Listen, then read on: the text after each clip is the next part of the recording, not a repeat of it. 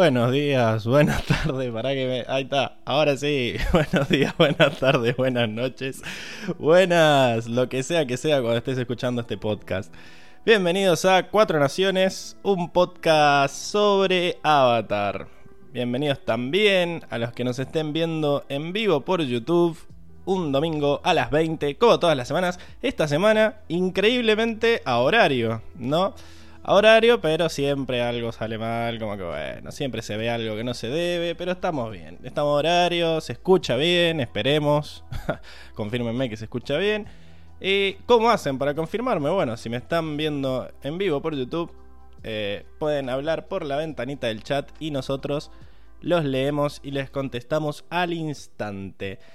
En el día de hoy vamos a arrancar a hablar de un cómic nuevo, una nueva trilogía que se llama eh, Desequilibrio, ¿no? Una trilogía que se siente nueva eh, en todos los sentidos, ¿no? Porque hay nuevos guionistas, nuevos dibujantes, una nueva serie, una nueva historia y em, la verdad que mi cerebro no, no, se termina de acostumbrar. Es como que em, siento que han habido tantos cambios, muchos de ellos positivos, muchos de ellos negativos, y es como que, mm, si bien siento que objetivamente ha mejorado la calidad, em, hay varias cosas, sobre todo el estilo de dibujo, que, extraño bastante. Em, hay, muchos cambios, eh, pero en, definitiva me gusta. Sobre todo me gusta el diseño de los personajes. Siento que las Gurihiru le daban mucha carita de muñeco, ¿no? De muñequito. Y quizás le faltaban un poco de rasgos y emoción a las caras de ahora. Siento que todo lo que es eh, diseño de personajes me, gusta más. Pero por otro lado, siento que extraño un poco lo que hacían las Gurihiru de jugar con, con las formas de las viñetas. Eh, antes era como que siempre metían de, forma interesante las viñetas y acá son la mayoría cuadraditas, ¿no? Eh, son todos cuadrados, no hay mucha innovación en eso, pero a su vez eso hace que el cómic sea más largo. Este cómic se sintió mucho más largo que los anteriores, se sintió como que tenía mucha más información, entonces es como que hay pros y contras y no termino de definirme si, me encanta o si extraño al hilo, pero bueno, en, definitiva la historia está buenísima y siento que el estilo de dibujo de este chango, que ya vamos a ver quién es, le, le queda muy bien juegan mucho con las luces y las sombras y se siente todo como más turbio, esa es la palabra. Se siente como, como que los personajes ocultan algo, juegan mucho con la noche y con las luces extremas. Está, está muy bueno, creo que, que es, está bueno el cambio, lástima que solo sea para esta trilogía. Pero mm, los cómics nuevos que están saliendo eh, siguen a cargo de este equipo, así que va a estar bueno eso. Ya empiezan a ver mensajes en el chat, como por ejemplo Tiago que nos dice hola, así se escucha. Eh, y dice que le gusta que el dibujo venga con un cambio para darle variedad. Sí, sí, sí. Está, bastante bueno. Y acá se nos suma Cande y tiene una florcita en su nombre. Le vamos a llamar Cande Florcita. Y dice, Olis, primera vez que los puedo ver en vivo. Tremendo podcast. Genial. Bueno, bienvenida Cande. Bienvenida a tu florcita. Y aparece Nico también en el chat. Hola, ¿cómo estamos? Que... Eh, recordemos que Nico había traducido este, pod este podcast, no, el podcast está en español, había traducido el cómic. Qué imbécil. Eh, así que si pudieron leerlo en español, denle, denle las gracias a Nico, que nos saluda acá por el chat. Y bueno, espero que estén todos mis compañeros igual de contentos con este cambio. Y vamos a, llamarla a ella, la que se hace rogar, la que espera que todos clamen por ella para aparecer. ¿Cómo estás, Emilce?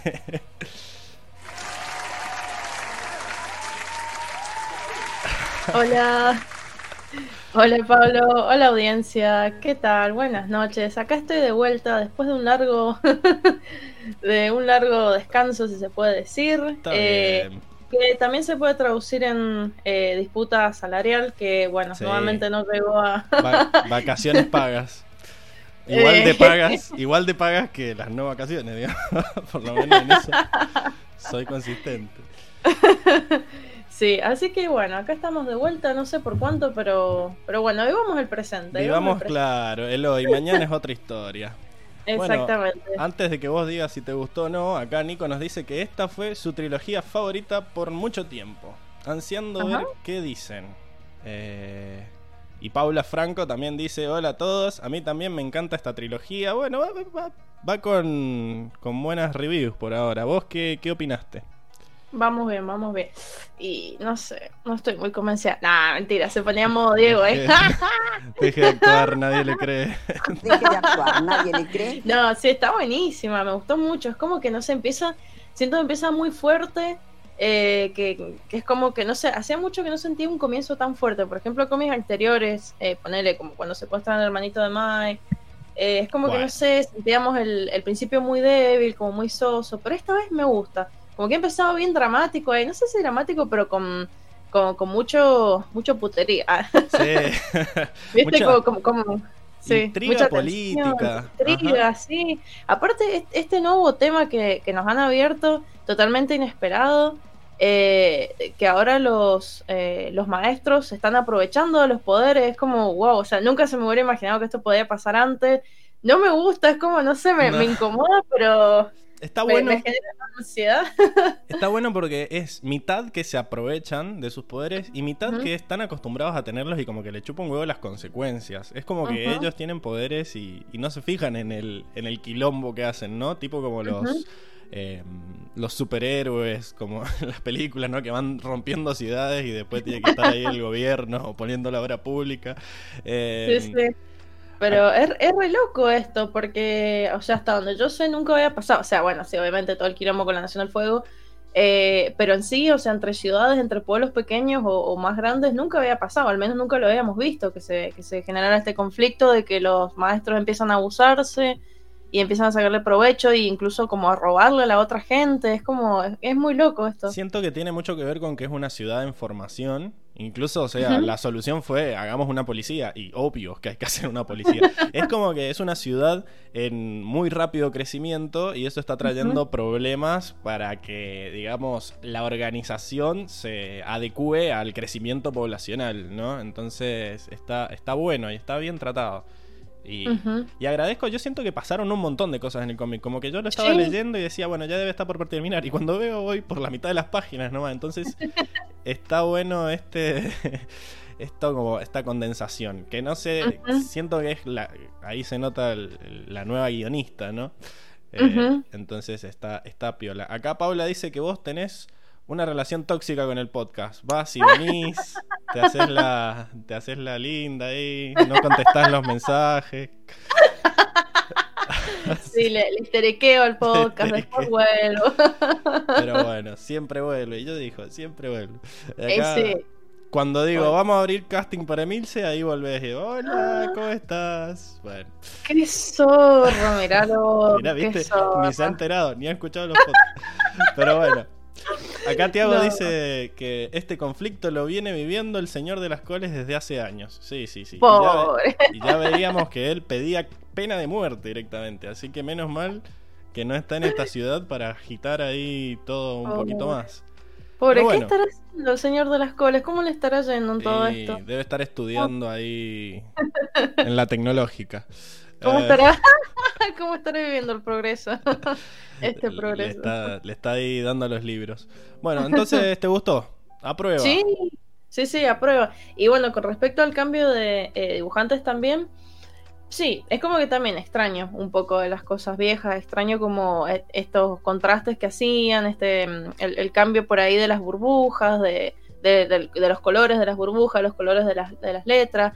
Eh, pero esto también está bueno, es como es diferente. O sea, no digo que sea mejor ni peor, es solo diferente. Yo si me pongo a enumerar, creo que es, mejor objetivamente, como que disfruté más el cómic, pero mi cerebro decía, no, eh, está raro.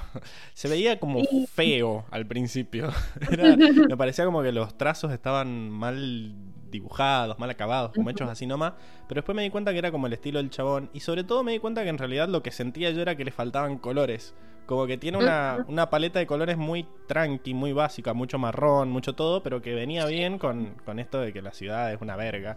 Entonces está ahí como que combina. Sí. Em, no sé, a mí artísticamente me parece más bonito el otro. Es más bonito. ¿Y sabes dónde se nota? en las, en las, en las viñetas grandes. Viste que en las otras, siempre que había una viñeta entera, una viñeta que era toda la página, era como, Ujú. wow, te quedabas como Sí. así, así loco. Eran preciosos. Y acá cuando ves, es como que se ven igual de normales que las chiquitas, solo que en grande, y, y- ahora lo que antes veías como así nomás, se ve grande. Entonces es como que... Es como más chata, está más sobria, un poquito más chata. Pero me gusta también mucho el tema de las sombras. Hay mucho Sí. trabajo con las sombras, todas las caras tienen sombras, así que bueno, Sí. podría estar horas hablando del Sí. dibujo. Siento algunas expresión- expresiones también están como más afinadas. Sí. Las caras también me gusta mucho cómo les han, les han dejado las caras. Ang se ve como más, más tirando para, para, para grandecito, este ya está Ah. peludito. Sí, le falta la barba. Sí, las, las caras era algo de los que no me gustaba de las Orihiru. Siento que hay personajes que ni se parecen a los originales. Airo, ¿quién es este señor? Eh, todos tenían como cara de muñequito. Pero bueno, Sí. acá Paula dice, nadie te puede reemplazar, mi tranqui. Ay, gracias, Pau. Sí. Gracias, Pau, por ser la luz entre tanta oscuridad, entre tanta negatividad. Nadie se ha preocupado tanto por.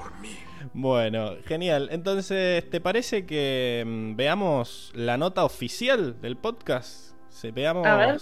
cómo, cómo le Mm. fue al cómic con Enrico. ¿Cómo estás, Mira. Enrico? No están las cámaras acá. Ahí está. Estás muteado, Enrico, ¿no? Ah, sí.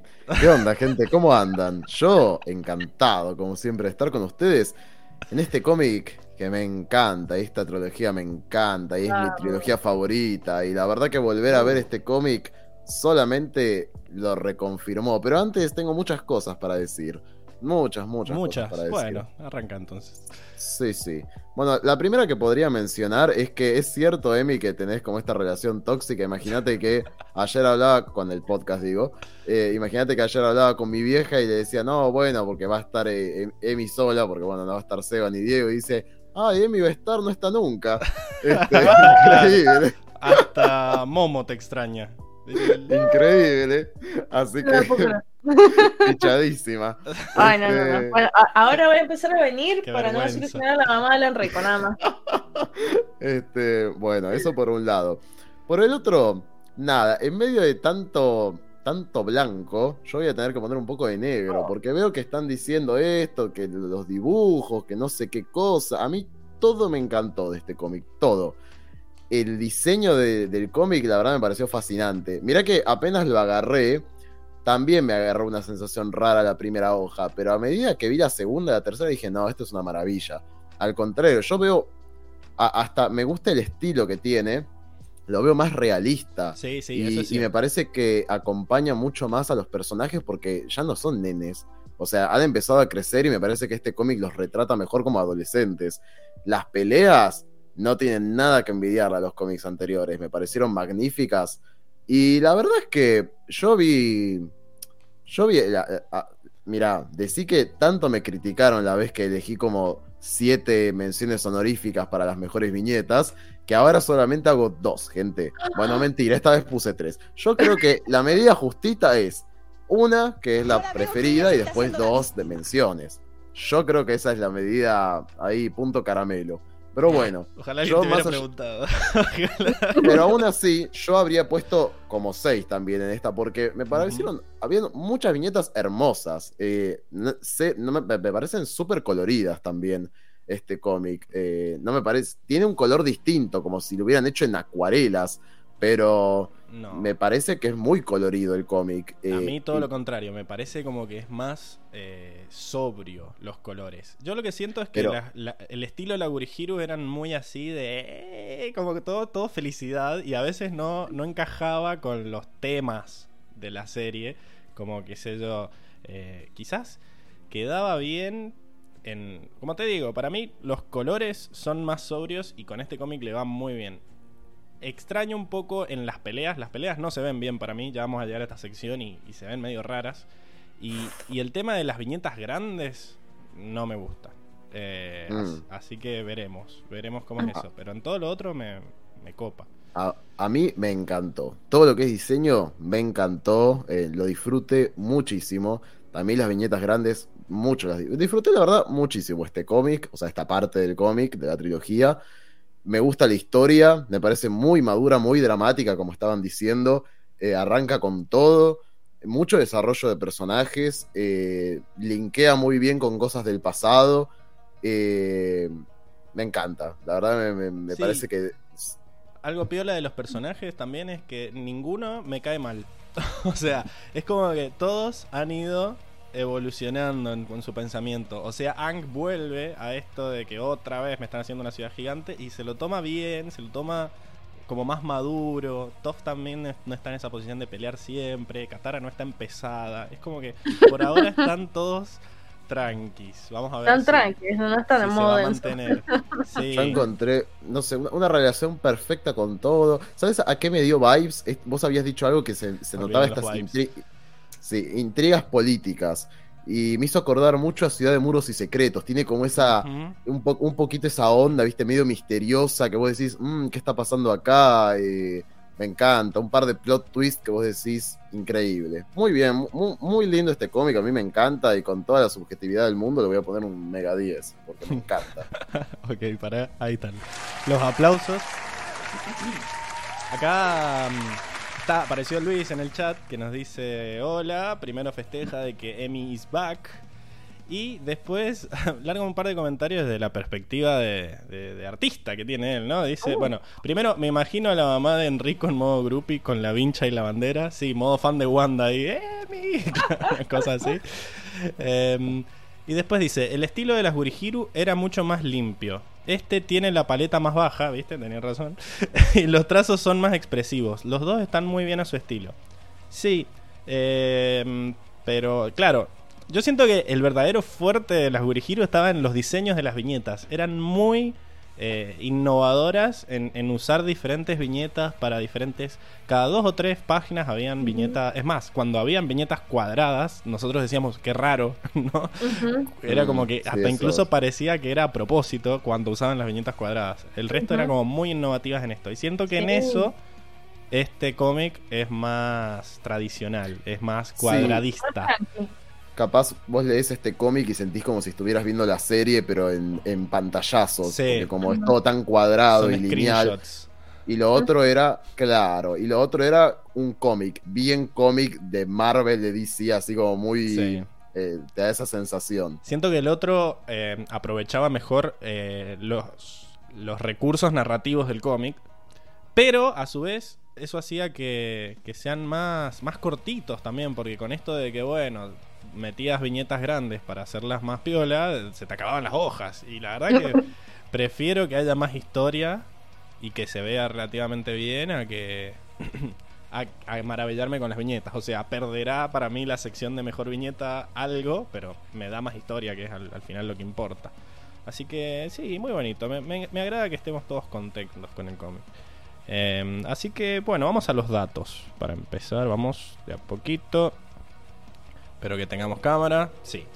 Porque bueno, hubo... Ah, mira, mira, a ver, acá nos, nos tira más, más info. Dice, lo de las viñetas tiene que ver con que las guías vienen más del manga, tienen otra narrativa, se permitían contar con otros recursos. Ok, claro, porque recordemos que las Gurihiru eran japonesas, quizás vienen con esa influencia ahí de, del manga. Bueno, primero que vamos a ver son los comentarios eh, en los videos que nos han dejado. La musiquita está ligeramente alta, dice. Bueno, le vamos a bajar un toque. Uh, Quizás yo estoy ligeramente bajo también, porque no sé por qué se me baja el volumen. Odio esto. Ahí está. Eh, mira, deberían hacer una encuesta de qué estilo es mejor. Y lo vamos a hacer ahora, cuando termine la, la sección de datos. Eh, bueno, hay, hubo repercusión en lo que es el, el hashtag que vos dijiste, Enrico, ¿no? Porque habíamos hablado de la semana pasada de que cuando vinieras a Mendoza, que ya tenemos fecha, ¿verdad? Ya está confirmadísimo porque ya compraste los pasajes. Exactamente, ya hay fecha y va- vamos a tener un episodio especial donde vamos a estar todos, excepto Diego, claramente. Este, a menos que colaboren en el cafecito, ¿no? Para pagarle al patrón a su lado que le permita viajar. Claro. o para que renuncie y se consiga otro empleo. Eh, que pueda vivir, Mu- Mucho cafecito con moneda vivir de los extranjera para eso. Sí. Sí, sí, sí. Hay que ese, el PayPal. Ese dichoso especial va a llegar en octubre 16 de Increíble. 2022. Increíble. Bueno, vamos a, vamos a seguir eh, tratan- tirando cosas para ver qué hacemos ese día. Así tenemos más comentarios, porque me encantó esta semana los comentarios que había ahí moviendo el algoritmo. Porque primero a Hoxan nos dice hashtag quiero el especial de signos y una lectura de auras no estaría mal tampoco. Bueno. ya se están aprovechando. Sí, vamos, Pablo, hay, hay que dar al pueblo lo que quiere. Vamos. Nosotros vivimos del pueblo, hay que dar al pueblo lo que quiere. Lo bueno es que ese día que vamos a estar todos acá, les puedo encajar la compa a ustedes y, y yo irme a la verga en esa sección, ¡No! hacer algo así. Eh, Ah, Tiago, ¿Cómo, cómo te vas a ir? Si sos el- nuestro conductor, sos el, jefe, sos el, sos el líder, sos nuestro líder sí, espiritual, ahora, ahora. Eh, el rey Fénix. dice, quiero, hashtag quiero signos, es hora de que la pablitocracia ceda, y entre paréntesis, por enésima vez.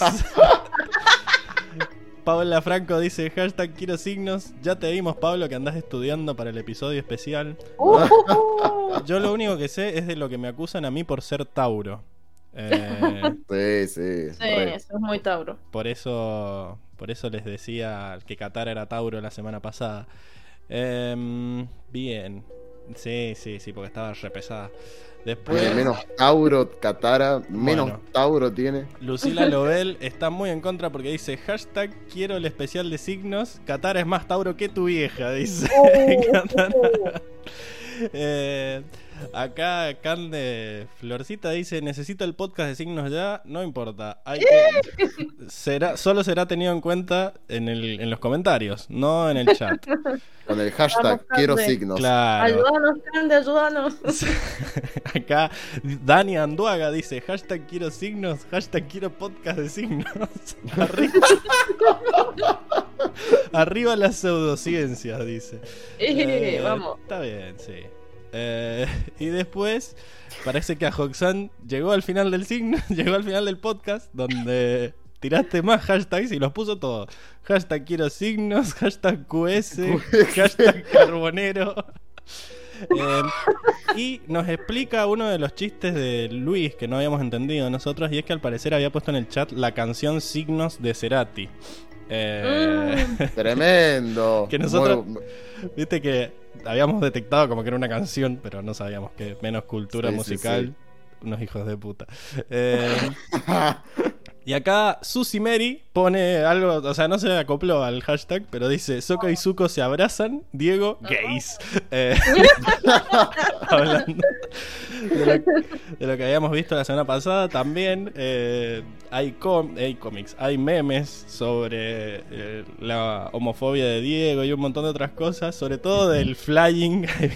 Se fue flying, Dios, como me he reído con eso.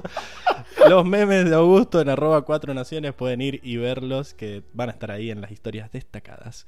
Eh, bueno, también Susi Mary, que era esta que no se acopló al, pod- al, al hashtag, eh, nos encontró esta semana, parece, y dice, qué joyita de podcast, increíble quedó un capítulo de para hablar más de tres horas. Tengo mucho material para ponerme al día, sí, sí, tenés una banda. Eh, por cierto, en la sección de escenas de acción, de esto lo puso en el capítulo de la playa, donde la mayor parte de las escenas de acción Ah. fueron las del Pela. Dice, en la sección de escenas de acción faltó mencionar un movimiento súper bueno de Zuko cuando empuja al chico de la fiesta contra el jarrón. Hace el famoso golpe de una pulgada de Bruce Lee. Como que él con los dedos nomás lo empuja y, y bueno. Diego... Yo, ¿cómo- re- yo no lo- que fue medio con la, palma, como hizo ¡pum! Así lo reventó contra la pared. Como que fue jarrón, muy fácil. Bueno, habría que ver. Ojalá Diego hubiera hecho bien las cosas y hubiera puesto una sección de batallas completa, pero acá le están remarcando sus Por eso errores. lo despedimos, ¿no? Seguro puso alguna escena de, de algún movimiento del cuerpo común y corriente. Sí, puso el, el jarrón De rompiéndose. pegándole a un árbol. De, de Zuko caminando por la playa. Claro. Em, bueno, no lo, no lo podemos despedir porque ya tiene mucha antigüedad, Diego. Nos va a cagarle La, Se funde el podcast. Va a pedir claro, indemnización no conviene. todos los cafecitos se van a la indemnización, boludo. Eh, pero bueno, bienvenida Susi también a la comunidad batera. Acá Paula dice, vayan a dejar comentarios al video anterior, hashtag quiero signo. Bueno, está bien. La menos militante. Sí. Y bueno, hablando de Paula, vieron que la semana pasada no subí las historias. Eh, del, me olvidé de subir las historias para votar a la Motomel, medio porque tampoco le daban muchas bolas. Pero bueno, Paula me mandó un mensaje al Instagram. Dice: ¿Y dónde está? ¿Dónde están las Motomel? Y me dice, me mandó un mensaje privado al, al podcast, al podcast, al Instagram de arroba cuatro naciones y dice, bueno, no pusieron nada para la moto y como no estaré en el en vivo me tomaré la molestia de escribir mi voto, espero lo lean. Spoiler, no lo leímos. Eh, dice, la motomel se la doy a Katara. Igual menos mal que no lo leímos, porque ¿por qué votaba Katara para la motomel? ¿Qué le pasa? ¿Y por qué no? Dijo nadie nunca, porque estaba repesada ese capítulo. No hizo nada. Bueno. sí. Eh, Pero es ah, de Tauro como vos, Pablo. La Katara, bueno, sí, pero nos llevamos mal entre Tauros, parece. Eh, y la Zanela se la doy al rey Kuei, porque estorbó en toda la historia. Va, se queja del frío, no contribuye con ninguna idea y de paso se deja secuestrar. Sí, era más o menos. Punto. Tiene un punto. Era más o menos lo que habíamos dicho. Al final le dimos, igual se la dimos allí la- a la Zanela, ¿verdad? Alguien había votado por, por el rey, me acuerdo, pero Sí, Seba, Seba quería votar al Rey Quay, pero decidimos Se allí dejó engatusar. Más- Sí, por dejarse engatusar y no matar a todos de un espadazo cuando estaban tirados en el piso. no, Seba se dejó engatusar por vos que querías que votáramos a Gilek. O no sé quién, quién Ah. dijo que votáramos a Gilek, no me acuerdo, pero bueno, estuvimos todos de acuerdo. Sí. Sí, eh, bueno, y esos fueron los eh, comentarios. Jet. Excelente, porque por fin tenemos la noticia de quién va a ser el casting, quién va a ser el, el actor que va a interpretar a... ¿A quién? A Jet. A Jet. Y es Sebastián Amoruso, eh, que ha sido casteado como Jet. Y encima me encanta que este chabón de Matar News se toma la... Como que lo stalkea, viste, en Instagram y busca la foto perfecta para el screenshot perfecta para decir, sí, sí, mira cuánto se parece.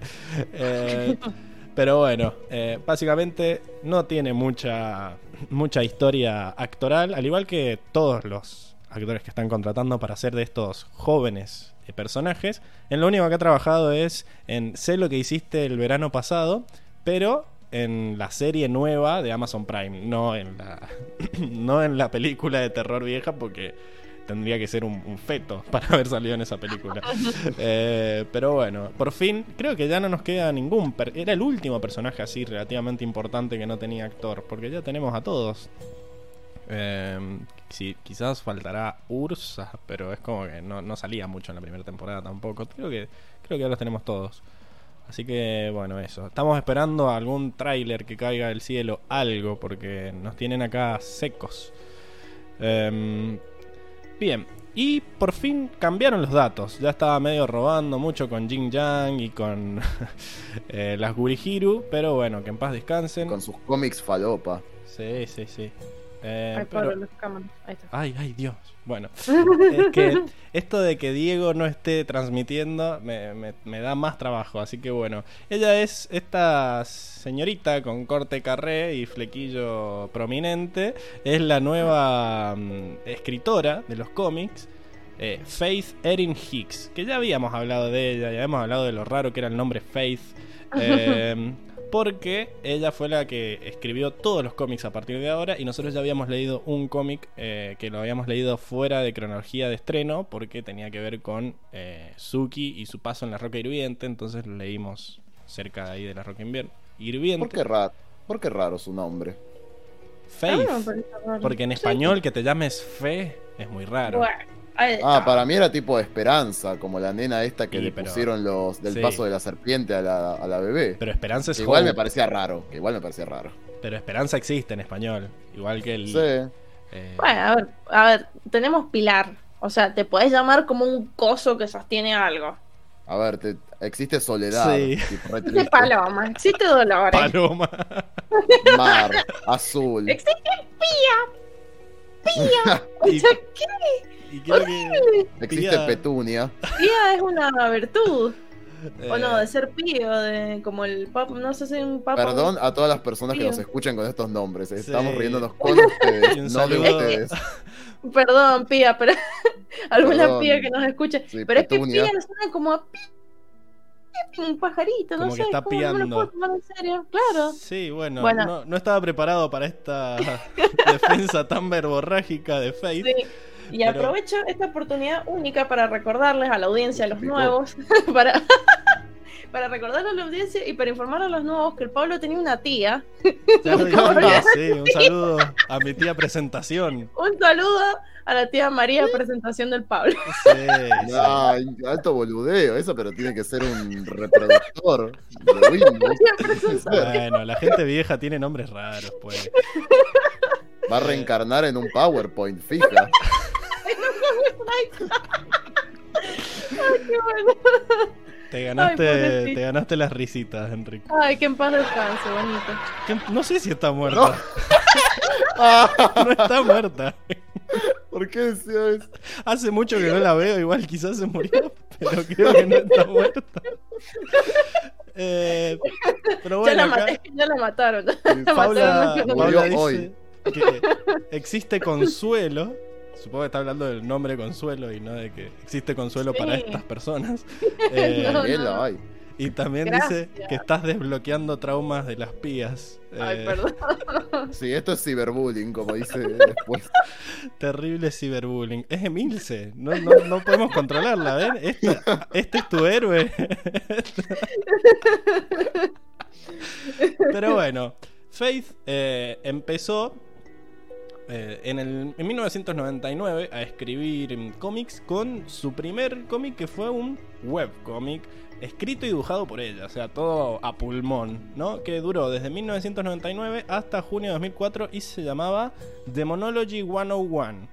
eh, o lo que sería, qué sé yo, introducción a la demonología, ¿no? Como eh, 101 es lo que les ponen a, la, a las... Sí, sí, eh, a las a clases de las- a las- a las materias en la facultad en Estados Unidos y todo eso, así que es como introducción a la demonología, suena genial. La Eh, materia de Hogwarts. Sí, que bueno, esta es, eh, es sobre una demonia de 16 años que se llama Raven, ahí medio chorea el nombre a, a los jóvenes titanes, que fue criado por humanos en la sociedad humana común y bueno, llamó la atención porque era uno de los primeros webcomics centrados en la historia, como que era una historia larga eh, publicada en la web, porque esto es 1999, o sea, eh, la prehistoria Tremendo. en tiempos de internet. Así que tuvo una duración de 700 páginas antes de concluir y eso lo hace una de las pioneras, ¿no? Está influenciado por el manga y casi todo el webcómic está representado en blanco y negro y con un sombreado gris intenso. Lo que parece que se, se lleva bien con el dibujante de, esta, de este cómic. Eh, y debido a que había relativamente pocos webcómics centrados en la historia disponibles a fines de la década de 1990 y principios de la de 2000, adquirió rápidamente un pequeño grupo de lectores que anticipaban su actualización semanal, ¿no? Como nosotros y nuestro pequeño grupo de, de oyentes. Eh, Hicks, encima, bueno, viste que como yo con el primer podcast, eh, Hicks fue muy crítica con su propio arte, eh, ahora lo mira y dice, ay no, qué asco. Pero luego dijo que eh, introducción a la demonología era muy importante para ella porque era solo de ella, o sea, como que lo hizo todo. Era escritora, directora, productora, como el de, el de The Room. Pero, y eso fue maravilloso, dice. Eh, ganó dos Web Cartoonist Choice Awards, un premio que no sabía que existía, muy específico. Web Cartoonist Choice Awards en 2004 en las categorías de cómic dramático destacado y cómic de formato largo destacado. Así que, bueno, vamos a seguir viendo más vida y obra de Erin, de Faith, en, en las siguientes entregas del podcast. Y bueno, acá tenemos al, al escritor que tanta polémica ha desatado, que es Peter Wartman. Que bueno, este es más newbie, no tiene una carrera muy grande, eh, pero uno de sus. Bueno, su primera obra, su primer, mm, digamos, novela gráfica se llama Over the Wall y es una historia sobre un joven, una joven que vive fuera de una ciudad amurallada, eh, Los niños, pero los niños entran como un rito de iniciación a estas ciudades, a esta ciudad que está como medio embrujada. El laberinto, ¿cómo se llamaba la- el laberinto de esta? Que tenían que entrar al laberinto. Eh, Eh, estaban encerrados, era muy flashera esa película. Díganos Ah, sí, estaba, estaba pensando en eso en realidad, no en Basing C. Sí, que era. que estaban como en un cuadrado Sí. todos y después tenían que entrar. No me acuerdo. Porque el nombre, entraban al sí. laberinto para buscar, creo que se llamaba Maze Runner, pero no me acuerdo en español cómo... cómo le No, pusieron. tiene- es más, es más moderna, creo. qué No sé cosa. si era Maze Runner. Maze Maze Runner era en, en- en- en- en Ah, puede ser, eh. Amazing Runner le manda Ah, a Paula, no, era, Runner. arre. era Maze Runner. Pero no me acuerdo cómo le, le pusieron en español. El corredor de laberintos, qué sé yo. Eh, pero bueno, Sí, Parece- acá está, Maze Runner. Eh, y se llamaba. The Maze Runner. bueno, es Maze algo... Runner, la cura mortal. arre. Ya después se cansaron de traducir. Quizás en, españ- en inglés, en español también era Maze Runner, como que ponerle voluntad. Eh, Sí, creo que es Maze Runner Correr o prueba de morir. fuego. correr o morir, ay, qué asco. Para, para que le pongo el qué mal. ¡Uy, qué mal! Eh, pero bueno, acá esta joven ha olvidado el nombre de su hermano porque el hermano tuvo que entrar a esta La ciudad. cura mortal se llamaba. No, su- siento que ese era el, el nombre de uno, una de las películas, como el subtítulo de una de las películas, no de la saga. Ah, no, se- a- acá se conoció como, o sea, en Latinoamérica se conoció como Maze Runner, la cura mortal, y en España se llamaba El corredor del laberinto, la cura mortal. Acá dice Luis que se llamaba Correr o Morir era el subtítulo. Ah, ok, listo. Como que se llamaba Maze Runner. Sí, Ah, sí. Ok. Ahora que lo pienso, es irónico que con su nombre su primer cómic sea de demonios. Eh, Faith, ah, claro. Este también es de sobre demonios, ¿eh? el de Peter Wartman. Porque, bueno, el, el tema es que estaba este rito de iniciación para que los hombres, los niños varones, se metieran a la ciudad, eh, pero este nunca salió, el hermano de esta chabona nunca salió, ella ya se olvidó su nombre, pero está decidida a no perderlo, incluso si eso significa luchar contra la magia dentro de la ciudad con la ayuda de un demonio parlante. Eh, la historia es convincente y el arte es encantador. es asombroso lo que Wartman puede hacer con una paleta tan limitada. Más, más soporte a, a- a que usa pocos colores. Y acá Luis dice que La cura mortal era la última peli. Así, parece que tenemos acá un Maze Runner. Ujú. Eh, bueno, estamos entonces acá. Fran pregunta: ¿Alguien del público que me diga qué pasó con Diego y Seba? no sabemos. A Eh, chequear. Ya la Mm. gente no. Ya no, no se dignan dar excusas para no venir. Solo dicen yo no estoy. Y listo. bueno, vuelva prontos. Eh, bueno, genial. Y esos van a ser el- el- la escritora y los dibujantes y el dibujante de los siguientes cómics. Así que denle la bienvenida. Y les parece que pasemos a la siguiente sección. Vamos. Thank you.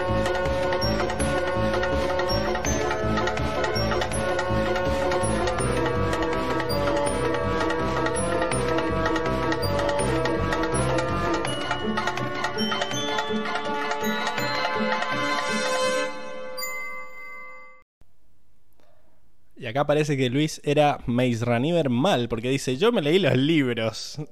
Nada que ver con las pelis. Es como que, ay. Eh, Iba seria la cosa, ¿eh? sí, Sí, sí, sí, re. Pero bueno. Eh, buenísimo, gracias. No sirve. No sirve que nos digas el nombre en español. Y bueno, estamos en la sección del resumen, donde Enrico nos va a contar qué fue lo que pasó en este cómic tan, tan amado por nosotros. Contanos. Comienza el cómic con nuestros amigos viajando en APA camino a Yudao. Sokka se queja del tiempo que les está llevando el viaje, a lo que Katara lo reprocha recordándole la distancia que hay entre el Polo Sur y Yudao. Él se encuentra emocionado porque Suki los está esperando en la ciudad, pero Toph altera sus planes al pedirle a Aang hacer una parada en la refinería Fuego Tierra, ya que ahora que es socia ejecutiva de la empresa de su padre, tiene que atender muchas más responsabilidades que antes. Al margen de esto, ella les advierte que el pueblo Gruyapés ha cambiado muchísimo desde la última vez que estuvieron allí. Los demás parecen extrañados con el nombre, por lo que Toff les aclara que se trata del nuevo nombre del pueblo que se había fundado a los márgenes de la fábrica, en honor a las grullas que revoloteaban en la ex zona protegida de Lady Tienai. Mucho antes de llegar a tierra, el grupo queda en shock al ver a la distancia una inmensa y prolífera ciudad, con puertos y gigantescas chimeneas industriales por todas partes. Katara se preocupa por el impacto que esto pueda tener en Ang, considerando que antes era una zona apreciada por los nómades aire. Pero Ang parece más impactado con la rapidez con la que el monstruoso asentamiento apareció de la noche a la mañana. Sokka divisa un pequeño hueco entre las abarrotadas y maltrechas casas para que puedan aterrizar. Al hacerlo, son bienvenidos con gran indiferencia por los habitantes, algo que extraña un poco al grupo, pero rápidamente son interceptados por el padre de Toph, Lao, quien se abre paso entre la multitud con una guardia personal. Este le agradece a su hija haber traído al avatar a tiempo, algo que deja confundida a Toph, quien pensaba que era a ella quien quería ver por asuntos del negocio. Pero aunque este diga estar siempre feliz de verla, es en realidad al avatar a quien quiere ver ahora por su sabiduría y guía. Al presentarse frente a Ang, le introduce la noticia que, desde su partida, han aparecido docenas de fábricas nuevas en la zona, y que la ciudad ha crecido enormemente, al punto de superar hasta 10 veces el tamaño de Yudao. Sin embargo, no se ha formado un gobierno oficial como tal, y debido a los crecientes desafíos, como este los hace llamar, ha organizado un consejo empresarial junto con otros empresarios locales para atender estas complicaciones aquella misma tarde, por lo que invita formalmente a Ang para que asista y los ayude. Ang acepta con agrado y dice que no tendrá problema en retrasar su viaje hasta Yudao por un día. Sokka parece alterarle esta decisión, aunque algo distrae su atención completamente. Un casco de guerrero de la tribu Agua del Sur es vendido por un comerciante en las calles de la ciudad. Emocionado, considera necesario comprarlo y pide su consejo a Ang, el cual lo aprueba definitivamente. Pero otra distracción aparece para nuestros amigos. Dos bandos parecen enfrentarse en esa pequeña plaza de la ciudad. Un grupo de maestros fuego parecen defender su territorio frente a otro grupo de maestros tierra, antes de que la pelea dé lugar, Ang salta en medio y los separa con aire control. Con autoridad, exige que les expliquen el motivo de la pelea. Los maestros fuego mienten sobre lo ocurrido, diciendo que los maestros tierra los atacaron sin razón alguna, queriendo hacer quedarlos como mentirosos, generando que la tensión entre los dos bandos aumente. Toph, quien no podía soportar su ansiedad ante esto, levanta un imponente muro de tierra entre ambos bandos, diciéndole a Ang que esta gente no entiende el idioma de la negociación, sino el de la fuerza bruta. Mientras una feroz batalla inicia en aquella plaza, una de las casas adyacentes es dañada en sus cimientos, por lo que la estructura entera se viene encima de Toph, quien logra sostenerla antes de ser aplastada, pero con mucha dificultad. Ang abre su planeador de inmediato y saca a Toph del lugar, provocando que la gran casa se desmorone en su entereza. Toph le critica a Ang no haberla ayudado a sostener la estructura, pero Ang le dice que no había nada que sostener, ya que, como la mayoría de las casas en la ciudad, era sumamente precaria. Al volver a tierra, los bandos que provocaron la pelea ya se han dispersado, y solo quedan las ruinas de los hogares que sufrieron la pelea.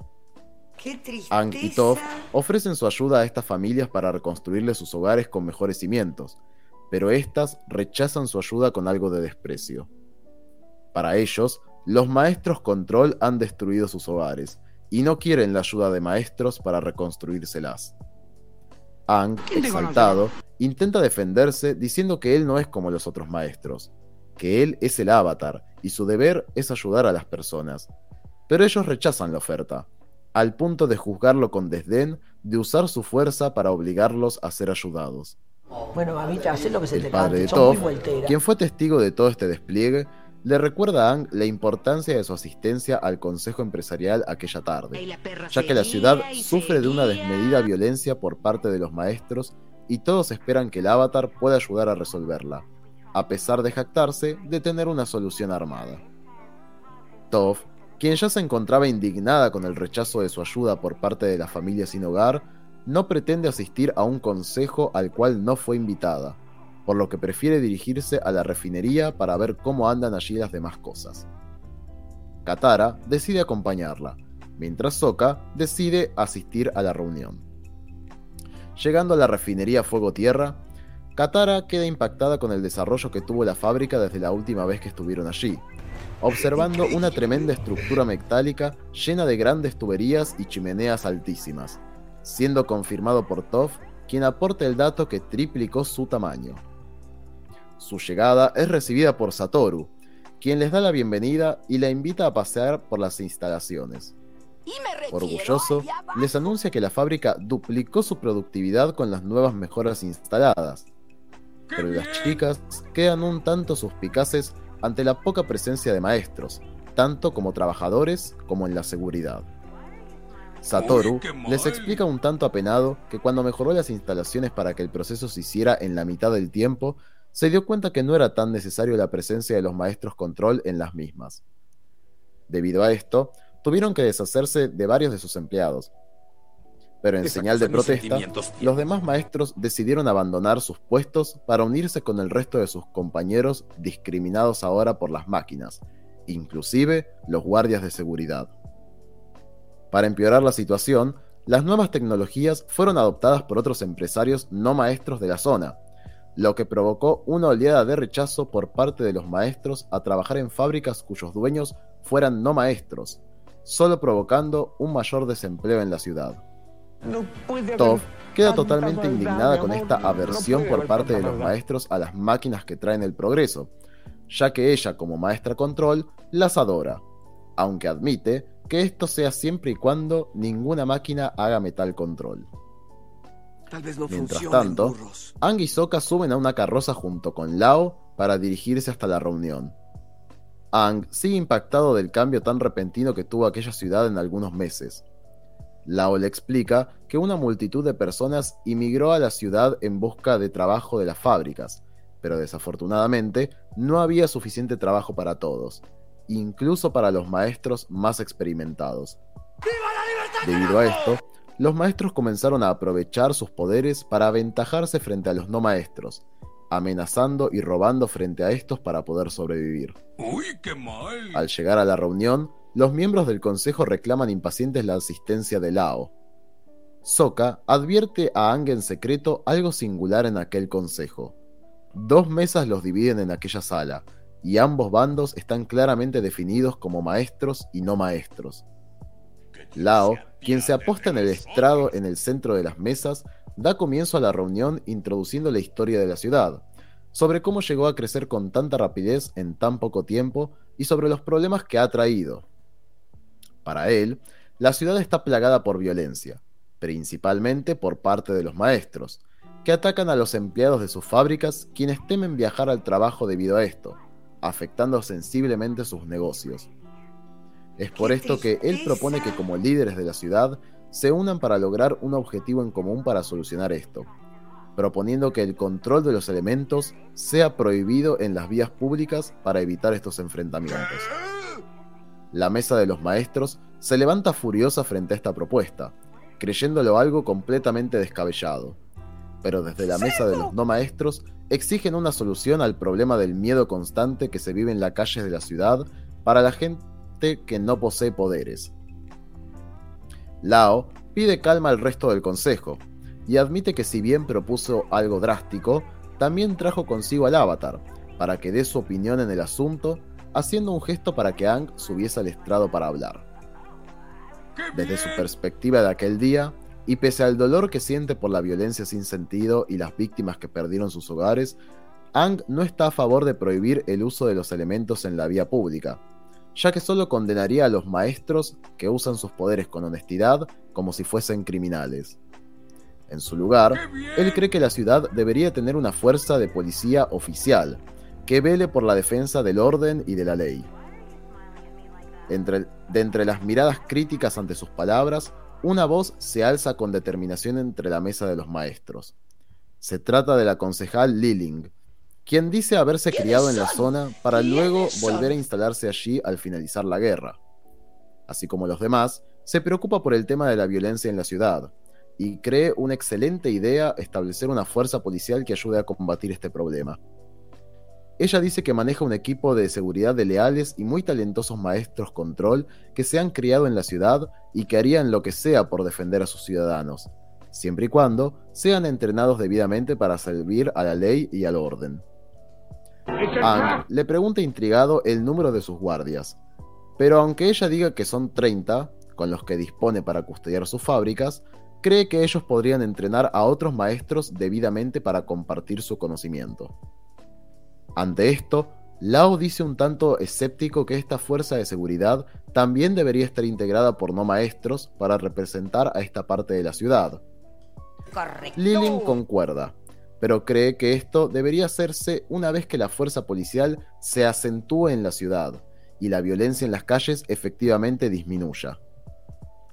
Lao susurra a los oídos de Ang que desconfía de esto, pero este se muestra bastante receptivo ante la propuesta.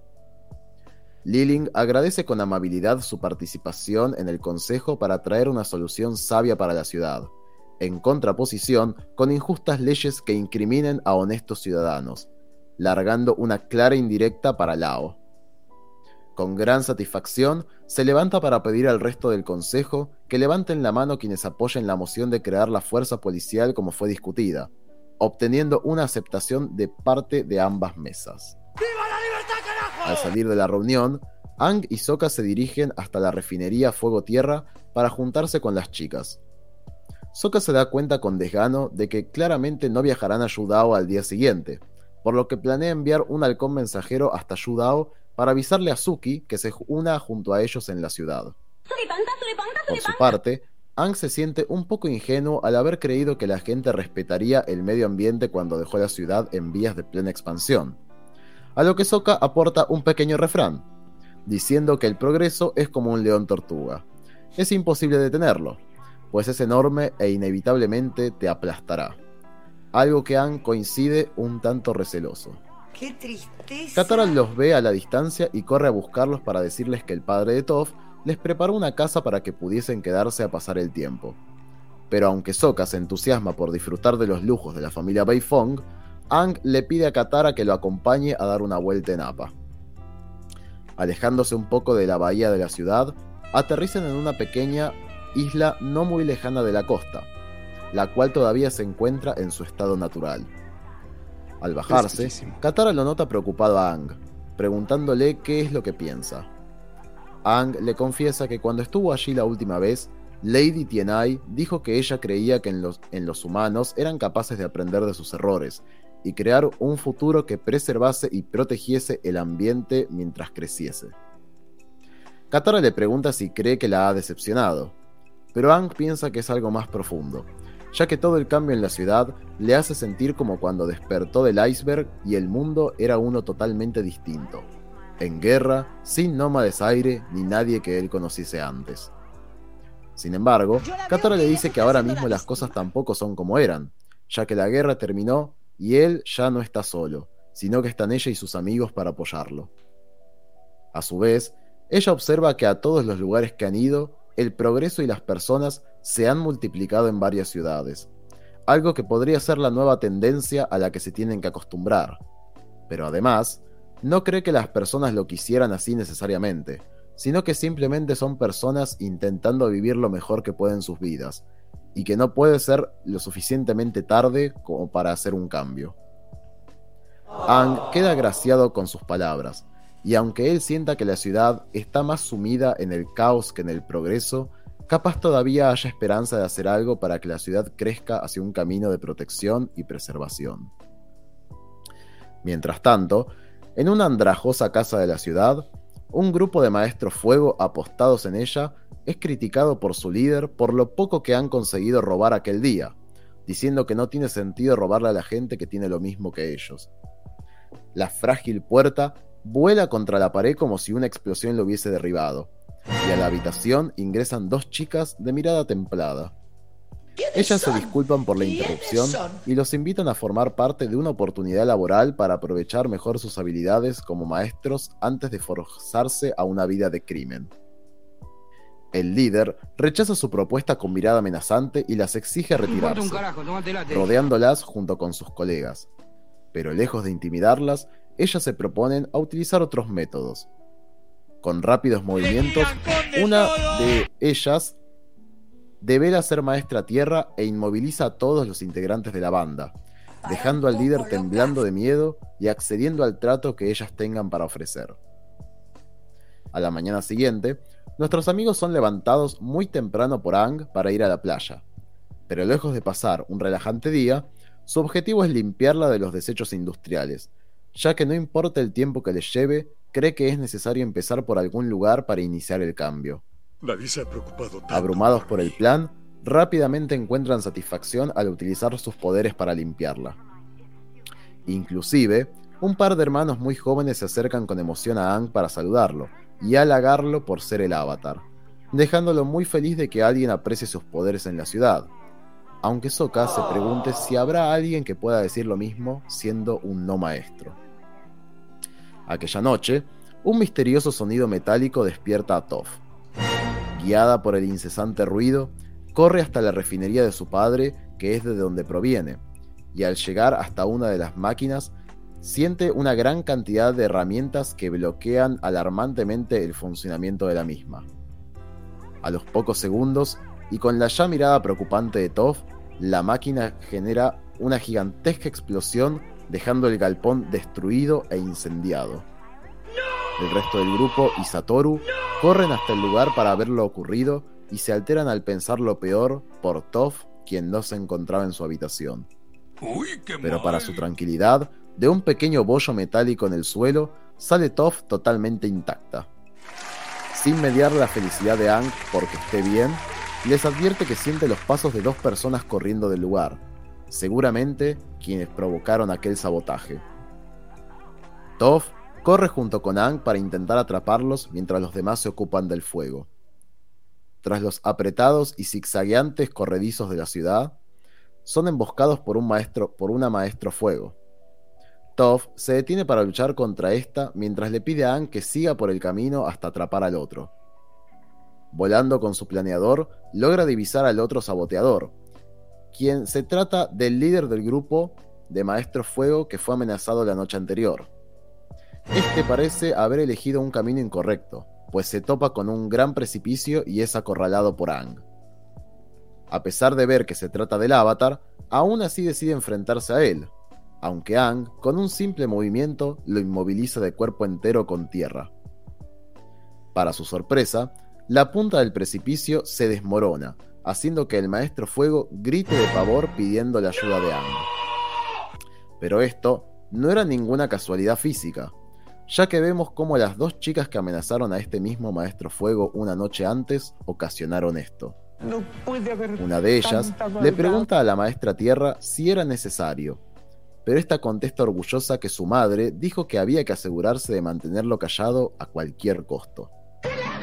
Sin embargo, para su sorpresa, este sobrevive al impacto, y ven cómo Ang lo lleva colgado de su planeador directo hacia la refinería Fuego Tierra.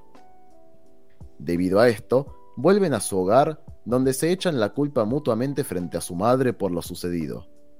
Pero la madre es ni más ni menos que la concejal, que la concejal Liling, quien lejos de enojarse por lo sucedido, parece más preocupada por, ver a sus hijas, Ru y Yalin, pelearse entre sí. Ella les dice que todo lo que les pide que hagan es por su familia y el futuro de su hogar, por lo que es importante que se mantengan unidas, ya que de todas formas el plan está en marcha, y ni siquiera el avatar será capaz de detenerlo ahora. Increíble esa revelación final. Igual era medio cantado que esa iba a ser la mala. Desde el primer momento estaba sonriendo mucho, ¿no? Como que mm, era demasiado buena. Además. Increíble. Sí, no, yo dije, mmm, esta, esta trama algo, porque le están dando, le están enfocando mucho, le dieron nombre, así que olvídate. Por un momento me asombré de que iban a matar al, al chango este de fuego, de que se iba a caer por la colina, y después Ang lo salva. ¿Cómo lo salva? O sea, estaba... Y porque bajó, cayó Sí. y rompió la piedra con sus poderes y lo agarró del pie y salió Pero, volando. ¿Cómo lo va a romper? Mientras vuela va a ser tierra control Sí. para sacarlo. Pero más vale, con la bien. mente. Tiene que estar bien preparado. No, con la mente, hizo pum. Con No, la mira, mente, what the fuck. y hemos visto a, hemos visto a Bumi haciendo tierra control con la cara solamente. Bueno, pero nunca le enseñó a hacer, es- a hacer eso. Aparte, a ver, fragmentó la piedra, no es que se puso a armar la piedra en el aire, o sea, la rompió No sé. simplemente. Es Yo- más, te digo más, con un simple movimiento de aire, así bien potente, podría haber partido la piedra en dos y lo sacaba el tipo. Puede ser, a chequear. Yo le voy a tirar un hechicero lo hizo por las dudas, pero... Un hechicero lo hizo. Eh, yo estaba muy contento porque digo, uh, genial, un homicidio para encubrir otro. Eh, homicidio, crimen y causa, dije yo. Pero después lo salva y se va con volando. Así que bueno, era demasiado quizás.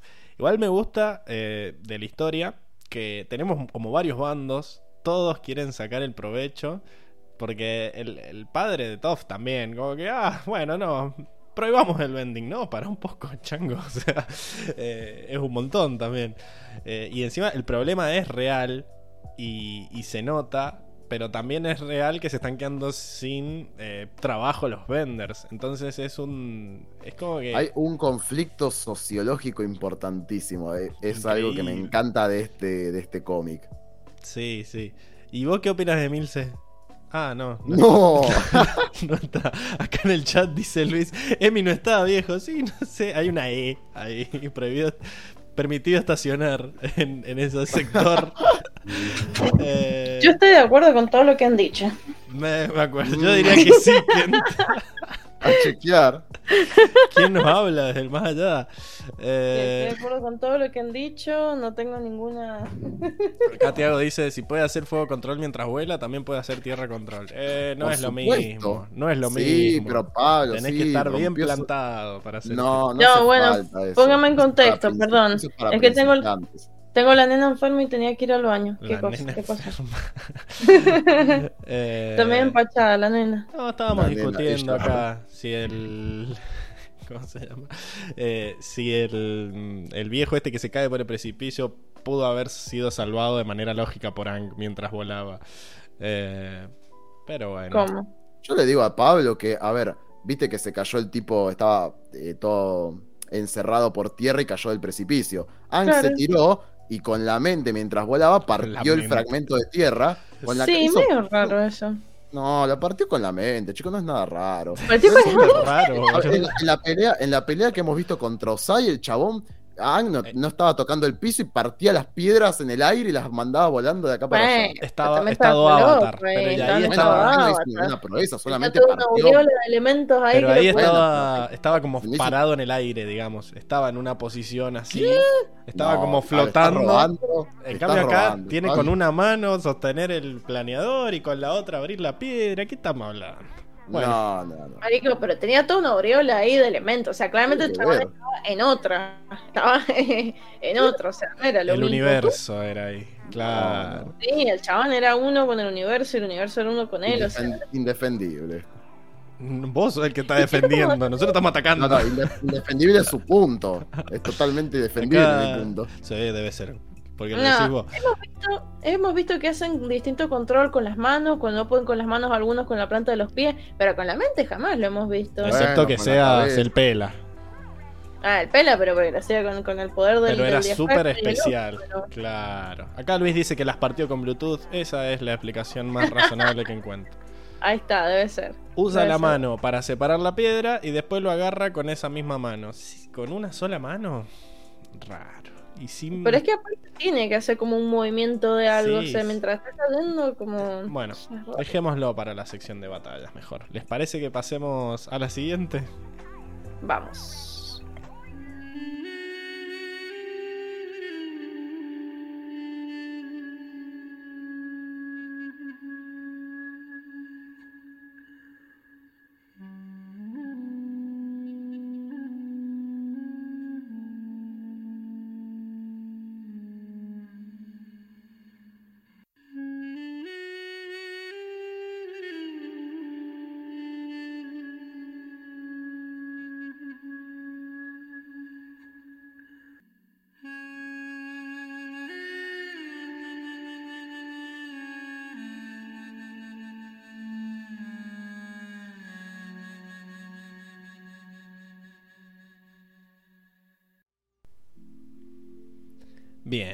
Estamos en la sección de personajes donde hablamos de cómo han ido evolucionando los personajes en este cómic y a las, digamos, eh, no me sale, a lo que se tuvieron que enfrentar eh, para eh, en cuanto a su personalidad y a cómo tratar de resolver este problema, ¿no? Siempre me enrosco al pedo tratando de definir las secciones que ya después de 80 podcasts ya saben de qué se trata la sección. Déjenme en paz. Eh, pero bueno. ¿Y vos te pones esa presión nomás? Nadie te la Sí, pone. sí, la verdad. El precio del éxito. Eh, Nadie bueno, te la pone. Frase nadie me la pone. Claro. No, terrible. Eh, está Augusto, a tu, a tu juego te llamaron. Eh, bueno, acá le bajo un poco la música, eh, creo que está un poquito fuerte. Eh, acá Luis dice que en la sección de batallas Diego va a explicar cómo hizo esto de... Sí, sí, esperemos que nos explique cómo salvó al hombre fuera de cámaras, todo muy conveniente. Bueno, me había yo anticipado que me había gustado cómo se habían desarrollado los personajes en este cómic porque ninguno me caía mal, todos eran entendibles sus reacciones, así que vamos a arrancar con el que quizás tenía más chances de volverse loco al ver esto, que era Ang, pero vimos que no, que reaccionó bastante con bastante madurez, ¿verdad, Enrico? A mí me encantó cómo reacciona Ang, me parece súper razonable. También eh, me gusta que se vuelva a tocar el tema porque claro, este es eh, el mismo, literalmente volvimos al mismo escenario del cómic de la brecha, donde Ang había estado tan alterado con esto del cambio, del progreso, eh, era casi su, su cómic junto con Toph, y acá lo llevaron a un extremo. Eh, acá volvemos a ver el cambio, pero ya un paso agigantadísimo. Y me gusta porque vuelve el conflicto de que él tenía con Lady Tienai. Eh, vemos esto que Lady Tienai le había dicho de, bueno, que el ser humano, ella creía que el ser humano iba a ser capaz de, bueno, de cambiar, pero para bien, ¿no? Preservando y protegiendo el medio ambiente, que ella tenía la esperanza de que podía pasar así.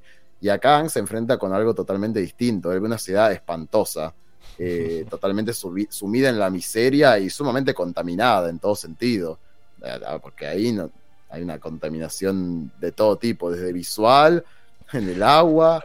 Eh, Nos sigue una línea aire. de códigos estéticos y visuales, ¿no? en el aire, la cantidad de chimeneas que vemos en esta ciudad, bueno, es un espanto. Y me gusta que lo que más vemos de Ang es como una cara de desconcierto total, como casi derrotado. Y dice, no puedo creer cómo esto cambió tan rápido. O sea, él ya está, le- está como choqueado por el cambio tan rápido, tan abrupto que hubo en esta ciudad. Eh, consideremos que pasaron unos meses solamente. ¿Cuánto habrán pasado? Seis meses, capaz. eh, desde que los eventos de la brecha hasta ahora eh, menos de un año ha pasado y la ciudad ha crecido a- de una manera garrafal. Realmente yo creo que se lo toma bastante bien, pero porque él se siente como, yo, yo lo veo como, eh, como con cierto desasosiego, ¿no? Él está como rendido, lo veo como en- con esta cara mirando a la ciudad como diciendo no lo puedo creer, no lo puedo creer. Eh, está impactado por esto, más que nada.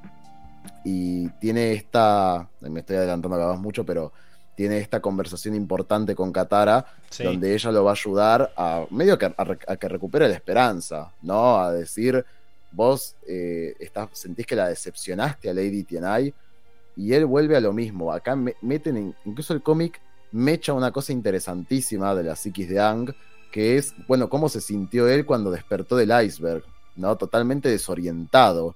Como decir, no lo puedo creer, o sea, no puedo creer que, ah, no sé, me, me desperté y para mí ayer el mundo eran cuatro naciones, paz, armonía, y de golpe hay una guerra, desapareció mi nación, toda la gente que conocí.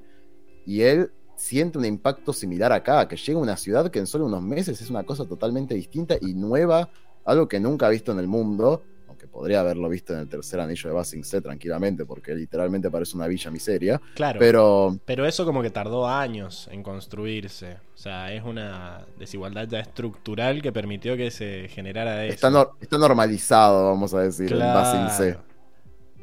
Acá es como que es todo muy asentamiento, como que ah, bueno, hay que irnos a vivir ahí, armemos una chocita con madera, con ladrillo y vamos, vamos viendo qué sale. Y, y se nota que la calidad de vida no es eh, no es la mejor. claro. Sí. Pero yo lo siento como que él me, me gustó que, que él se sienta como que está convencido de la decisión que tomó al final de la brecha. O sea, como que le costó, le costó, pero al final él estaba siendo optimista de que lo que había charlado con Lady Tiana ahí se iba a cumplir. Entonces, ahora por eso medio que le duele que se haya que esto haya sido el resultado de esa decisión que él pensó tanto y que creía que era correcta. Por eso está, está bueno esto de que dude de su decisión, pero que no a la primera de cambio diga, no, no, la verdad que era una cagada lo que hice. Está bueno esto de que se note esa reflexión que tuvo que hacer en la brecha y no que volvamos al lang de no, esto tiene que desaparecer directamente. Como que ya, esto se va a quedar, veamos cómo tratamos de mejorarlo. Totalmente. De hecho, por eso digo que lo veo como. eh, como medio rendido.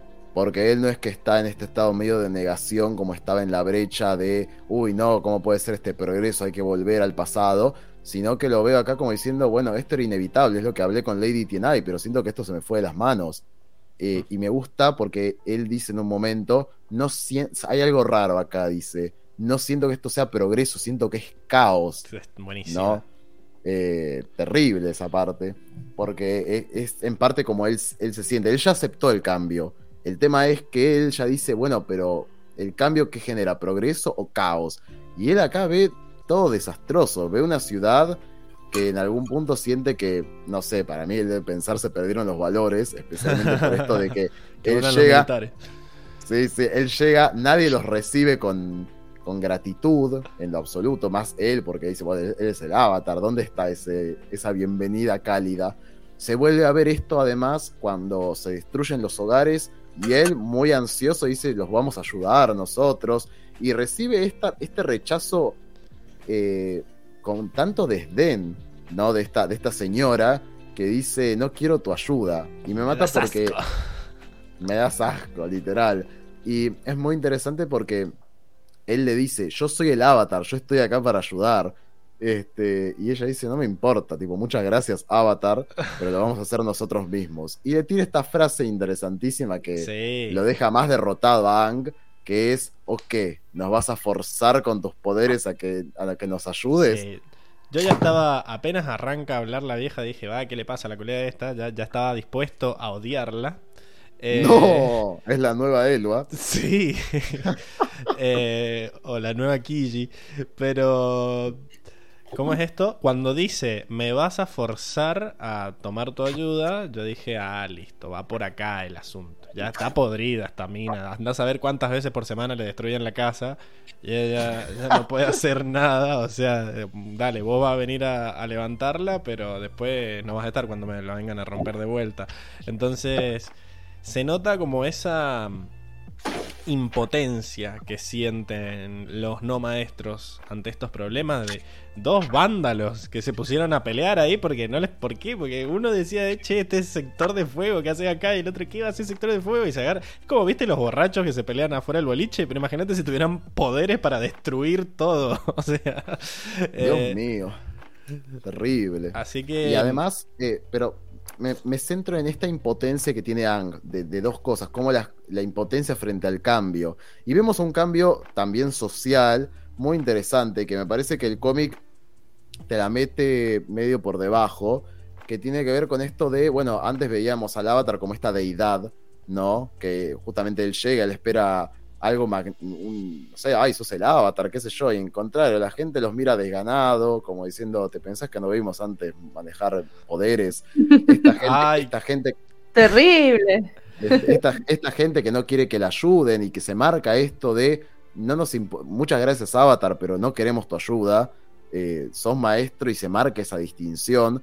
Y es algo que me parece atípico en el mundo de Avatar y que acá acaba de aparecer. Donde Ang de golpe es despreciado por una parte de la población en este mismo contexto del cambio. Y me gusta cómo se contrasta cuando él va a la playa a, a limpiarla para empezar justamente este cambio positivo y es como que se retroalimenta esto con estos nenes que son maestros fuego los dos y que están fascinados, que dicen, sos mi héroe, avatar, qué sé yo, este, mucha suerte. Y me gusta que Ang dice, bueno, qué alegría que todavía hay alguien que se pone feliz por mis poderes.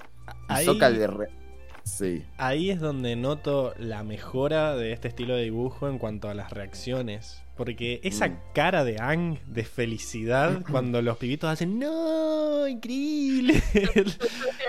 Se nota en la cara de Ang esa felicidad de decir ¡Ay, gracias! Necesitaba esto. Sí. Después de que Es ya que le habían pegado por todos lados. Es que vol- volvió a ver algo que era parecido. Incluso creo que a nosotros, como lectores, vemos algo parecido a lo que ya hemos visto. Tipo, dos nenes fascinados viendo al avatar. Nada que no hemos visto antes. En cambio, todo lo que hemos visto de- del rechazo, estas contestaciones, esta pelea de maestros no maestros, es literalmente algo nuevo. Un cambio que se gesta puntualmente en esta ciudad. Y me gustó mucho que también pasa muy desapercibido este comentario de Soka diciendo: Me gustaría saber qué pasaría si, si alguien piensa como estos nenes, pero siendo no maestros. Claro, porque si te pones a pensar eh, en este problema de maestros y no maestros, Ang es el maestro, no es un maestro, es el, el maestro de los maestro. cuatro elementos de Ultimate Bender.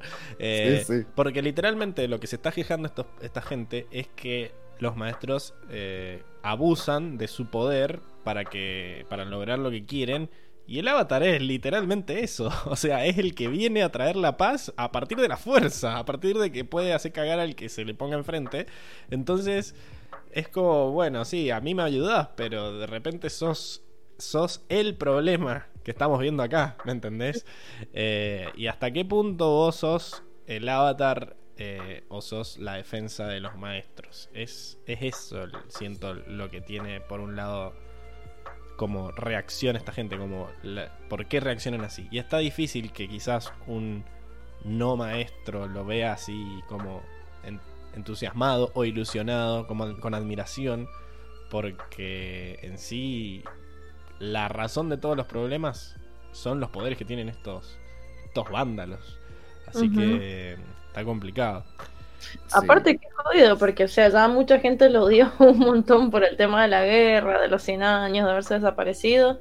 De repente, Bueno, eh, pero eso toda la paz, el orden, qué sé yo, y ahora, pum, no lo quieren porque es maestro. O sea, Claro, o sea, ya no tienen la excusa esa de desapareciste porque ya está, ya arregló las cosas. claro, Pero- totalmente. Ya restauró todo, el orden, la paz, qué sé yo, pum, ahora se surgen estos quilombos y de nuevo lo odian. Quizás Bueno, es algo que... pasa acá y que no pasaba, por ejemplo, en el tercer anillo de Basing C, es que ahí eran todos pobres y parece que eran todos no maestros por este sentido de que los maestros suelen tener una clase mayor. Entonces, acá los maestros habían venido a trabajar con sus poderes, entonces se da más esta mezcla que quizás en el anillo bajo de Basing C no se daba porque eran todos no maestros. No, se daba, se daba, eh, había maestros. ¿Te acordás que al final de la serie veíamos unos nenes maestros tierra jugar con. como al Ah, fútbol con. O sea, no. El, el eso tema era es que. el anillo alto, ¿eh? Porque- No, no era en el anillo abajo, que estaban los, los tanques, aparte los nenes eran re pobres, notaba leguas. Ah, puede ser. Sí, pero parece que los índices de criminalidad eran mucho más bajos que. Hay una, hay una diferencia radical entre el anillo, en el, entre el tercer Estaban anillo los- de Basing y esto. Están los Daily, y hay una estructura social y legal súper armada y, y cultural ya. O sea, justamente los Daily, que son los defensores de la cultura de Basing C, Ujú. literalmente hacen eso. Y Sí, mantienen el orden. en, el, en la parte más pobre de la ciudad. ¿Cómo? ¿Qué, qué tanto se ven haber metido ahí en esa parte pobre de la ciudad? Sí, estaban. Estaban porque se notaba que, sí- que eran. Bueno, a Jet se lo llevan presos ellos. Y, Ah. y se notaba que ellos eran los que observaban todo. Cuando llega APA lo ven, están colgados del techo. O sea, literalmente eran los que mantenían el orden, digamos. Acá hay una, acá hay una suerte de anarquía, porque Sí. es una Todo ciudad, tan nuevo. es una ciudad formada a raíz de negocios. No hay cultura, no hay una cultura propiamente dicha. De hecho, la ciudad en sí es como una villa, porque eh, se formó aparte de gente que emigró solamente para trabajar. Y claro, hay, hay tanta demanda de trabajadores que, que era gente probablemente marginal que estaba buscando mejorías y se encontró con que no había tanta oferta, o sea, no hay suficientes fábricas y encima la tecnología avanzó a un punto en que necesitan menos trabajadores de los que antes estaban pidiendo, eh, lo cual acentuó un problema de pobreza estructural muy grande en un no marco legal, porque no hay ningún marco legal acá, son simplemente empresarios eh, explotando la zona. A mí me. Uy.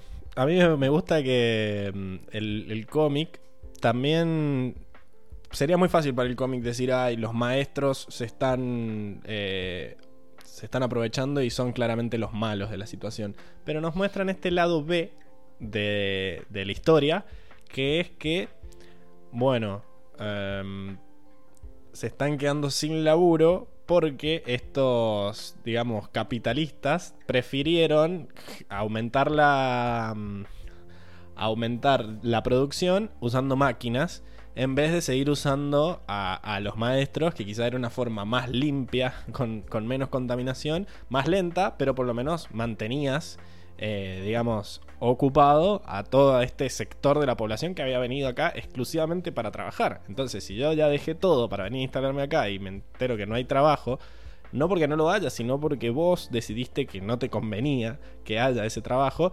Y entonces, lado, papito, es culpa tuya la inseguridad que hay, ¿no? No, Eh, bueno, pará, no, no hay. O sea, no- yo no creo que haya culpables acá. Es una. mm, Es un problema es un problema social, pero no me parece que sea algo pre- premeditado. De hecho, es una cosa que me parece muy interesante, pero se lo voy a dejar a Emi para la parte de Katara, que es cuando ella dice, Emi diciendo, uy, Dios mío, revisando los apuntes, Tenía que hacer eso. Abriendo el cómic, tío. Este, bueno, no, Yo, claro, ella venía a escuchar el resumen y después hablaba. No, de- dejo, te- dejo el piecito acá, dejo el piecito acá, Amy, que es que Katara en un momento dice, son solamente personas que están intentando vivir la vida de la mejor forma que pueden. Y, y, o sea, suena muy lindo como suena, pero a ver, vos decís, no hay laburo, pues, no porque no haya, sino porque no quieren. No, es porque no hay, qué sé yo, hay mejoras tecnológicas, lo que lleva a que se necesiten menos puestos de trabajo y la gente quedó ahí toda parada, pero los empresarios eh, no es que fome- eh, no sé cómo decirlo, no es que fomentaron que la gente vaya ahí y, y de alguna manera los están bancando en malas condiciones. O sea, la gente tranquilamente podría irse a otra ciudad. El tema es que quedaron apostados ahí porque cuestiones sociales. Eh, es una mala, es un mal timing o es una mala conveniencia. También de la- convengamos que les chupa un huevo a los, a los capitalistas estos si vos tenés laburo o no. O sea, ellos indirectamente los trajeron porque dudo que toda esa gente viviera ahí antes. Entonces, supongo que anda- habrán habido, al principio cuando los necesitaban, mandaron ahí a los por LinkedIn, che, venite, te necesitamos, qué sé yo. Y ahora que ya no te necesitan, bueno, vamos a empezar a... Es más, hay tan poco laburo porque hay una especie de, de sindicato de los vendors, nos muestran, ¿no? De que habían echado unos pocos y los otros en solidaridad decidieron no trabajar con estos que están trabajando con estas eh, máquinas que les quitan Una el decisión, trabajo. una decisión un tanto, no sé, polémica o absurda. Eh, porque no es que les están perjudicando, creo yo, por lo que escuché de Satoru, no les están perjudicando en lo absoluto con su huelga. Satoru está chocho, duplicó la productividad. Eh, creo que si quisieran hacer un, un- un verdadero golpe, tendrían que ir y destruir con sus poderes las fábricas a rolete. Mm, Eh, y pasó algo de eso, ¿no? Que explotó una máquina sospechosamente en la noche. Sí, pero eso es para otro debate, porque hubo un sabotaje, pero es un sabotaje que está, pre- que está provocado por la concejal eh, Liling, que es una maestra. Y sí, Eh, están tratando ella- de recuperar pero ella es dueña- los laburos. Claro, eh, claro, pero ella es dueña de fábrica. es dueña de fábrica, pero es maestra. Entonces no quiere que su gente pierda poder y que tenga que vivir ahí en la calle. Eh, es una cuestión problemática. A mí me, me da, me hace acordar mucho esto de, de los vendors quedando así sin laburo, a esta alza que ha habido. O sea, yo siempre hago estas conexiones que nada que ver, pero eh, estas, con, estas alzas que ha habido en los movimientos libertarios, ¿no? o eh, incluso hasta neonazis, ¿no? De todo, que son todos hombres blancos, jóvenes, heterosexuales que han estado acostumbrados a que han vivido con muchos privilegios durante toda su vida y de repente ven que tienen que empezar a competir en más igualdad de condiciones y ahí dice, eh, nos están oprimiendo, que esto, que el otro, y empiezan a, a tomar decisiones más polémicas, como, qué sé yo, salir a robar, hoy no tengo, no tengo trabajo, así que que empiece la delincuencia. Y es como, bueno, pará, no sé, me, me gusta esto porque es un problema sociológico real que se está dando de gente acostumbrada a tener estos privilegios, de repente se encuentran con que se los sacan o que se los empiezan a dar a otras personas para generar un poco más de igualdad. Eh, y reaccionan no de la mejor manera con esa nostalgia de, uh, antes mirá lo que éramos y mirá lo que somos ahora. Parecido a lo que pasaba con la Nación del Fuego, ¿no? Entonces, me gusta que esté, esté esto definido así el problema, porque claramente el hecho de que no haya laburo es un problema para los vendors, porque ahora tenemos a toda esta gente que no tiene qué hacer, no sabe qué hacer y termina haciendo cagadas. Entonces... Está, está bueno, me gusta cómo lo han planteado al marco. Pero no le quitemos responsabilidad a este chango que ahora que no necesita el vending lo viene a prohibir. Eh, claro. No, esa, esa, esa medida fue totalmente antipopular y es malísima por parte de Lao. Yo solamente digo que yo no creo que él sea responsable de la miseria que, su, que, que sufre la ciudad, porque en algún punto es un exceso de inmigrantes que ahora no tienen dónde. Pero inmigrantes dónde- que él dónde- se encargó de. Él y todos los otros se encargaron No de sabemos, conseguir. Pablo. Ellos se No- beneficiaban de que hubiera toda esa gente. Sí, Pablo, no sabemos. fábricas. Capaz, capaz fue del boca en boca. Acordate de las chicas de la tribu Agua del Sur. O sea, eh, eh, ahí seguramente corrieron la boca y dijeron, che, vénganse a la refinería, que hay un montón de laburo, qué sé yo. Y así seguramente corrió el boca en boca y la gente empezó a emigrar porque había mucha oportunidad laboral por las fábricas, que es algo que pasa de hecho en todas las grandes ciudades y que por eso en las grandes ciudades está más acentuada la pobreza, porque vienen del campo, de otros lugares. Y, y se encuentran con que de golpe no hay tanta oferta de laburo, solamente que es, un, es como un, eh, una mala conexión. Y bueno, y obviamente como no hay una estructura, una, una estructura legal, sino que reina el neoliberalismo en, esta, en este asentamiento, eh, claramente que no hay alguien responsable del cuidado de los, de los ciudadanos. O sea, estas empresas que están simplemente apostados en ese lugar, eh, en algún punto, bueno, obviamente que son causa, pero no son una causa premeditada. No, obviamente. A ellos les gusta ga- ganar plata y no les interesa generar problemas en el proceso. A menos que le empiecen a afectar los problemas. Porque ahora hoy no, mis no maestros no pueden venir a, a trabajar porque los maestros que despedí, que no tienen nada que hacer, están causando problemas. Avatar, Claro. ayúdanos. Y bueno, papo, pero el problema que iniciaste vos. Entonces, eh, nada. Bueno, tampoco es que se lavaron las manos, hicieron un consejo. Hicieron un Este, consejo para... evitar seguir perdiendo plata. O sea, es eso. Bueno, porque Pablo, se ¿qué llama? Consejo de Negocios.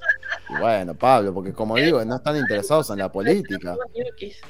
Eh, fíjate vos, fíjate vos, de hecho, em, ¿cómo se dice? O sea, yo me imagino que esto fue así. Vos sos Lao, tenés la empresa, genial. Y habíamos visto el- al pueblito este en su momento, que era medio western, ¿no? Que había, había seguramente un hotel donde la gente podía trabajar, bueno, algún negocio, viste, para comer, qué sé yo. De golpe, otra fábrica aparece. Bien, empieza a caer más gente. Dicen, bueno, vamos a crear casas. Bueno, yo me instalo acá. Más negocios. Y de golpe empieza a caer una catarata de gente inmensa queriendo trabajar. Y de golpe te das cuenta y empiezan a crear estas casas pedorras. Porque claramente no, no- llegaron y no, no conseguían laburo, pero se ponen a trabajar en la verdulería o, o en alguna estos negocios chiquititos que empiezan a haber, pero no en una fábrica. Y de golpe, si bien hay una banda de fábricas y una banda de negocios de- de subsistencia, la cantidad de gente que, que llegó al lugar es abrumadora. Y entonces, obvio, hay gente que quedó en estos trabajos, pero hay un montón de gente que está desocupada porque no hay suficiente trabajo. Entonces, y como no hay un, un- un gobierno que se encargue de seguramente propiciar eh, una, una política keynesiana como para mejor, crear más trabajo para esta gente y, y mejorar las condiciones edilicias y del asentamiento, bueno, eh, están como, yo no creo que haya ¡Zurdos, culpables de acá, puta! como decir acá hay alguien malicioso, es la vida misma. Sí. El problema es el estado ausente del rey de mierda este, que ni sabe que está pasando todo esto, no sabe nada. Bueno, Esto- es más, ¿qué, qué jurisdicción es esta? ¿Yudao no se tendría que hacer cargo de esto? No, Yudao es dentro de la murallita de Yudao. Esto es afuera, papu. Esto es reino tierra. Nos vimos. Yudao no se va a estar bajo haciendo cargo de, de los quilombos ajenos. Lo único que falta. Eh, Pero Yudao se independizó. Yudao se independizó, pero esto no es Yudao. Esto era una fábrica que estaban ahí Bueno, cerca de Yudao- porque querían gente. Yudao- pero Yudao no creo que se haya independizado bajo los márgenes de las murallas. Debe haber un territorio no Eh, independizado que, No, que mural- capaz esto está dentro del, del mismo terreno. No creo. No creo, si no ya se habrían hecho cargo porque o le habrían ido a hacer quilombo a ellos. Yo siento que la ciudad llega hasta, hasta la muralla. Afuera era puro. Todo esto era monte, si veíamos los cómics anteriores. Así que yo siento que esto es, jurisdicción del Reino Tierra y de acá que hagan algo estamos en el horno. Así que. mm, Eso, pero bueno, Ang, dentro de todo, está. eh, digamos, está convencido de que esto tiene que seguir, pero bueno, hay que mejorarlo. Pero no está ni ahí con prohibir el vending. Tiene miedo. Hank tiene miedo porque se enfrenta a esta predicción que había hecho Lady Tienai de, bueno, el cambio es inevitable, pero confío en que el ser humano va a lograr encontrar la manera de preservar y de proteger el medio ambiente a pesar de todo. Que fue eh, ese final mega gris, tremendo, del cómic de la brecha, donde dijo, no lo sé, Avatar, yo solamente confío en que lo Sí. van a hacer. Total. Terrible. Yo ya soy un pájaro. Me voy Total yo, soy, total, yo soy inmortal, me chupa un huevo lo que pasa Yo Pero el Avatar cambié de forma. Sí, sí, pero el que se tiene que encargar ahora es él. Problema bueno. tuyo, papu. Eh, Eh, encima le cuesta, Ang, viste que siguen, él, él- él- él quiere, él quiere negociar en esta pelea de. eh, una pelea de bandas, tipo, parece los barrios bajos de Nueva York. De golpe tiene que negociar entre estos y no puede, porque claramente están súper brutos estos tipos. Sí. Este, Bueno, pero mm, se planta ahí en el consejo y recibe ayuda de esta Liling. y que bueno, justo tenía una policía, de justo todos maestros que justo servían para resolver el problema. Y eh, él dice, ah, qué agradable sujeta. no sospecha para nada. Eh, Bueno, pero capaz funcionaba. En los simuladores pasaba lo mismo. Yo conozco un grupo de personas que pueden ayudar. Sí, bueno, pero no eran eh, no eran los que tenían el poder. O sea, esto era Mm, entiendo. Acá era como que justo ella tenía una fuerza de protección contratada que venía a resolver el problema. Todos maestros. Y cuando el otro le dice, no, estaría bueno que haya no maestros también. Sí, sí, después vemos. Yo te aviso. Claro, le dice sí, Bueno. sí, sí, pero después de que conformemos la fuerza de estos tiene un maestros. punto igual ella. Mm, a ver cuál es ¿Qué vas a tener? ¿Qué vas a tener? ¿Una fuerza de- policial de no maestros? Viene un maestro tierra, les tira una piedra encima, se murió la fuerza de policía. Bueno, buscate unas guerritas Kyoshi, una cosa así. Bueno, pero macho, ¿vos viste lo que es esa ciudad? Están desnutridos, la mitad está desnutrida.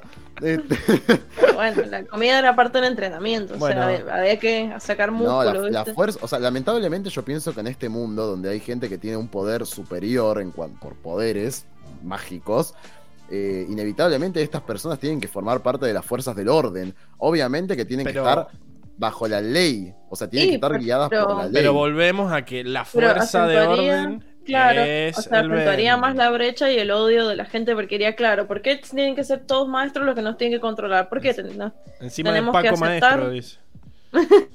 Bueno, ahí, tenemos ahí- que aceptar que siempre sean que- ellos los que ponen el orden, los que nos manejan.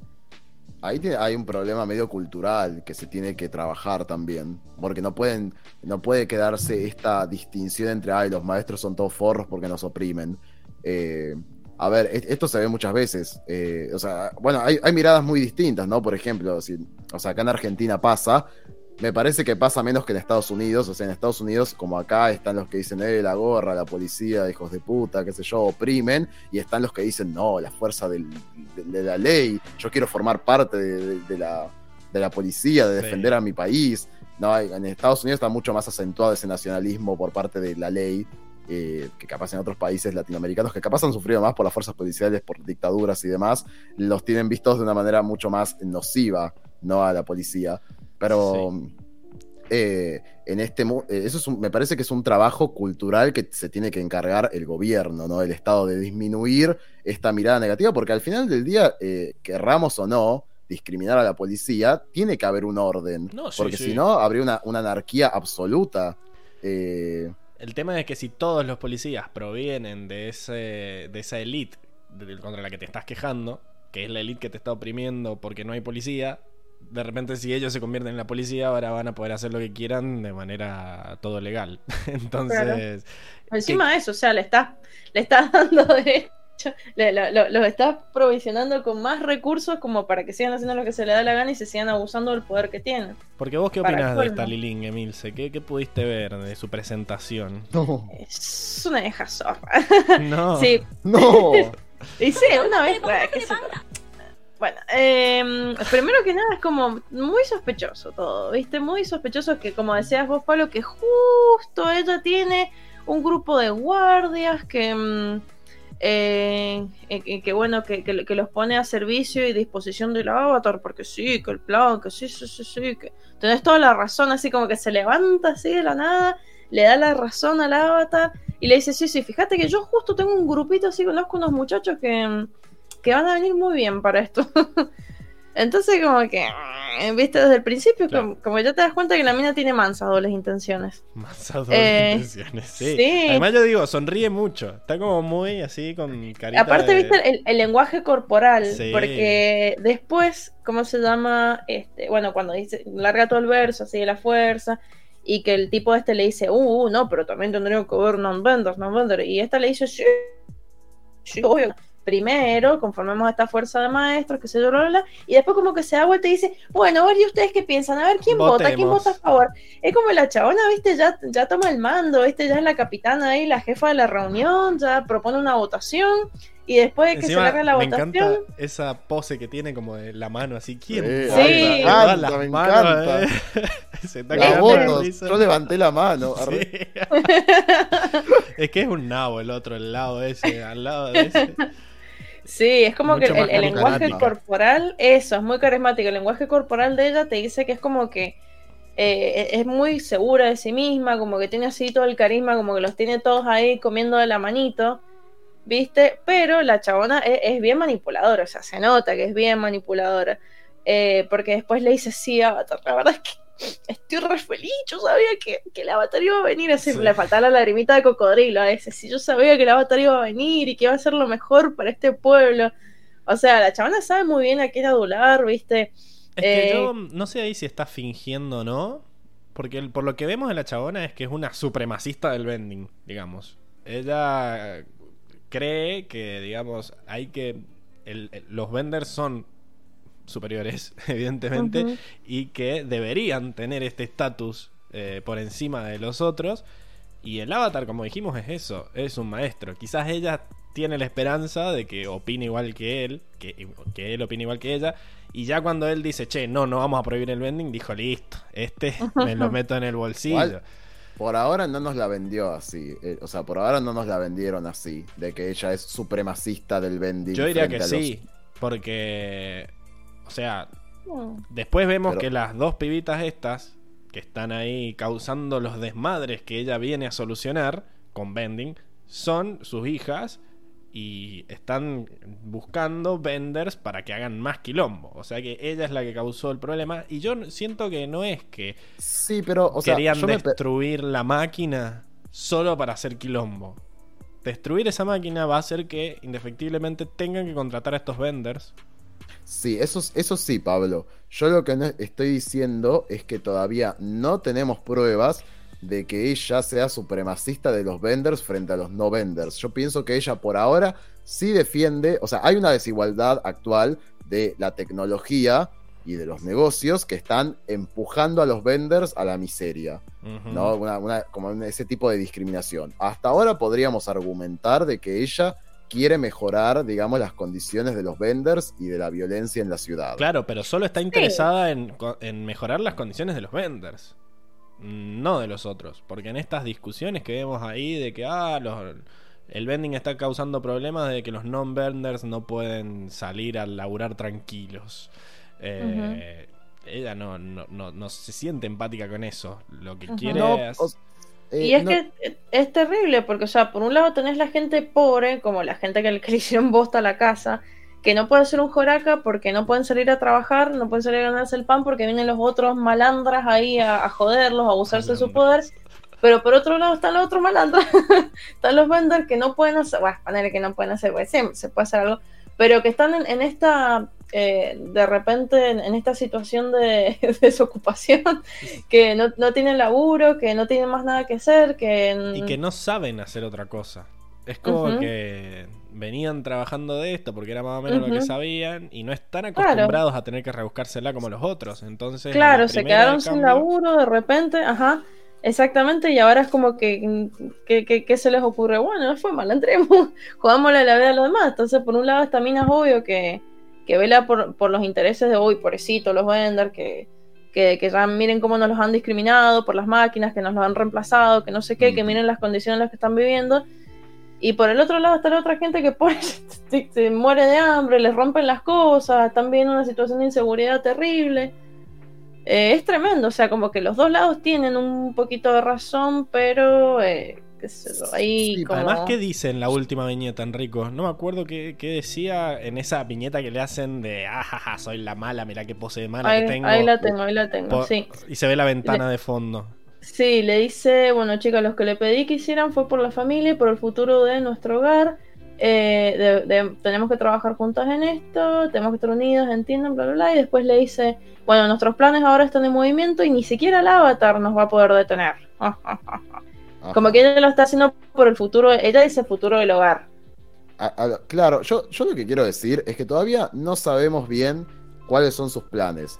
Eh, no sé si hay planes racistas de estar en contra, o sea, no dio ningún tipo de, de indicio de que esté en contra de los no vendors. Sí que quiere ayudar a los vendors, pero no, no, o sea, porque ella muy cuidadosamente en su discurso dijo, yo estoy a favor de una fuerza policial para ayudar a reducir la violencia en las calles. Y eso ayuda Violencia tanto que bando causó como- ella. Bueno, no, no. Ella no causó la Está violencia. ayudando. Sí, está pero está- estás está usando No, la- No sabemos. no sabemos. Sí, ¿Y sí. Eso- explotar esto- la fábrica ahora? Es- eso no es la violencia de las calles. Es, es un sabotaje en una fábrica de, una, de alguien de la competencia encima. Ay, Bueno, pero contrató ¿qué? malandras, contrató a, la- a los mismos malandras que se estaban peleando hace dos minutos con los otros ahí. Claro, No, bueno, pero a lo que voy es que. Encima yo- lo disfrazó de oportunidad laboral. ¿Querés Dijo, ser sí, tu propio sí, jefe? Le dijera. Claro, Sí, sí, sí. En realidad, en realidad exactamente. no, están en negro porque no, no les hacen la Como tipo- los que. Es que como el son su propio, propio como, jefe. como su propio jefe, básicamente. Bueno, pero acá no pueden hacer lo que ellos quieren. Tienen, le- les di una orden. Andá y hace esto. Este, nada, yo lo que lo único que quiero decir es que por ahora pareciera simplemente una ventajista del negocio y de sus propios y de los vendors, como es ella. Pero no parecería ningún tipo de racismo a priori contra los no vendors. Seguramente lo haya, ¿eh? Eh, Podemos tener teorías de que ella esté en contra de los no vendors. Que ya sería casi una especie de Osai, pero a nivel de los no vendors, ¿no? Es una Osai eh, sin xenofobia, digamos, porque está bueno esto de que han- Hay una discriminación, pero contra, o sea, suponemos. cambias el target. O sea, hasta ahora la Nación del Fuego decía, nosotros, los del Fuego, somos mucho mejores que todos estos. Ahora, como terminó la guerra y se necesitan entre todos, bueno, parece que en realidad los salvajes del agua, mientras muevan el agua, están bien. Ahora los inferiores son los que no pueden mover el agua y no me sirven para mis intereses capitalistas por ahora. O que históricamente han sido, entre ellos, han sido, incluso ha habido esa diferencia. Entonces, al traer este equilibrio en- entre las naciones y que no haya una nación que discrimine a las otras, ahora tenemos una sociedad, digamos, unida entre donde sigue habiendo desigualdad, ahora intranaciones. Es que también desaparece este concepto. Acá en esta ciudad son, están todos mezclados. No. Se pelean entre ellos, pero al final los que terminan perdiendo son los, los civiles que no tienen poderes.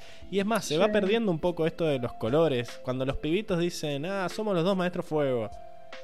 Había uno de rojo y el otro de verde, pero los dos eran maestros fuego. O sea, como que esta ya se va perdiendo Y esta identidad. Había- es que hay, Pablo, hay tanta pobreza, no se pueden comprar dos cosas exclusivas de color muchos- rojo. muchos Capaz que eran del primo, heredaron, sí, heredaron de los primos ahí lo que eran más encontraron en lo tiraron en la calle al verde y dijeron, oye, ponete este, Ah. pilcha nueva. Para mí está viendo ahí un mestizaje, como vimos en Core y todo eso. O sea, ya hay No, como- no, sí, sí, sí, sí, sí, Sí, sí, yo solamente digo que acá hay una pobreza, o sea, no me extrañaría que este menjunje también sea por las condiciones, no se pueden dar el lujo de, de- de hacer ciertas cosas.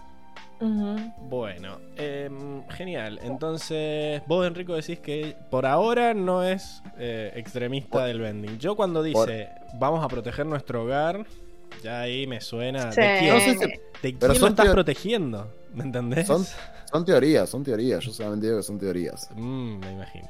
Bueno, eh, genial. Eh, y Toff igual responde bastante de un lado de este, este problema. Es como que tampoco entiende por qué los venders se quejan tanto. Acaba de llegar ella, ¿no? Obvio. Pero ya le molesta que no lo dejen ayudar. Mira, en dos, en dos patadas te construyó la casa. Déjame que, que te ayude. Como que no termina de entender.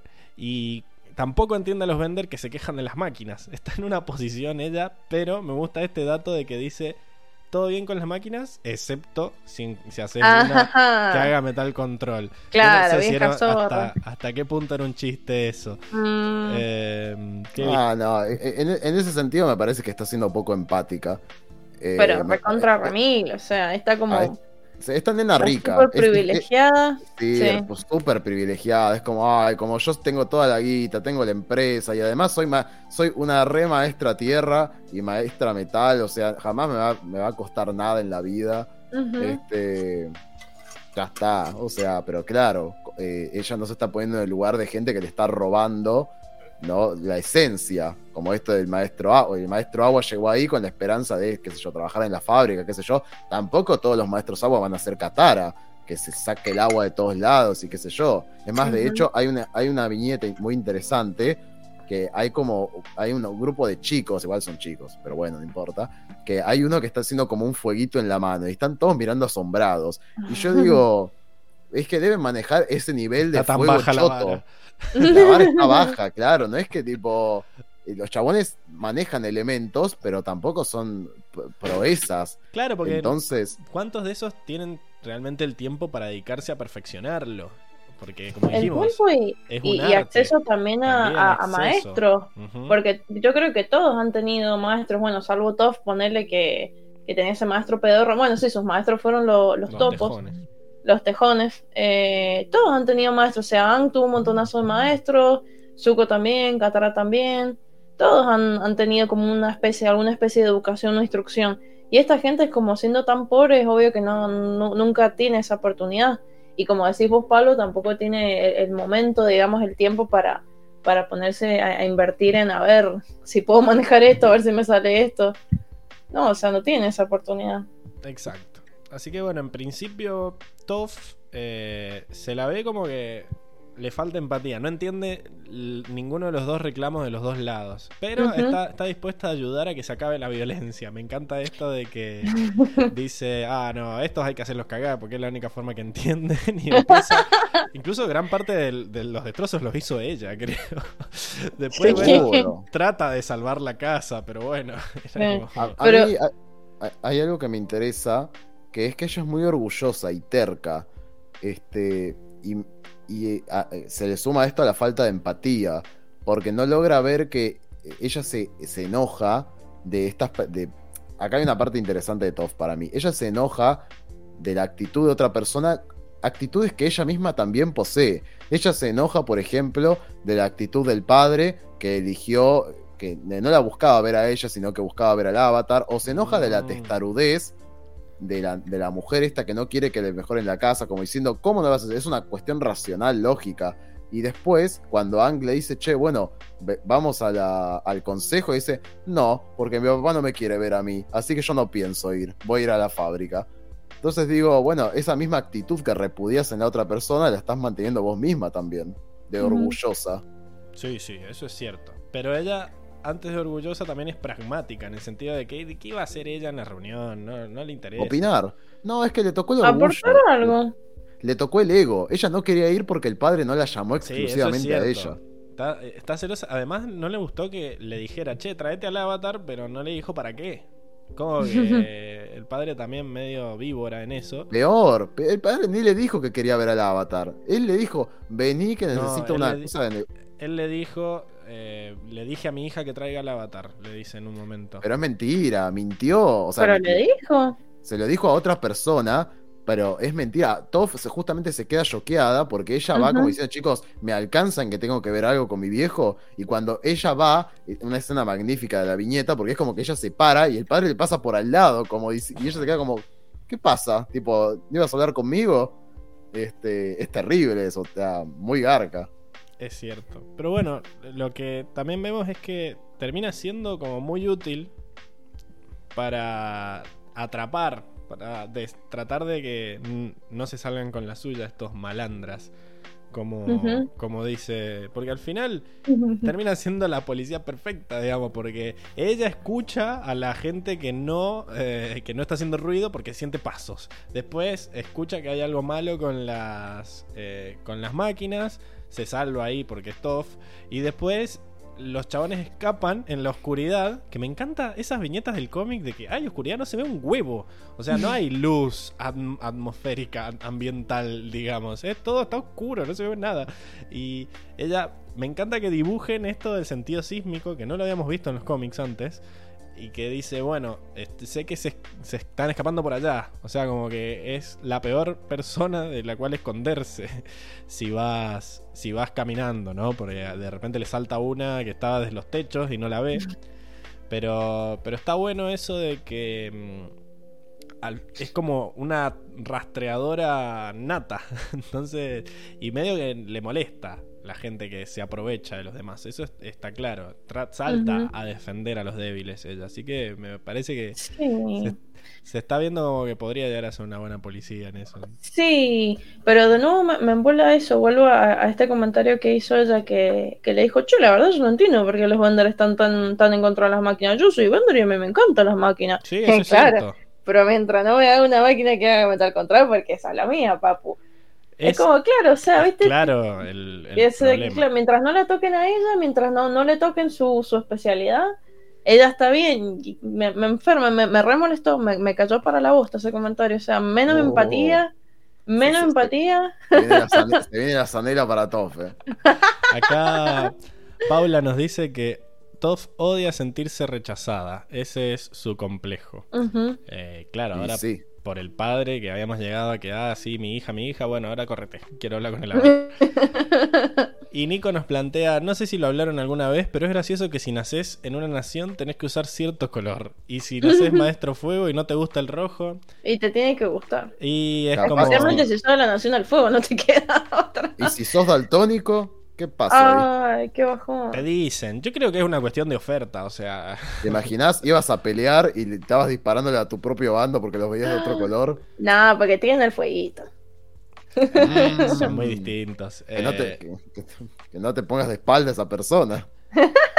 Las armaduras se notaban. Si estabas en una pelea, tenías que tener. Si estabas en el ejército, te ibas a, te ibas a dar Sí, cuenta. aparte no, no era lo mismo los trapitos de la Nación de la, del, del Reino Tierra que, que, que- sí, que los tapados ahí lujosos de, de, de la Nación del Fuego. Yo siento Esa indumentaria, sí. está muy bueno esto. Es- Es casi, es obvio que es una ayuda al, al, al televidente de saber quién es de, de cada nación. Pero me parece algo lógico decir, bueno, eh, es una forma, todos. Eh, en ciertas naciones se visten de cierta forma, ¿no? Como que cuando vemos gente, qué sé yo, en kimonos o cosas así, sabemos que vienen de Japón o incluso las ropas orientales en la antigüedad, ¿no? Obviamente. En el momento en que empieza a haber globalización se empieza a perder esto y era más o menos lo que quería decir con los pibitos. Em, pero bueno, también si sos mujer y no te gusta el vestido, ¿qué haces? ¿Te lo pones igual? ¿O creás, tratás de, tratás de cambiar un poco eso? Pero me parece que va más por ahí esto de si no te gusta el rojo, la comes. O sea, es lo único que hay. O sea, si vas a ir a comprar algo, va a estar todo rojo. ¿no? Sos abucheado como el hombre de la Nación del Fuego, dice acá Tiago, claro, el, el de Estruendo, Estruendo Tierra 6. Eh, bien, bueno, eso, no sé si queda algo más de Toff. ¿Y a quién más tenías? ¿A Soka, Enrico? Tenía Soca. Sí, sí, sí. ¿Qué pudiste Que la ver? La, la verdad es que no mucho. O sea, Soca lo veo bastante centrado, como ya lo hemos visto antes. Eh, simplemente me dio mucha risa esta escena, bueno, porque él quiere ver a Suki. Este, no la va a ver a Suki, ya se da cuenta. No Bueno, la va a ver. hemos bardeado antes a Soka de que le chupa un huevo Suki y acá el chaval está preocupado porque la quiere ir a ver. O sea que... Y sí, está re manija y le vienen a decir que, que no la van a ver, tipo, y él ya estaba esperando esa noche. No, bueno, pero los fans del Suzuki, con tal de tirarle mierda al pobre Soka, siempre le decían, bueno, pero esa pareja está descuidada, qué sé yo. Sí, Pablo, vamos a ver el cómic que viene, como los vamos a examinar, cómo se comportan. Dale. Igual, no se ven a 80 años, ganas van a tener sí o sí. Quizás se han visto fuera de cámara, no sé, no, Ah, quizás no hubo un cómic de ellos yendo a verse. O momento. Soka yendo a la Nación del Fuego ahí para ver. a- Nah. Mm. Nah, Puede ser. No chequear. Eh, Nah. Puede ser. Pero bueno, el chabón le gustó mucho un casco, ¿no? No, ¿cómo lo cagaron? ¿Cómo lo cagaron ahí? No te rías, aparte un idiota, ¿por qué iba a gastar plata en eso? Si podía haberse agarrado uno de su propia tribu, acaban de venir del Polo Sur. Este igual era diferente, era como de un. No parecía de lobo, era como de. No, Pablo, te van a cagar a vos también. Pablo, te van a cagar. Estaba lindo, Igual yo no entiendo boludo. dónde sacan plata. No termino de entender. Si esta gente no trabaja, ¿de No, ya viven de canjes. Viven de canjes. Viven de Bueno, canje, pero no si sé, de planes sociales, ¿viste? ahora ahí son al los lado le hijos- pagan un, un dinerito por él. Son los hijos del Bueno. jefe supremo, boludo. Ya está, ya se resolvió su problema de plata, el de Soca y Katara. Claro. Ya ¿Y está. pero cómo le manda el papi la guita? Pero aparte estaban ¿Cómo siempre con? Ang. Es un funcionario Ang tiene re-. Pero Ang tiene reservas ilimitadas también ya.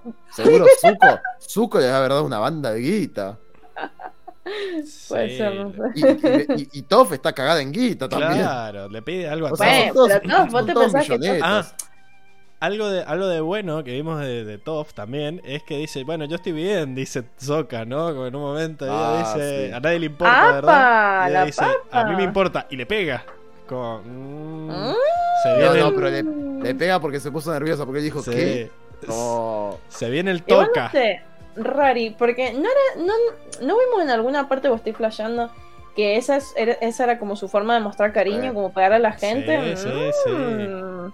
Por eso te digo. Se, se viene una roca arriba de Suki. No, Por igual yo estoy re. Yo estoy, estoy re decepcionada, estoy re decepcionada con, con este tema del Satoru, ¿viste? Yo pensé que como que había mansa onda, que, que sí, que, que- que comentario va, que comentario viene, que sí, que compartimos el mismo trauma, que mm, mira, por acá. Pueden- mira, a mí me parece más factible no haber visto en cámaras a, a Toph y a Satoru ahí en alguna oficina antes que a Sokka metiendo un viajezazo de él solo para ver a Suki.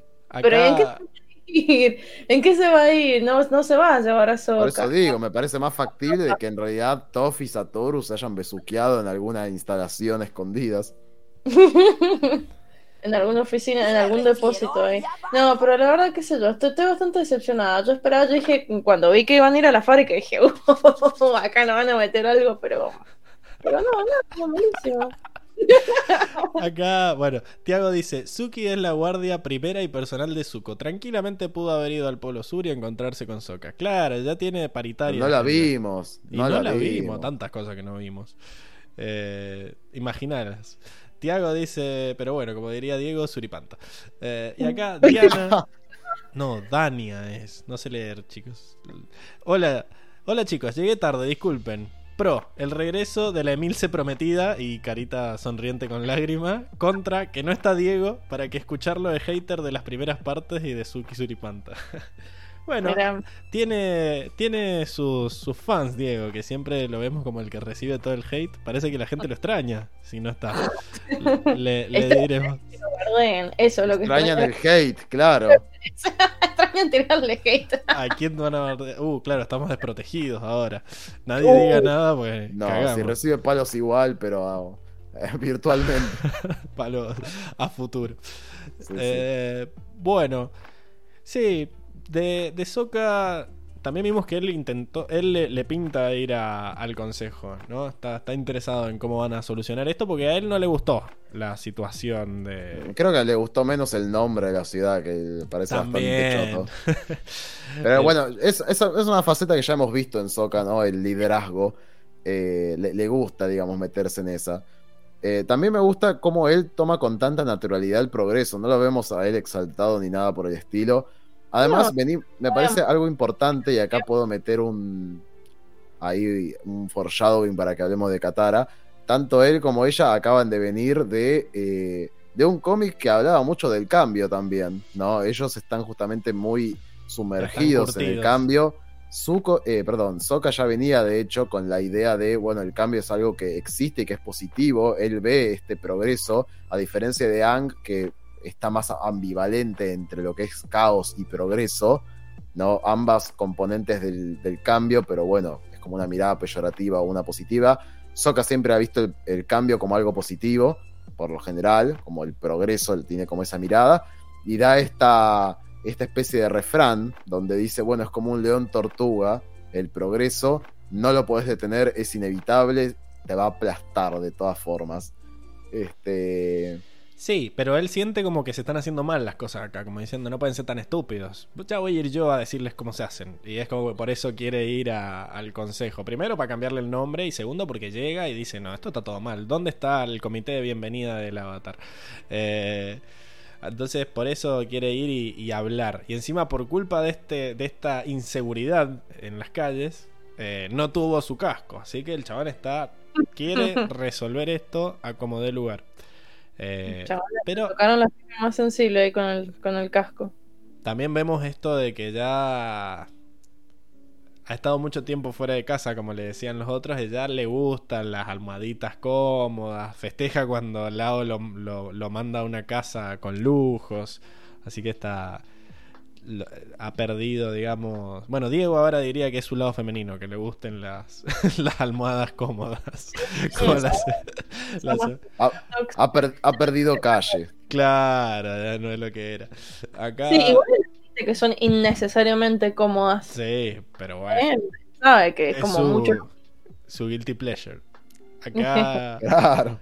Soy una Fran dice, Diego es el amigo que es medio facho, machista y odioso, pero aún así eh, te cae bien porque es simpático. Ja, ja, ja, house. Eh, y Dania dice, Diego es Soca en el libro Agua. claro, bueno. Mm, En la semana Augusto también me dijo que Diego era Soca, que era el alivio cómico del podcast. Increíble. Está bien. Eh, y acá Tiago dice: Si no mal recuerdo, después del paso de la serpiente, ustedes querían contar que otro momento Toff por Soca aparecía. Sí, es que Toff no, no demuestra nada. Entonces, estas pequeñas cositas hay que tomarlas como uff, como con Sí, sí. Azula diciendo una palabra ahí en la playa. O sea, tenés que decir, cada cosa que decís la tomás como un indicio de que, de que es algo, es una señal, porque no va a ponerse a hablar de sus sentimientos. No va a tener un soliloquio de oh, cuánto ama Soca. Entonces, eso. Bueno, Y- eh, sí. superado eso, pero bueno, por lo visto. ¿cómo? Que yo pensé que ya estaba re superado eso. Me, Y- me re sorprendió ver esa escena. Yo dije, ¡va! No, Sí, para mí, para mí no le gustó algo de Satoru y volvió. Sí. Volvió a su ex amor, a su ex eh, crash. Dijo, "Mm, bueno, no me funcionó con Satoru, me vuelvo a fijar en Soka. no, además estaba Chocha en el cómic pasado cuando le daba los peluchitos y estaban ahí. Sí, está "Ay, tirando Capitán palos, está- Boomerang". Está así pica pica, ¿eh? Está aprovechando Sí, sí. eh, la ausencia de Sukipantas en la zona. No éramos tan amigas con Suki. No, Es más, mintió con esto que iba a ver al padre. Quería retrasar la ida claro, no, no vamos a tener que de quedar un mes. Mm, qué lástima. Dijo, esta noche, esta noche me lo encaro, ya está, y nos quedamos acá en, en, en el pueblo este. No, no, no. Bueno, Emi, y nos queda hablar de Katara. ¿Qué, qué pudiste ver de Katara? Katara. Bueno, como ya han mencionado anteriormente, está bastante más tranquila. Eh, por más que bueno, yo. eh, me- Suripanta, suripanta. por lo general me cae bastante bien Katara, yo soy muy catarista. Eh, bueno, también soy bastante anguista, me encantan, me encanta Katara, son Ojalá hubiéramos venido en estos podcasts donde le dimos sin asco. bueno, sí, nos hubiéramos peleado mucho. Eh, pero bueno, yo como digo, no, no suelo tener muchos problemas con Katara, pero acá se la ve como mucho más relajada, más sobria, más calmada, me gusta. Es como que quizás también el cómic te quiere mostrar que ya están más maduros los personajes, como que ya están más creciditos y ya no, no tienen como las mismas reacciones eh, de antes. De hace unos meses. Sí. ¿no? bueno, no sabemos en No, realidad. es lo que me gusta. A ver, si venís de un conflicto parecido y ya viste que reaccionar de, de una manera tan poco a- abierta a los cambios solo trajo consecuencias desastrosas, bueno, está, está bueno que cambies de estrategia. Sería una estupidez que vuelva a caer en la misma posición anterior. Además, Totalmente. porque gran parte del problema que tenía Katara era con Malina, más allá del cambio en sí. Era como que estaba ese aditivo. Sí, la, imagínate, la minita ahí que hace eso. Ah, no, mentira. Era más bien molino, pero sí, la minita que se está sorruchando al padre y como que no caía bien, y encima era jovencita, y encima era linda, era como. eh. Yo la suripanta, re- suripanta, suripanta. Yo la reentiendo. Pero Pero bueno, volviendo a que. em, sí, vemos que en, la- en las viñetas de la fábrica eh, se muestra bastante molesta frente a esta situación, ¿viste? Bueno, Katara siempre como que suele reaccionar a las injusticias y acá esta injusticia como que la, la toca bastante. Este, como dijimos anteriormente, dos de sus amigas se habían ido, eh, se habían mudado a, a otra ciudad de reino. Peor eh, con decisión ever. ¿Cómo? Peor decisión ever esa, porque se fueron de la otra ciudad que estaba hermosa a venirse a vivir al cuchitril. Claro. Ahora se tienen que recortar las bolas las amigas cuando ven la, la nueva tribu. Este, pero bueno, es como que las amigas de ellas se fueron con esta esperanza, esta ilusión de, de- de poder eh, hacerse, no sé, la América en otro lugar y de repente eh, parece que los vendors son eh, totalmente reemplazables, que, que a la industria solamente le importa eh, abaratar costos y, y listo, o sea, y tratan a las personas como si fueran básicamente, no sé, un- como si fuera un recurso más y listo. Em, así que bueno, se la ve como molesta con esta situación. Em, y bueno, después vemos la conversación que tiene con Anne, que me encanta, que esa- esas viñetas son mis preferidas, pero bueno, no las vamos a ver porque me olvidé de mandar las viñetas de nuevo. No, igual está, está. Ay, qué bueno, Enrico, vamos. Vamos, Yo- no hubiera hecho nada, entonces me Yo también elegí esa, la que seguro querías elegir. Eh, Ay, bueno. Pero me gustó. mm, Me gustó esto de que Katara en la brecha ya le molestaba la, la, la que era todo máquina, sin venders. Era como mm, medio innecesario esto, ya estaba viendo que iban a dejar a su gente sin trabajo. Y acá cuando llega dice, yo sabía que la iban a terminar sacando la bosta. ¿Dónde están los venders? Ahí. No, abandonado. Claro, es, la primera que pregunto, o sea, como que todos, viste, está ahí Pancha y tal, y dice, che, ¿y los vender? ¿Y los vender qué pasó? Que no veo vender, veo mucha máquina y muy poco vender. Totalmente. Y bueno, volviendo a lo que estaba diciendo, después me, me gustó muchísimo la conversación que tuvo con Ang, este, cómo ella la apoya, porque Ang nuevamente está compungido, como siempre, como en casi todos los cómics, eh, preguntándose si tomó la decisión correcta y, y- y bueno, teniendo todo este flashback a cómo se sintió él cuando se despertó después de los 100 años y vi que todo había desaparecido, que todo había cambiado. Y ella le, le reafirma, me encanta, le reafirma que bueno, que esta vez es diferente porque él ya no está solo, ahora lo- los tiene a ellos, como que le, da esa tranquilidad.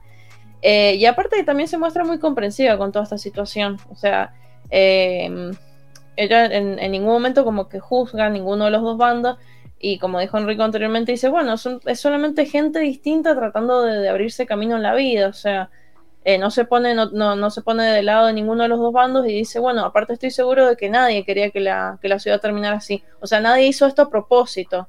Claro, Eh. que quizás lo que ella veía en el sur de que estaba todo orquestado por los norteños sucios, acá eh, es como que fue la misma la misma evolución de cómo se dieron las cosas lo que terminó provocando esto. Sí, yo siento totalmente un desarrollo en ella. Eh, pienso que el cómic pasado fue puntualmente desafiante para las ideas preconcebidas que tenía, porque le, le tocaron la infancia y las emociones respecto a la madre. Pero ella ya de por sí siempre fue bastante comprensiva. Para mí, en este cómic se muestra crucial para sustentar, eh, bueno, esta, este sentimiento compungido que tiene Ang. Ella es fundamental. De hecho, me parece súper empática que apenas llega, lo primero que piensa es, bueno, volvemos al mismo escenario donde Ang tuvo conflicto antes y ahora está peor que antes. Entonces, lo primero que le dice es, bueno, ¿cómo te sentís con esto? Eh, me parece súper empática y me parece que en esta conversación que tiene en esta isla, ella es fundamental para, para que Ang pueda, no sé, recobrar la esperanza o, el la positividad respecto a que este cambio que Ang ve como medio del caos, eh, ella lo pueda, le, le dé esperanzas de que no, bueno, nosotros vamos a poder hacer algo al respecto, así como capaz se puede hacer en el sur, que ella acaba de atravesar un contexto similar, ¿no? En el que decía, bueno, capaz los hilos que se manejan del cambio van a ser negativos, no, bueno, ella tiene la esperanza de que funcionen para algo positivo en el sur, y ella dice, acá también vamos a poder hacer lo mismo. Eh, esta reflexión que tiene de, bueno, las cosas cambian y vemos que eh, eso está cambiando en todo el mundo, capaz nos tenemos que acostumbrar a eso. Me parece un desarrollo sumamente maduro de su parte y algo que Ang necesita, porque como Avatar y como hemos visto en todos los cómics, a él le cuesta mucho aceptar el cambio eh, que ha sufrido desde que despertó del iceberg, ¿no? Eh, y me parece que Katara, la verdad, que lo ayuda muchísimo a procesar esta idea. Muy, muy sana esa relación. Lógicamente. Sí. Tiene mucho sentido que Ang le cueste tanto porque el primer cambio que vio fue espantoso. O sea, se despertó y de repente se dio cuenta de que estaban todos en guerra, que se estaban todos a las piñas, de que todos se habían muerto. O sea, el, cambio, casi siempre el cambio en la vida de Ang ha sido negativo. Entonces tiene sentido que, que cada vez que cambie algo, él se ponga ansioso y tenga como este sentimiento de que, uy, otra vez las cosas van a salir mal, otra vez eh, se van a perder vidas, otra vez van, la gente va a sufrir. Eh, pero bueno, Katara se muestra muy comprensiva frente a esto, como vos decís, y, y lo apoya un montón por sobre todas las cosas y le da esa tranquilidad de que él ya no está solo. eh, y de que, bueno, probablemente no sea demasiado tarde para, revertir la situación en esta ciudad. Genial. Sí, son poquitas cosas lo que vemos de cada personaje, pero está bueno que queda claro cómo cada uno reacciona y que cada uno se fija en una cosa distinta a la hora de ver por qué todo esto está mal. Eh, está, está lindo. Y también te había dado al padre de Toff, que medio ya hablamos antes, pero no sé si vos tenías algo más anotado. No, qué sé yo. Eh, básicamente que es un salame porque el tipo, mm, después de, o sea, yo pensé realmente que después de toda esta situación así súper dramática en la mina, como que el tipo iba a cambiar, iba a, ¿cómo se llama? A re, re, re, re- ay, ay, Repensar, Claro. recapacitar recapacitar. en la relación, ajá, y como que iban a cambiar algunas cosas, pero al final se ve que sigue siendo un poco un salame, porque bueno, como dijimos anteriormente, como que él le dice a todos, sí, sí, sí, te quiero ver, como que no es honesto desde el principio, él podría haberle dicho como, che, mira, tráete el avatar, che, estamos teniendo problemas. Quizás no, no era necesario decirle todo el problema que estaban teniendo, pero por lo menos decirle, che, mira, hay, estoy, me- no sé, me está costando, no sé, esto, estoy teniendo problemas, porfa, trae el avatar, y listo, o sea, no hay necesidad de mentirle, porque le mintió. Este, Y a Ang también. A Ang también le dice, che, mirá, tenemos un problema, venite al consejo. Y tenían todo el viaje en carroza para decirle, che, mirá, voy a proponer esta solución. No, Claro. él lo trae a la- al avatar como que, mirá, lo traje yo y obviamente está a favor de todo lo que yo voy a decir ahora y ahí le larga el plan. Sí, y, aparte también lo, lo vemos ahí en, en los gestos de él, eh, que cuando él tira todo el plan diciendo sí, sí, sí, sí, encima que toma una decisión totalmente insostenible, o sea, irrisoria e insostenible, porque ¿cómo vas a hacer, cómo hace que los no, que los no venders te hagan caso eh, con, con esa nueva política re- represora y estúpida de no poder hacer su vending natural con el que han nacido en la calle? Eh, ¿Cómo vas a sostener eso? ¿Cómo vas a asegurarte de que eso funcione? Totalmente estúpido, fantasioso, irrisorio. Y para cómo el tipo es, como que Pero- está segurísimo de que el avatar le da la razón. Porque él le presenta el plan a todo y dice, bueno, y acá traje el avatar para que hable. Y como que se, se queda así cruzadito de brazos, así mirando de costadito, como diciendo, oh, mira, mira, mira. Acá ya, ya está. Él, las soluciones que tiene a todo es reprimir. No Claro. reprimir con violencia, sino reprimir de eh, ocultar, prohibir, eh, evitar Que- que se haga tal cosa. Eh, El tipo, es, el tipo es un empresario. O sea, se nota no, que es él no es un. además de ser un empresario. No, no, pero quiero, quiero remarcar que él es un empresario y solamente piensa en las utilidades, o sea, en ganar más guita. Porque a él no le preocupa el, el- la complejidad sociológica para ayudar a la sociedad. A él lo claro. que le preocupa es que, eh, eh, o sea, tiene una mente enfocada en los negocios. Sumamente, o sea, muy enfocada. Yo tampoco lo quiero marcar como que es algo negativo, o sea, para la empresa es bárbaro, pero como acá no hay un organismo que le ponga freno, por eso digo que es un neoli- neoliberalismo hecho y derecho, digamos, en su máximo esplendor. eh, el tipo quiere hacer todo lo posible desde sus influencias para mejorar esto. ¿A él qué le va a importar eh, que la gente que, que maneja poderes no los use en la calle si eso beneficia a su propio negocio? Increíble. Este, obviamente se hizo el Sí. boludo, no se lo dijo así- a Ang porque Así esperaba. como no le, no le importó que la hija se estuviera muriendo en vida porque a él le servía que ella fuera una muñequita pintada. A lo que voy es Obvio. que termina siempre yendo a lo que a él le sirve y no ve lo que causa alrededor de él y termina... Sí, es, es egoísta, No, básicamente. Empatía. Es un no. egoísta. Es un pelotudo. O sea, no es nada en la vida. Es que no, Me da gracia porque es como que Mip te censura, porque por alguna razón te baja el volumen a vos. No sé si puedes hacer algo al respecto, pero cada vez que hablamos juntos como que a vos te baja el volumen. Y estabas dele putear ahí y te dice... Te, te censuró las puteadas. Pero... Ay, no. Pero No. bueno, si hablas vos sola se te escucha, así que vamos a tratar de no hablarte encima. Bueno, bueno, ¿Querés? no, como terrible imbécil, 40 años al pedo. O sea, Tiró una edad. Tiró Pero un número. Diego, Sí. A lo Diego. es medio joven. bueno, ponele cua- 45 años, 45 más o menos, porque tiene buen cutis, al pedo. Porque no laburó nunca, por eso tiene buen culo. Sí, tal, tal cual. ¿viste? No, Pablo sí laburó otra vez esta discusión, por Dios. Este no estuvo muy en la tierra bajo el sol. Sí, este No no es- hermano, no. che, estoy en una porquería. Un burgués macho. macho. Fue porque sí, porque si va facho va macho también. Pero me, Obviamente. me Bueno. mató, me mató esa- esas, esos close-ups a sus caras cuando Sí. Aang le dice, no, no, la verdad que yo no estoy de acuerdo con lo que acaba de decir este hombre y se nota la cara de asco de él. Me Sí. encantaron. Sí, sí, Igual, se le Ojo, eh. todo, Igual ¿no? tuvo, igual, ojo, él tuvo un punto cuando le dijo a Liling, che, me parece que deberíamos ser una fuerza policial de maestros y no maestros para que sea más igualitario para los demás.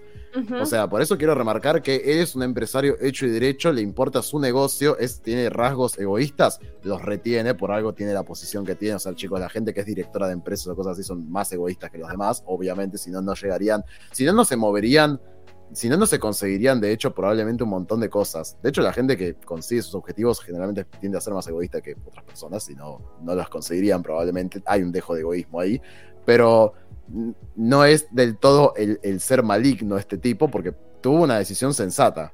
Que, era esta de incluir Miti Miti. Quería, pero, pero cuando le rechazaron su propuesta, o sea. Bueno, Pablo, en la vida es así, acá en este podcast vivimos haciendo eso. ¿Qué, ¿Qué problema de Mince esto Sí, de que cuando te hablamos encima no se te escucha, che? No sé qué estabas diciendo. Emi, tenés que gritar. Tengo No. que gritar. No, no sé si es eso, porque siento que solo a vos te baja el volumen. A ver, habla Enrico vos. Hola. Hola, te hablo encima. Bueno, no, no me servís. Pero. ¿Ves? No, a Emilce creo que le baja como que. No sé. Es raro. Pero bueno, ya, ya haremos pruebas. Eh, Te están silenciando, Emi, como los no maestros. Están censurando, loco, ¿viste? Es Meet, eh, parece que es eso.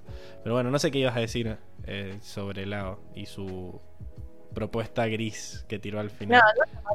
No, no, para, ahí me acordé, ahí me acordé. Claro, que Enrico dice que sí, que al final tuvo como esta, esta idea así de. Tiró como esto de que sí, sí, pero para el consejo, la, la- la fuerza policial le tiene que formar vendors y no vendors. Y claro, porque a él no le conviene que sean puros vendors también. Yo siento que ¿Por qué va, va relacionado con sí. que fue una idea de la otra chabona que claramente está como disputándole poder ahí dentro del consejo. Claro. Eh, y quería Pero para mí- bardearla, por bardearla. Para mí, al contrario, le reconviene que sean vendors todos. Sí, el problema son los vendors, son los que traen. Para él, son los que los vendors son los que traen los problemas. Y, y no solamente eso, sino que además son los que. eh, son los que él menos necesita en sus fábricas. Pero siento que, que no le gusta esto de que sean todos empleados de ella los que van a conformar la policía. Porque ella dice, ah, tengo uno. Claro, por encima, exactamente, son todos empleados de ella, como vos decís. Ese es el tema. Entonces van a estar a las órdenes de ella, van a hacer lo que a ella le convenga. ¿Entendés? Entonces, si miti va a haber ahí. eh, siento va a que haber va en, en contra de que ella gane más poder, no de que quiera representatividad. Sí, igual, a ver, no, no me parece del todo forro este tipo. No nos olvidemos que en la brecha él terminó estando en contra de lo que había hecho Loban, de que él quería que sigan trabajando como esclavos y a esta le preocupó que los empleados estuvieran seguros y decir, bueno, váyanse de acá igual. No estoy, no estoy queriendo decir, no se vayan a los extremos con que este tipo igual es un... O sea, obviamente que tiene cosas malas, solamente digo que no es el, el malo que era Loban, que era un hijo de remil puta ese. ¿Y por qué este imbécil no le da la cabeza para ser tan malo? No sé. Hay que ser muy inteligente para ser malo, malo, para ser un villano. Y este es estúpido. ¿Puedes No. decir? Bueno, si vos decís que es estúpido. Eh, creo, me encantan O sea- los, los one-liners de Milce, son para terminar de la, la discusión siempre. Es menos estúpido que el Rey Tierra, pero. Pero qué sé yo, sigue siendo medio estúpido. ¿Y qué podemos decir de las hijas de Lilin? Sí, las, Rui, las pibas. Yo Ah. lo que vi es que me llamó la atención que era una era la que hablaba y la otra era la que cagaba piñas. Exacto, eso capaz confunde, pero sí, es una, la, la carismática, vamos a decir que se parece un poco a la madre, cómo habla, Sí. cómo convence a los demás. La otra no dijo mucho, pero se la ve medio sanguinaria también, ¿no? Porque ella fue la que lo tiró al otro. Mamá Eh, dijo más- que no había que dejar cabos sueltos. A la vez. Además, la otra medio como que no estaba tan a favor de eso, como dijo, ¿qué hiciste? Claro, Sí. de 0 a 100 en, el- en la, en el ranking de asesinos, para un poco. Eh, pero mm, me, me- me gusta, me llama la atención. A mí me llamó la atención que solo la otra los cagara a piñas. Eh, entonces, no sé si ella no pelea o qué sé yo. Pablo, ¿por qué haces estas cosas tan evidentes? Porque vimos que solo ella peleaba. La otra peleaba. Sí, sí, yo sé, yo sé. Este, Yo pensé que se iban a cagar a piñas los dos. Y encima son las hijas. ¿No era maestra agua Liling? Eh, no, no demostró qué es. Ella solamente estaba sentada en el bando de los maestros, pero no demostró qué poder tenía hasta ahora. Liling, Liling, me equivoqué, me equivoqué. Tiene, te- tenía ropa azul. ¿No era la, la que estaba boludeando ahí con el agüita? Mm, No, ese era otro tipo. Ok. A ver, a ver. Sí, era un tipo, era Sí, un era- era- un chabón, ahí me fijé. en el- Lilin todavía no nos. Lilin todavía no nos demostró qué es. Solamente vimos que ella estaba sentada en el coso de los maestros, en la mesa de los maestros. Pero bueno, tiene claro. ropa azul. azul, ajá, tiene ropa de la Eh, tribu. medio lila, Lilin, arre. Este, una ropa, tiene ropa medio Lilin.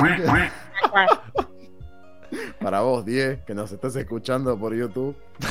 Seguro, nos está re escuchando. de pan, sí. un coma etílico más o menos. Una noche de amor. Eh, ¡No! No, la que no tuvo soca.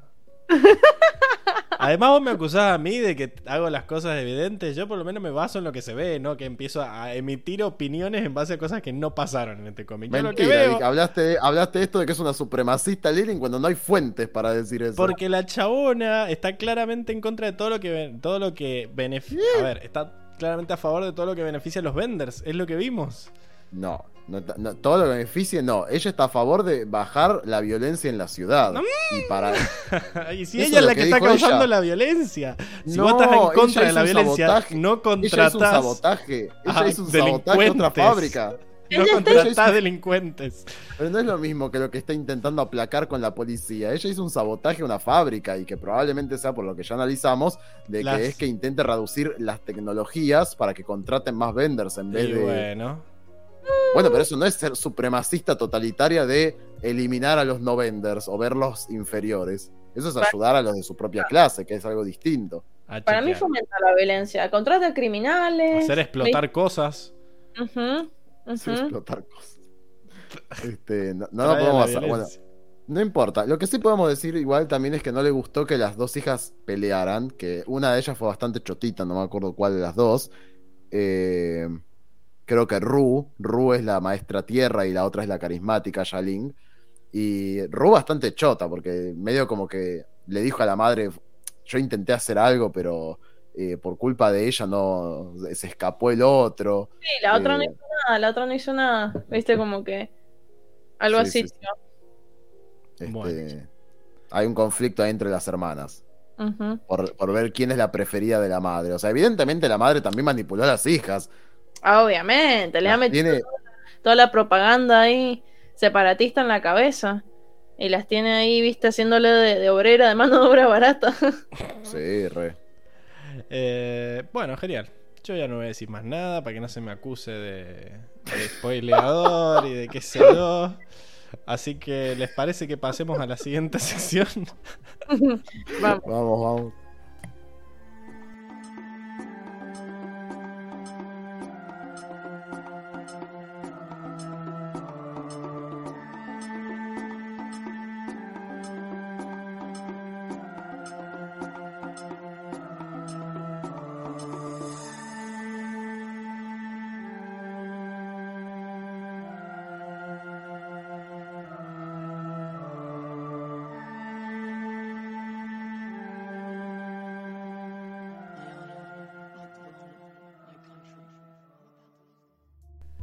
Bien, y estamos de vuelta en la sección del mundo donde analizamos eh, las cosas que nos muestra el cómic acerca de cómo se está organizando esto. Enrico está tentado. Se está tentando Enrique. No sé qué le pasa, le da gracia a mi Funko. Se está riendo de mi Funko. Eh, No te ataques, Pablo.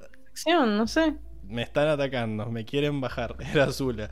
Eh, pero bueno, acá Nico nos dice en el chat que Yaling es la más alta y Ru es la del flequillo.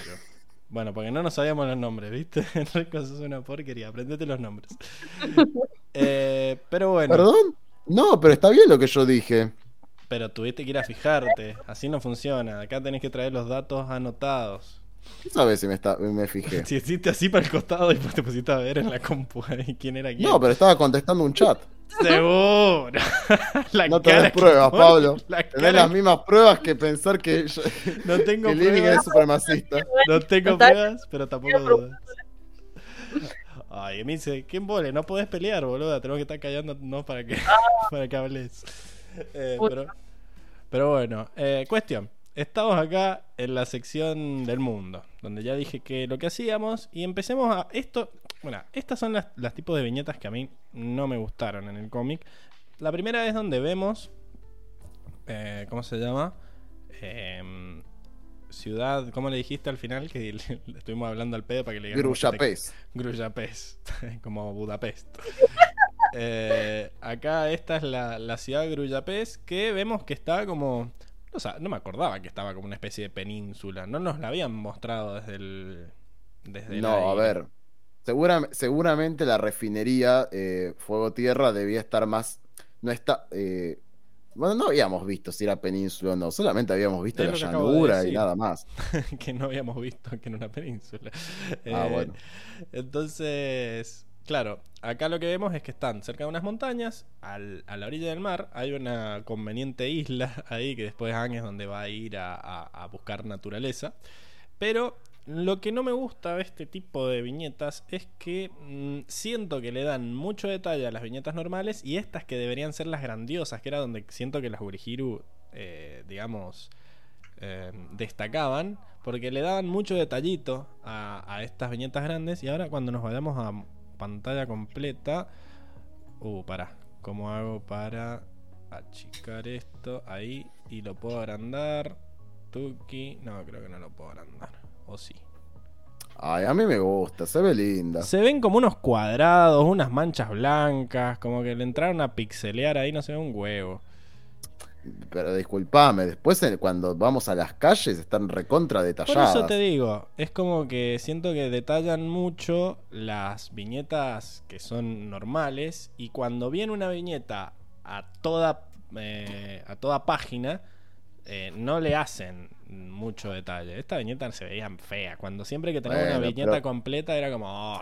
pero bueno, No acá lo que está- sí, lo que se ve es como una mancha grande que, que antes no Es estaba. una ciudad contaminada, hay un smog ahí increíble. Sí, sí, sí, obvio. Pero bueno, no me gustó el- el- el- la decisión artística que tomaron de cómo retratarla con manchitas, píxeles, parecen directamente. Eh, eh, Así Bien. es como se ve una ciudad desde el aire. Se ve con, con cuadrados. con cuadrados Yo desde el avión las veo como cuadrados. Ay, yo desde el avión. Bueno. Yendo a Mendoza, arre. después, te, después le saco fotos a Mendoza foto del avión a ver cómo que, se ve. que se ve mucho más detallada. Además, tan alto volaba APA. Más alto que el- Sí. la montaña. Pero bueno. No, bueno. no, esa es una decisión artística. Mm. 10.000 metros de altura. Pero bueno. Eh, acá ya empezamos a ver más detalle. Y vemos esto de que, bueno, me gusta que la decisión, el, estilo artístico del dibujante va de acuerdo con, con digamos, lo simple de- del relieve, ¿no? Como que es todo, todas casas simples, así, ¿no? Como antes que veníamos viendo eh, detalles en la nueva tribu Agua del Sur o en el reino, en la Nación del Fuego, qué sé yo. Esto es una miseria. Acá vemos, qué sé yo, todo de madera, estos muelles ahí para que lleguen unas balsitas. Encima el agua sube el mar y inunda todas las casas ahí que, que están muy cerca. Es- esos querían robarse la playa también. Pero bueno, incluso están tan, está tan Una hacinado pobreza. todo que no tenían dónde eh, aterrizar con APA. Ah, tienen que buscar un clarito ahí y dicen, bueno, no, no, bajamos acá. Vemos lo que decía Enrico, que hay muchas fábricas, muchas, sobre todo chimeneas, destruyendo la capa de ozono y aumentando el efecto invernadero. Me preocupaba más eso en el Polo Sur. Acá están contaminando el aire de la ciudad. ¿Por qué el del Polo Sur te, te importaba menos? Porque había menos gente. porque están, ah, porque están los polos y están derritiendo todos los glaciares. Bueno, pero el aire también se contamina y se destruye. Te, va- te vas a empezar a dar más cáncer de piel porque no hay ozono que frene los rayos ultravioletas. Eh, obvia- Terrible. terrible. Tené cuidado. Ponete protector, Enrico. Te lo pido. Eh, Y acá no hace falta, hay mucha sombra. Arre. Bueno, acá también, pero está fuerte el sol. Fíjate. Estás muy blanquito. Eh, No te dije.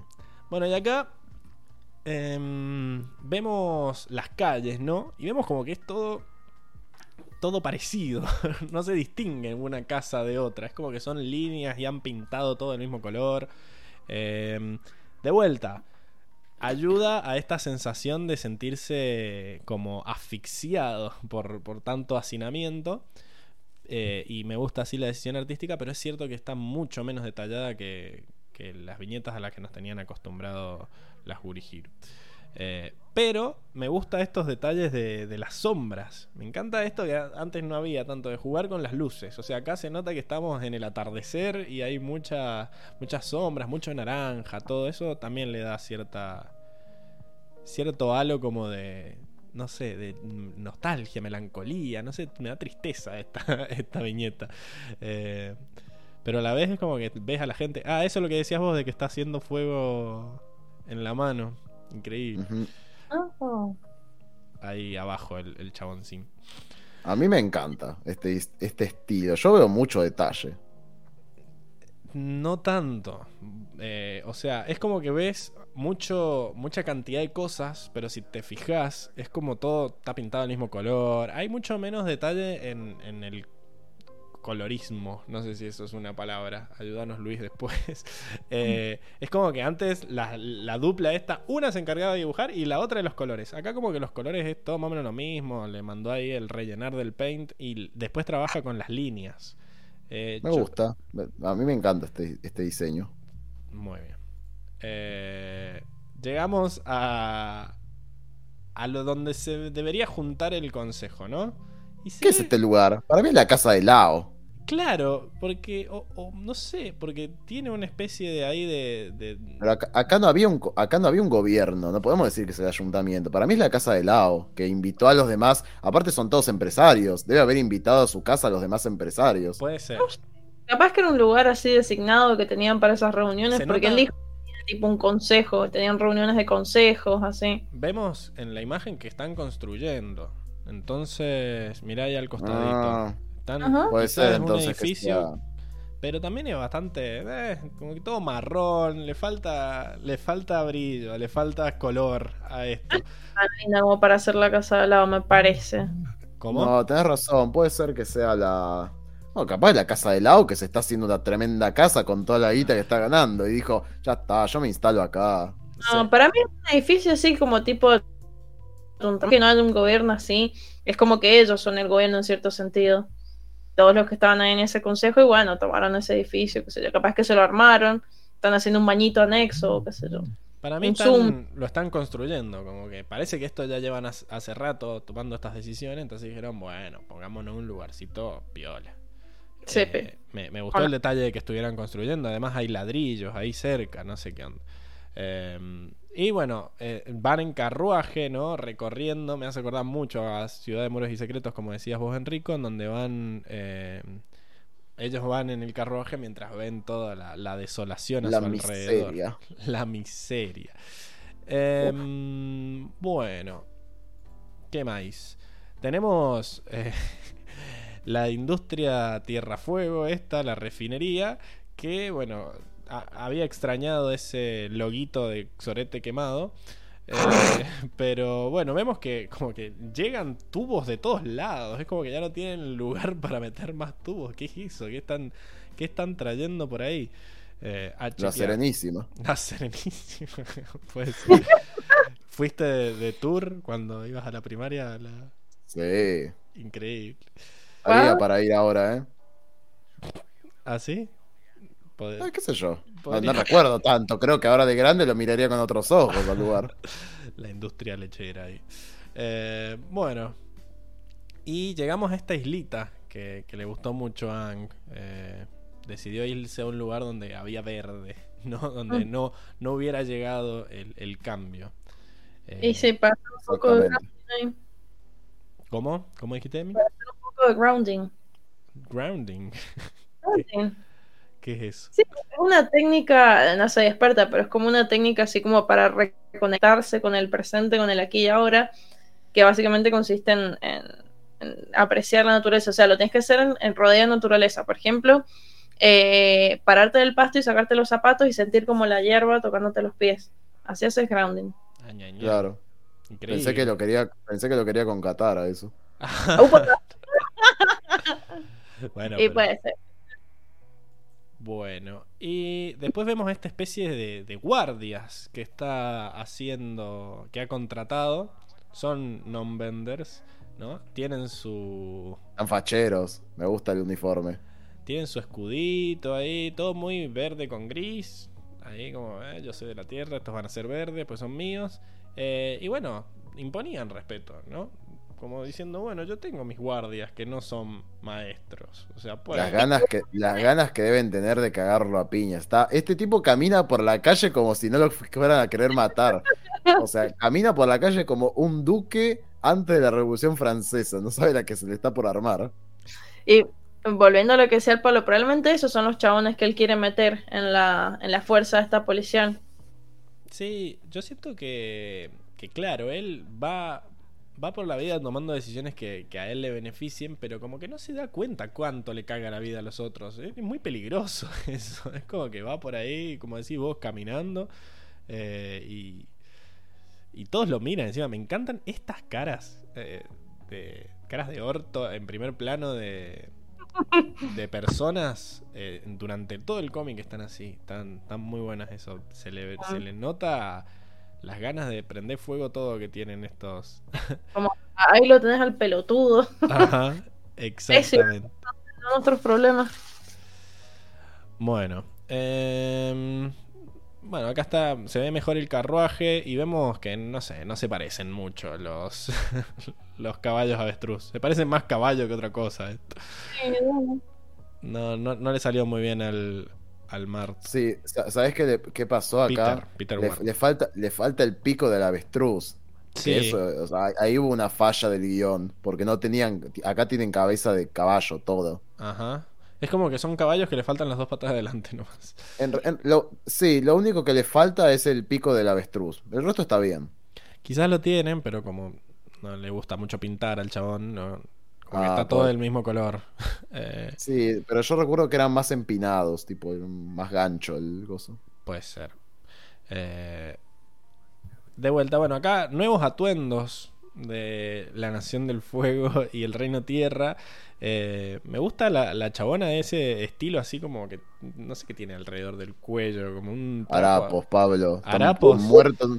Una miseria, boludo. Están todos agujereados. Tipo, es una poronga esto, como están vestidos. Pero tienen, Ese tiene. Este, tiene este te- tiene- ojo, eh. Pablo, por favor, no romantices la No pobreza. estoy porque estos, romantizando la pobreza. et- et- estos están vestidos con, con sobras de otras cosas. El, el primero tiene una parte de un uniforme, arriba tiene una vincha, está en cualquiera. Puede Nah, ser pero- eso. Está al frente, mira, Tinder está bastante bien, eh, tiene una Está. Está, una bueno. pechera- está todo roto, o sea, es como harapos que fueron encontrando de, de la basura. Ah, Pero porque- pero, pero la barba la tiene prolijita, mira. Tiene un no, rollo. no le crece mucho. Va. Deja de hacernos, deja de acusarnos de insensibles cuando estoy viendo que es- eh, está cambiando acá la forma en que se visten. Eh, El- Líder ahí tiene un piquetito nada más en la manguita. Y bueno, porque son manjines, que esperaba? A ver, se la pasan peleando. A la chaboncita esa también, algún team del Reino Tierra le va a haber pegado un arrancón ahí en el cuellito. Y bueno, no es que, no es, no es que es- no, chicos, esto es espantoso. No es que tienen la ropa gastada, es que trabajan mucho. es que se cagan a trompadas todo el No es que no se tiempo. puede- no es que no se pueden comprar ropa, es que trabajan tanto que se desgasta la ropa. No, no. que, si, que si viven de cagarse a piña, o sea, ¿qué esperaba? Que tengan la ropa de de... tierra. Sí, mirá. Esto, esto no me gusta. Los, los colores también son. Bueno, puede ser que sea. No creo que sea una decisión el tema de los colores. Es una cuestión más estilística que, que justo pegó bien. La verdad que no me pinta los, los rojos tan apagados, los verdes tan así. Es como que todo es. Tiene un tono sepia sin quererlo. Que- Me mata el me mata el de la izquierda de todo, es medio medio gringo, ¿no? No, no Ah. había visto uno tan así en un Avatar. payo. Eh, Es medio raro, medio albino, Sí. pero con pero con mucho pelo, cosa que no se había visto antes. Bueno, eh, es porque es pobre, según vos. Todo es porque es pobre. Eh, Y seguramente tiene, no sé, mucha. no, en realidad tiene pelo marrón, pero está tan lleno de tierra que parece como si fuera blanco. culpa de las fábricas, dice acá. Sí. Mira, acá Nico dice, no sé si les pasa a ustedes, pero yo siento que con este nuevo arte los personajes parecen más personas reales. Lo noto en las facciones, los peinados y también la ropa. Sí, eso es cierto. Las, las caritas que le ponían a todo, era como muy cute todo antes con las Urihiru. Tenían la cara muy redonda, muy grande. Eh, incluso decían en uno de los, de los eh, apartados de arte del libro que le habían pedido por favor achicarle la cabeza porque la tiene muy grande en relación al cuerpo. Eh, es, lo, es lo- es lo que yo dije al principio, de que a mí me parece que este estilo les, les aporta más madurez, parecen más adultos también los personajes. Está muy bien, pero yo lo que no estoy criticando, no estoy criticando la- el dibujo, el dibujo me parece bien. Me parece que hay una falta de, de intención del chabón a darle colores al cómic, que era lo que Sí, venía sé, so- solamente estaba aportando lo que Ah. dijo Coso. No, no te defiendas, para está bien, ya está, ya, ya entendí pesada, color. Estás, estás pesado, loco. Hulk Hogan, yo, ¿por qué? Si vos estás hablando de los colores a cada rato. Hulk Hogan en Avatar. Y no, pero yo traigo lo de la ropa y me voy a decir, no, es porque son. No romanticé la pobreza, estoy hablando de cómo están vestidas, culiao. No se puede Ah, hacer bueno, nada. Pablo, pero eso, eso no es nada nuevo. Estoy carboneando como siempre. No, no, no, no es que estoy sensible yo. Me falta Diego, me falta Seba. Hay, hay luna, creo, creo que había luna llena en Pisces. Debe ser que- eso, Justin es de. Pisces. Igual, vos también sos de Ah, yo, estoy en la, mi- yo estoy en la misma de siempre. En cambio, a Pablo le pegó. Es como, uy, Dios, ¿qué es esto? ¿Qué es esta magia? No tenés autoridad moral para hablar de estas cosas. Eso son careta. Son Uy. careta con white, white savior complex. O sea, excuse me. Ahora de repente le interesa white savior complex. El, el complejo del Salvador Blanco, ¿viste? Estos típicos, los Uh, caretas, sí, que se van a ayudar en lugares pobres. O sea, nunca en lugares pobres así como de su propio lugar, sino siempre se van como a la India, Asia, que adoptan chinitos, ¿viste? No sé. Ese tipo de. Pero el tema es que vos no está autorizado para hablar de pobreza. No, eso es censura. Eso es censura. Me pone mal también que se le escuche tan mal a Emilce, pero bueno. Ya veremos. A ese microfonito, pero no sé si. Es que no, es que es como que algo está decidiendo bajarte el volumen cuando empezás a hablar o cuando Igual alguien para más mí- habla. Si se acerca el micrófono, seguramente va a ayudar eso. Sí, se te va a escuchar menos bajo cuando te baja el volumen, pero hay algo que te está bajando el volumen y no sé qué es lo que es. Eh, Raro. El sicario. el sicario. Diego, desde más allá. Bueno, ahí se te escucha mejor igual, sí, manténetelo cerca. Yo te dije, era el micrófono. No era el Pero micrófono. no, Pero ayuda que se acerque el se micrófono. se... Pero ahora se lo acercó y funcionó. Hay una prueba. Funciona mejor, sigue sin, sin funcionar. Acércatelo más, Emi. arre. Pablo, ando en modo Katara en el cómic pasado romantizando la pobreza, claro. Eh, puede ser. Pero ella porque no quería darse el pasado. Yo nada más estaba hablando de la ropa. bueno, acá les traigo el casco de... ¿Qué mierda es esto? Un casco de lagarto. Es un... No, una, una imitación, no sé, una cosa rara. es un dinosaurio ahí, porque tiene como ahí esa cosita como, como escamitas Sí, en la tiene- cabeza, ¿no? Tienes... Me da medio malla. pestañitas, no sé. Sí, medio cocodrilo. Por eso yo no creo que haya que pueda conseguir esto en la Chihuahua del Sur. Porque son más lobos, más otras cosas. ahí. Acá esto es como una imitación de algo que un, un chabón fumado. Pero no era de alguien en teoría, no era así un guerrero súper... Pero Emi, vos también te comiste el verso. El chabón estaba revoludeándolo. Dijo, "Y de alguien que hizo algo muy importante, seguro. Sí. Ay, la pucha. Pero está lindo el casco. Más allá de que te mientan para que lo compres. Eh, Sí. Ah, entonces era una imitación re barata. Ay, me acabo de dar cuenta. Sí. Yo- le repegó. Ay, que se... Sí, le creo mucho a la gente. No. Luna en Pisces, arre. De- No traten de estafarme, por favor, porque le va a salir, le va a salir bien. Bueno, Ay. y lo último que tengo para la sección es esto de que, bueno, volvió la representación visual del, del sentido sísmico, que, bueno, la extrañábamos. Y con eso termina la sección del mundo. ¿Les parece que pasemos a la siguiente? Ah, a ver. Este, no sé si los mencioné igual en, en podcast anteriores, pero ya ni me acuerdo si, ha, si, ha- si se ha presentado la oportunidad. Pero viste que cuando pasó todo este tema de que se atascó la fábrica, la, la atascaron a la fábrica y que salen eh, afuera, eh, viste que están en pijamitas. Me encantó el detalle de los pijamitas. Ah. Algo que Ang no tenía, algo muy pijamesco. Pero eh, Toffee. no, tenía como la, como casi lo de siempre. Me Toff parece que estaba ahora, usando exactamente lo mismo. Toff ahora es Executive Partner, así que ahora se duerme mejor. Sí, tenía una especie de camisón puesto. No tengo imágenes. Que Katara también tenía así como, como un camisón pijamita. Y Toph no me acuerdo bien qué tenía puesto. Creo, no, ten- tenía una remerita y un pantalón, pero no, no es lo que siempre tenía puesto. Ok. Otra cosa. Pero estaba A peinada. Toff, a Toff no le Sí. cambió la vida, sigue siendo rica. Bueno, pero antes era, era un desastre. Era. ¿Cómo se llama? No se bañaban. Ahora, por lo menos, sí, tiene, tiene que mantener, es cierto. duerme peinadita. ah, es verdad. ¿Se acuerdan en- cuando estaban en Basing C que se levantó con el pelo hecho un, un asco? Exactamente. ¿Vos te Pero, y bueno, también está más grandecita. También está más grandecita. Ya pasó por la etapa de no bañarse, decís vos. Ya, ya usa desodorante. Está más madura. Ahora está cerca de Soka, tiene que competir con Suki. No, se tiene que bañar sí o sí. O sea, olvídate de bañarse y peinarse sí o sí. Satoru le debe, le debe haber dicho, che, todo bien, pero pegate un bañito de vez en cuando. Satoru la llenó de complejos. Ahí tenés. ¿Viste? Bueno. Así eh, son, arre. al- ¿Alguna otra cosa antes de que pasemos de la sección del mundo? ¿No? No, bueno, vayamos entonces. Andiamo.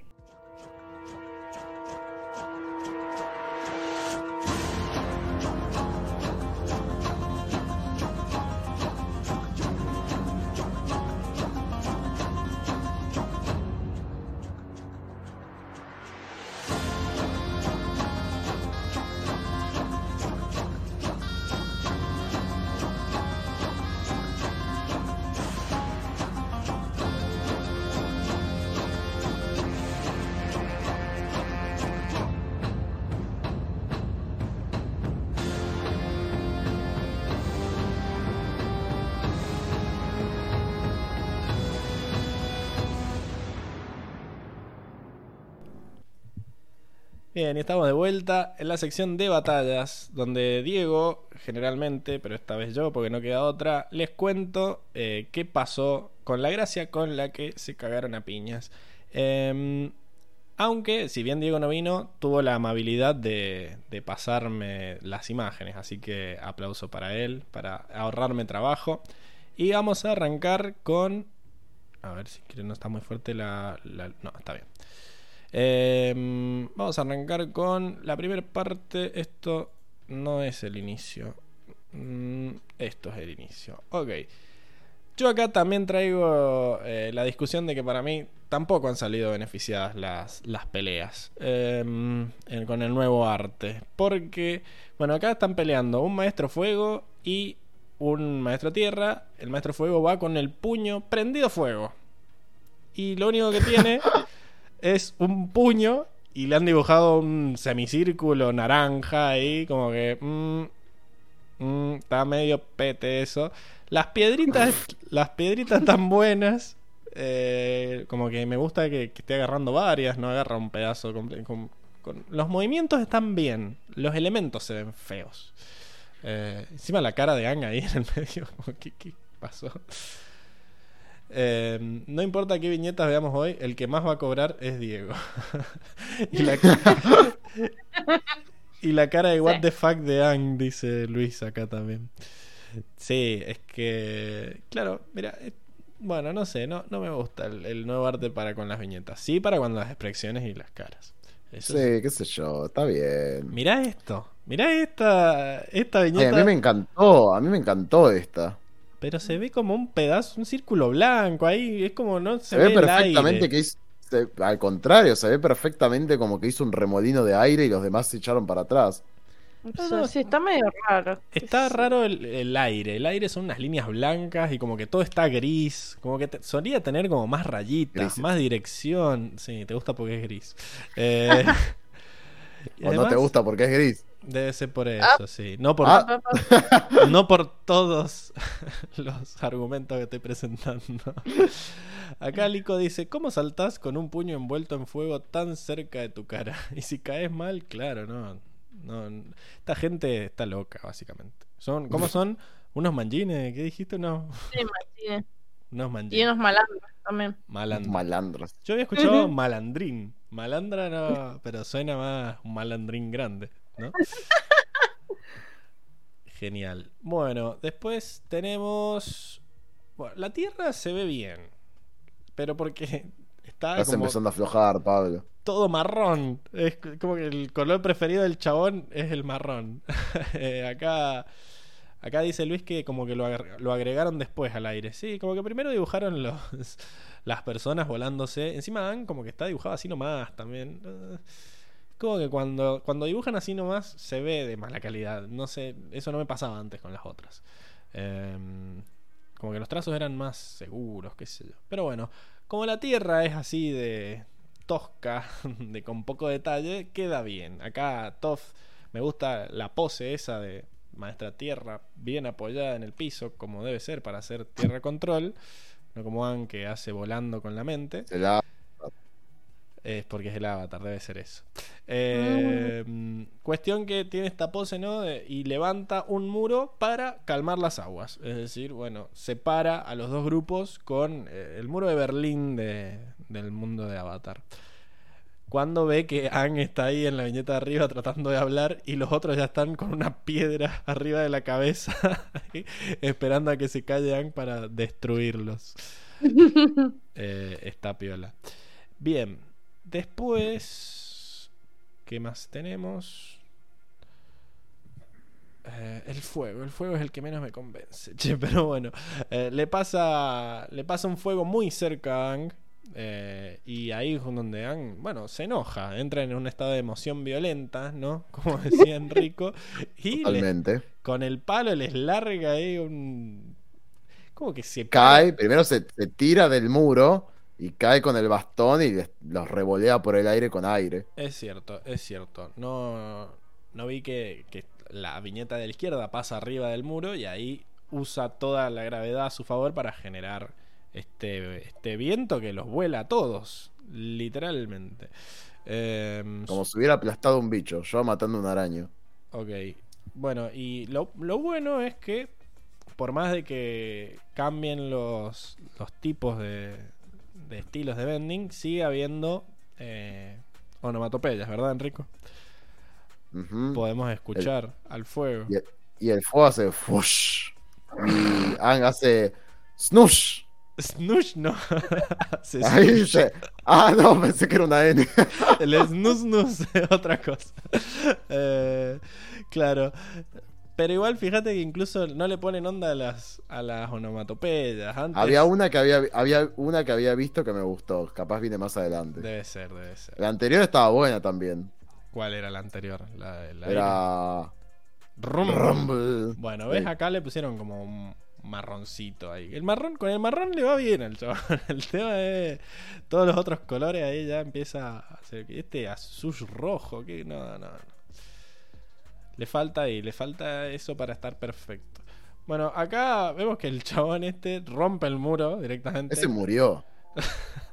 Para- Primero rompe el muro para hablar con, con Ang y está recontento de que, eh, sí, eh, estás de nuestro lado. Ang está re enojado, le dice, no estoy de tu lado para nada.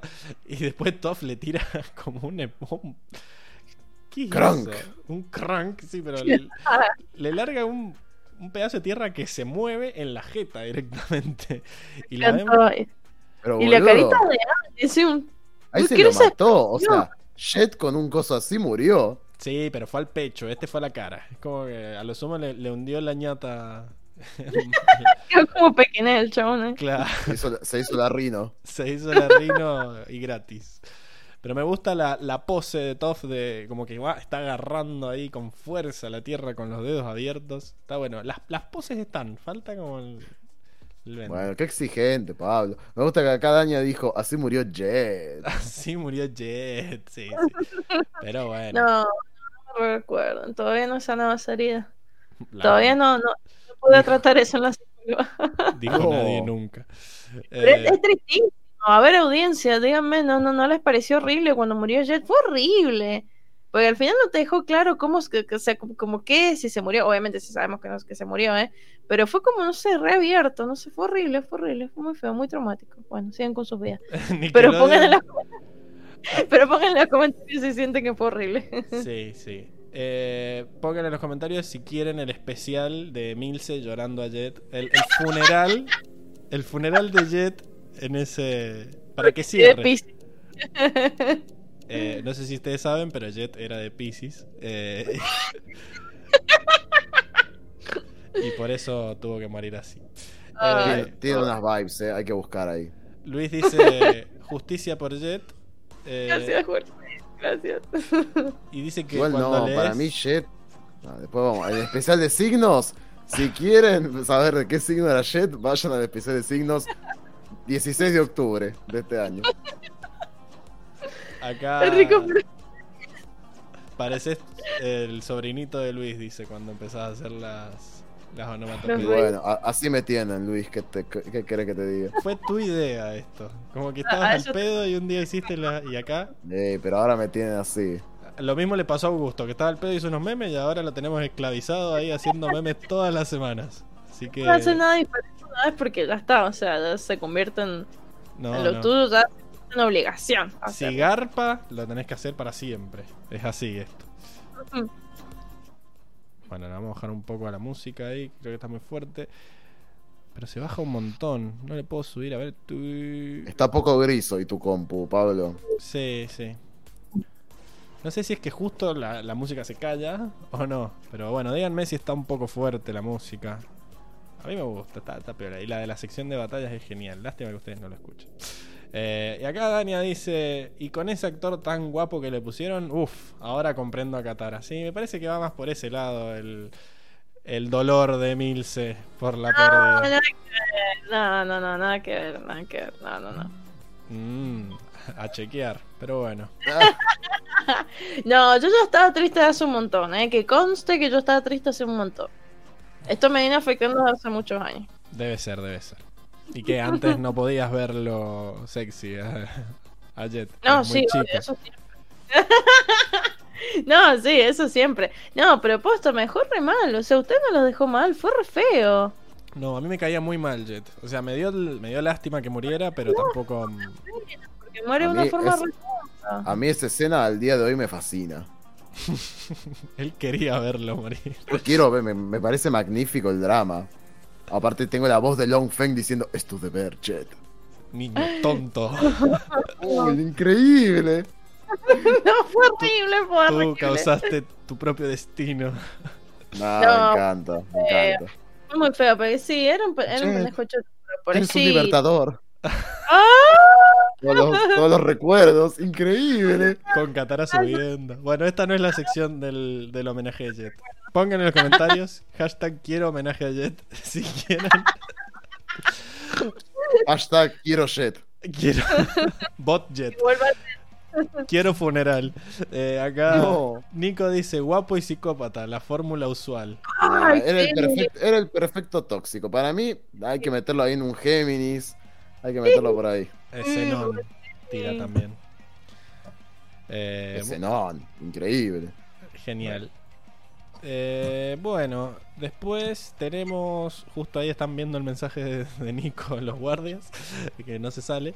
Eh, pero bueno, uno de los changos, que es Largotov, quedó como estampado contra el, contra el muro. Eh, pero bueno, se salva porque es maestro tierra, supongo. Tienen inmunidad. Me los gusta- muros. Me gusta que ahí él dice, ustedes no maestros manténganse tipo afuera de esto. Sí, están recagados. Incluso los guardias que tienen escuditos, como que se nota que están recagados por la pelea. Como que se, está pudriendo todo ahí. Eh, y bueno, y acá se ve esto de que los consideran inferiores, como sálganse que van a salir lastimados, una cosa así. Em, y Luis dice, billete de 100p para Jet. Bueno, sí. Ya con lo que vale un 100p ahora está bien. Creo que dice billete de 100p de Jet.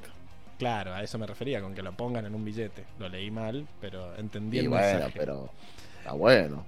Sí, sí, sí. Por eso, a eso venía mi comentario de que ya no vale nada el billete de 100, así que sí, ponerlo. Eh, en el de 1000 tiene que estar. ¿Quién ponemos? ¿Quién A se Long? Feng, arre. No, bueno, él sí controla la moneda, controla la cultura, él se va a poner a sí mismo. Eh, a Jacoba, tipazo Jacoba. Oh, increíble. Pasa que tenemos que pensar en los nuevos billetes que vamos a tener. Arre. Pues Argentina devaluadísima, Claro. necesitamos más billetes. en el de En el de 10.000. 5. En el de 10.000. Eh, bueno, seguimos con la pelea acá. El- los guardias con, con los escudos protegen a, a Lao. Y vemos que la que está haciendo más quilombo que todos es Toff. O sea, Toff es la que causó todos los destrozos que después intenta salvar cuando ve que se están cayendo las casas de los civiles. Eh, billete de Airo de 10 lucas. Ahí está, eso. ¿Cómo Claro. los cómics han permitido que nos olvidemos de Airo? Qué vergüenza. Pero bueno, me encanta el movimiento este de que le mete una piña de tierra a Toph directamente. Es como que hace el puñito. a lo Daily. Claro, pero no, no se gasta en darle forma de mano, como hizo en el cómic pasado, sino que, bueno, pum. Eh, roca en la mandíbula, directamente. Chau. Y después, bueno, ve que se empieza a caer todo. Me encanta que se está como... eh, ah, no, pensé que se estaba como haciendo así con las manitos de listo, trabajo hecho. Y ve que tiene un agujero la casa. Vemos que el muro contra el que se dio el chabón era una pared de una casa y se empieza a, a, a caer Éramos todo. tan pobres. Sí, no, no tiene antisísmico esto. Ah, Está bueno el ruido ahí, porque es como que hace crack y después hace crrrr, como que se viene todo abajo. Y después no sé qué ruido hace Toff cuando intenta salvarlo, que hace un shunk. Shunk, shunk. ¿Qué, qué es eso? A chequear. Eh, pero bueno, no sé si es que le sacó el agujero o solo está agarrando una parte que tiene eh, pared. Pero bueno, está tratando de hacer la gran eh, biblioteca, ¿no? Y evitar que se hunda, que se caiga todo. Pero bueno, Ang decide que es infructuoso. Acá, bueno, se acordaron de Katara que de repente congeló a alguien de vuelta con agua de que sacó de no sé dónde. Ah, Eh, pero bueno, Ang agarra el planeador. Agua y- del riachuelo. Sí. Ah, estaban cerca. No, no estaban cerca del mar. Me flashé. Eh, pero bueno. Cuestión que Ang decide que es imposible salvar a la casa. Olvida la casa, está perdida. Y se lleva a Toph volando, que no entiende nada. Dijo, También- como no soy arquitecto, no opino. claro. Eh, pero bueno, también se lo lleva haciendo un sonido característico, ¿verdad? Shum. Increíble. Y bueno, después con un smash, ¿no? Entra, ¿cómo se llamaba? Se me perdió el mensaje de la chabona esta. Eh, Yaling. Ru y Yaling. Yaling. Eh, bueno, Y Ru. Ru era la que no peleaba. No, Ru es la maestra tierra. Yaling es la otra, la carismática. Mm, a ver. No es que Pablo, confía en mí, te pido. estoy buscando el mensaje de Nico porque ¿Por qué no confías en mí? ¿Confías en Nico? Y porque no tengo a mi. no tengo a, a mi Vanderbato, lo extraño. Bueno, estoy depositando mi sentimiento de pérdida en Nico. Pero yo me fijé, Pablo. Dice que Yaling es la más alta y que Ru es la del flequillo. Pablo, Ru, que es la que tiene flequillo, es la maestra tierra, lo que te No. estoy diciendo. La alta era la maestra tierra. Mirá. Acá tenemos el Smash, ¿no? Que me gusta de esta viñeta que, que están en la oscuridad completamente. Estos se estaban drogando, a mí no me jodan. Están ahí en un en un sucucho, en lo oscuro, en ronda. Estos se están fumando. Pero bueno, vienen y rompen todo. Y viene, y fíjate que la alta es la que hace Tierra Control. Acá la tenemos haciendo guam, guam. Eh, y esa es Yaling, dice acá Nico. Y después querés que confíe en vos. Me voy a en internet. Chequea, chequea, tranquilo. Si no, bueno, Nico me está proveyendo información falsa. Por favor, Nico venía. Acá lo, lo, lo- lo comprueba. Además, él dijo que era. Está bien, su- está bien, está bien. Sí, sí, es, es cierto. Yaling, Yaling es la maestra tierra y Ru es la otra. Y lo, te, lo te lo repite por si no quedó claro. Yaling es la más alta y maestra tierra y Ru es no maestra. Bueno, datazo que nos tira acá de que es no maestra. Yo pensé que no le quería... No le pintaba Mm. pelear. Bo- Borrar, el- borrar el comentario. ya es muy tarde. Eh, acá, claro, Luis le dice a Augusto que haga el meme de Wolverine mirando la foto de Vanderbasto. Prueba que no tiene foto, boludo. ¿Qué le ponemos ahí? Eh, pero bueno, se la ve bastante. Está chocha Yaling acá. Eh, esperando que se salga el comentario de Luis. Ah, lo puedo borrar. Listo. Bueno, ahí se salió. Eh, Con las dos manos levanta un- una torre ahí del- desde el piso que, bueno, manda a volar a uno. Vemos solo las patitas. ¿Cómo se Eh, nota que estos son unos indigentes re poco in- instruidos? Porque, a ver, son un montón maestro fuego, podrían tranquilamente haberla atacado al mismo tiempo. Sí, pero bueno, como que se asustaron, estaban ahí. Sí, como- pero por eso digo que están re poco instruidos. Puede ser, puede ser. Son Eh, casi indigentes. a mí me encanta esta vez sí, tengo que halagar la decisión artística del cómic de que todo esté en la oscuridad. Da más miedo. O sea, no hay una luz así como diciendo, bueno, se ve porque sí. Es como que si está oscuro, está oscuro. Eh, y la luz viene desde la puerta, desde la puerta hecha verga. Así que está, está muy bueno el manejo de la luz. Eso sí, Me gusta, me gusta mucho. le doy a Peter ahí el, el, el visto bueno. Peter. Eh, bueno, ¿ves? La chavana de ahí está encima. Me encanta que es como que está, está bailando Yaling, ¿no? Está como, bueno, toma piña para vos, piña para acá. A este le mete una- un piedrazo en la nuca directamente. Eso me lleva sí o sí al sonido obligatorio de le voy a pegar a Lenny en la nuca. Mañana a primera hora voy a pegarle a Lenny Y- en la nuca. Eh, bueno, vemos como la cara de aterrorizado que está. Claro, acá Tiago va más con mi, con mi teoría ¿eh? de que están drogados. O sea, como que están, están ahí en ese sucucho en la oscuridad. Para mí están, están fumando algo. Y puede ser, hay que, hay que apalear las penas de esta vida. Debe ser, sí. Eh, éxtasis de Paco están tomando. Pero Olvidate, bueno. está- están eh, refumados, fumados, pero epoxi le mandan, ¿eh? Sí, Y sí. todo por culpa del, todo por culpa de Lao. Oh, claro, obviamente. Inhalan directamente lo que sale de, de la chimenea. Más fácil. Eh, pero bueno, me encanta que Ru, que la- Los desechos, los desechos químicos en una bolsa y lo inhalan Claro. entre todos. No. Para más placer, justo llegó Emilce a, a nuestra charla de drogadicciones. Viene a hablar de, de- desde el remar. Pero bueno, acá lo que vemos es que la chabona, la otra, está ahí en un cumple viendo cómo la hermana caga a trompadas a todos. Por la época debe ser puro opio, dice acá. Y, pero bueno, ya la industrialización está avanzando, así que puede haber drogas sintéticas también. Satoru tiene un doble trabajo, sí. Dijo acá hay mercado, chao, nos vimos.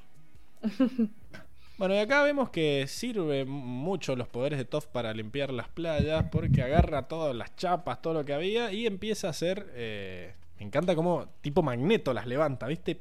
Sí, sí, sí. Paradita En, en en forma de palito y con las manos empieza a levantar todo así, increíble.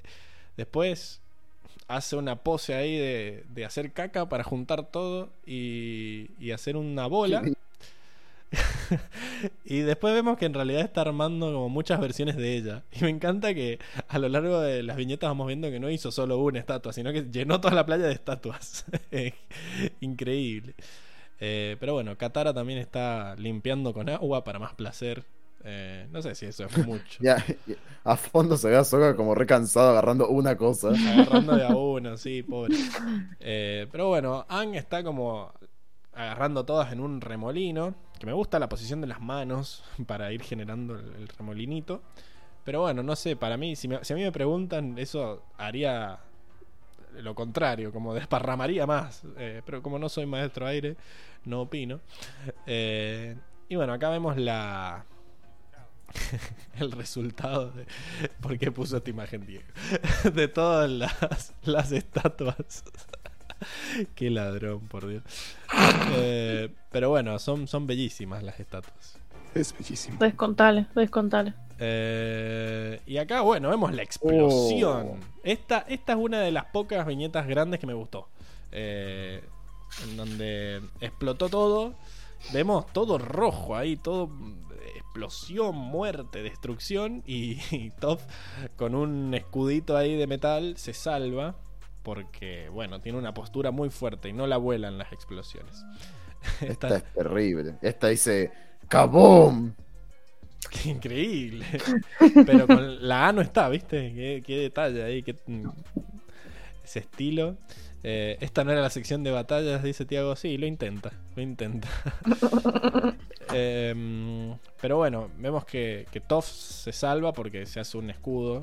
Y después vemos como que el escudo la salvó. Me encanta los colores de esta, de esta escena. Acá sí se, se lució con el rojo y que esté todo iluminado por, por el fuego de la explosión. Me encanta. La Bueno, iluminación. es Mucha Me- exigencia, Pablo. No, es que hay cosas que las hace muy bien y hay otras como que dijo, bueno, ya me queda poco tiempo, las hacemos así nomás. yo. Me encanta acá y cómo se ve Toff con el rojo y los ojos blancos, así, increíble. Robando. Y, bueno, eh, de vuelta esto de, del sentido sísmico. Bueno, y acá eh, seguimos con las viñetas de noche, que eh, me gusta que está todo en un tono azul y que de repente aparece el fuego y se ilumina todo con rojo, está piola. Todo medio que la toma por sorpresa el hecho de que venga desde el techo la chabona maestra fuego con que le salta y dice, bueno, está, está difícil seguirlas si saltan desde el techo, tramposas. Pero bueno, se queda ahí peleando. eh, mientras Ang escapa en el planeador a buscar al, al otro chango que se estaba. que está huyendo, ¿no? Es la batalla de Pablo contra el cómic, sí. Soy yo diciendo esto estaría mejor, esto estaría mal. La está remando en dulce de leche. Eh, no, qué sé yo. Sentí que las batallas no fueron beneficiadas. Bueno, acá vuelve el fuego control del chabón. Una bola de fuego directamente. Y han como que lo dispersa con, con el bastón, ¿no? Moviendo el bastón en forma de, de helicóptero. Y, pero sí me gustó que eh, como que lo empuja para atrás con una mano y después hace este movimiento que le vimos hacer a Osai cuando atrapó a Osai en el último capítulo, ¿no? Con la mano de hacer como, como el, el gesto italiano pero al revés, para levantar la tierra con los deditos. Estoy tratando de que los de Spotify entiendan algo acá. Eh, pero, pero eso. Acá dice Tiago que en la viñeta está descalza y en la de sentido sísmico se ven zapatos. A ver, Mm. ¿son zapatos Nah. o son que no Son tenían... las rayas. S- eh, sí es cierto que tiene un, como un... Son estos... Las mangas del pantalón. Y fallaron, fallaron un poquito. Me parece que es que no le... no- ah, sí, mira ahí tiene como chato el, la suela. Sí, sí, sí. No, no, ahí fallaron. Uy, qué mal, ¿eh? Mm, Uy, qué mal. Qué mal. A menos que sean arre. Ah, Puede ser, puede ser, ¿eh? Ojo. Eh, salvando lo de insalvable. Bueno, me gustó el movimiento de, de la manito con los deditos y después, bueno, acá el- la polémica. Increíble. Porque encima el chabón, no, no, no, no sé, te voy a hacer bosta y después, ay, salva, me va a matar. eh". Imbécil. Está bien, está muy bien. que sí. Me encanta la cara de Ang en esta viñeta ahí, es tremenda. No, no, increíble. Pero bueno, vemos que está agarrado del planeador y que tiene una sola mano. Con esa sola mano liberó al chango y después lo agarró. Eh, raro. Raro. Elipsis. Elipsis.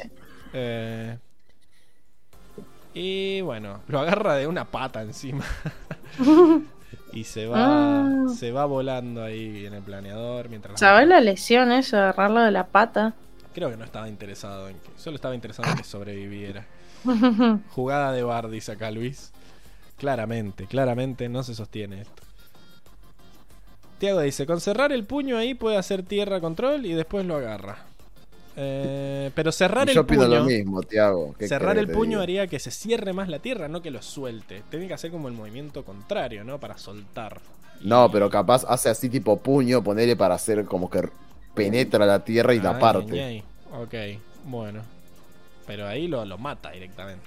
Vamos a ver. vamos. Sí, qué sé yo. no sabemos si está vivo. Y puede ser, no, no se mueve mucho. Está colgando ahí. Quizá estaba llevando el cadáver al crematorio. Capaz tiene unas cuantas No. costillas rotas. O no. Bueno. No, pero por lo menos una lesión en la pata va a tener por eso, ¿eh? Bueno, sí, está bien. Mm, va a estar incapacitado y otra otra excusa para no, viste, para ser rufián, otra excusa ahí para Claro, salir a robar. Va a No va a salir poder a, robar, a cobrar planes ahora, lo que no tiene. No. Cierra y abre, dice Tiago. Bueno, está bien. Sí, vos decís. Bueno, con eso hemos terminado la sección de batallas. ¿Les parece que pasemos rápidamente a la última sección? Vamos.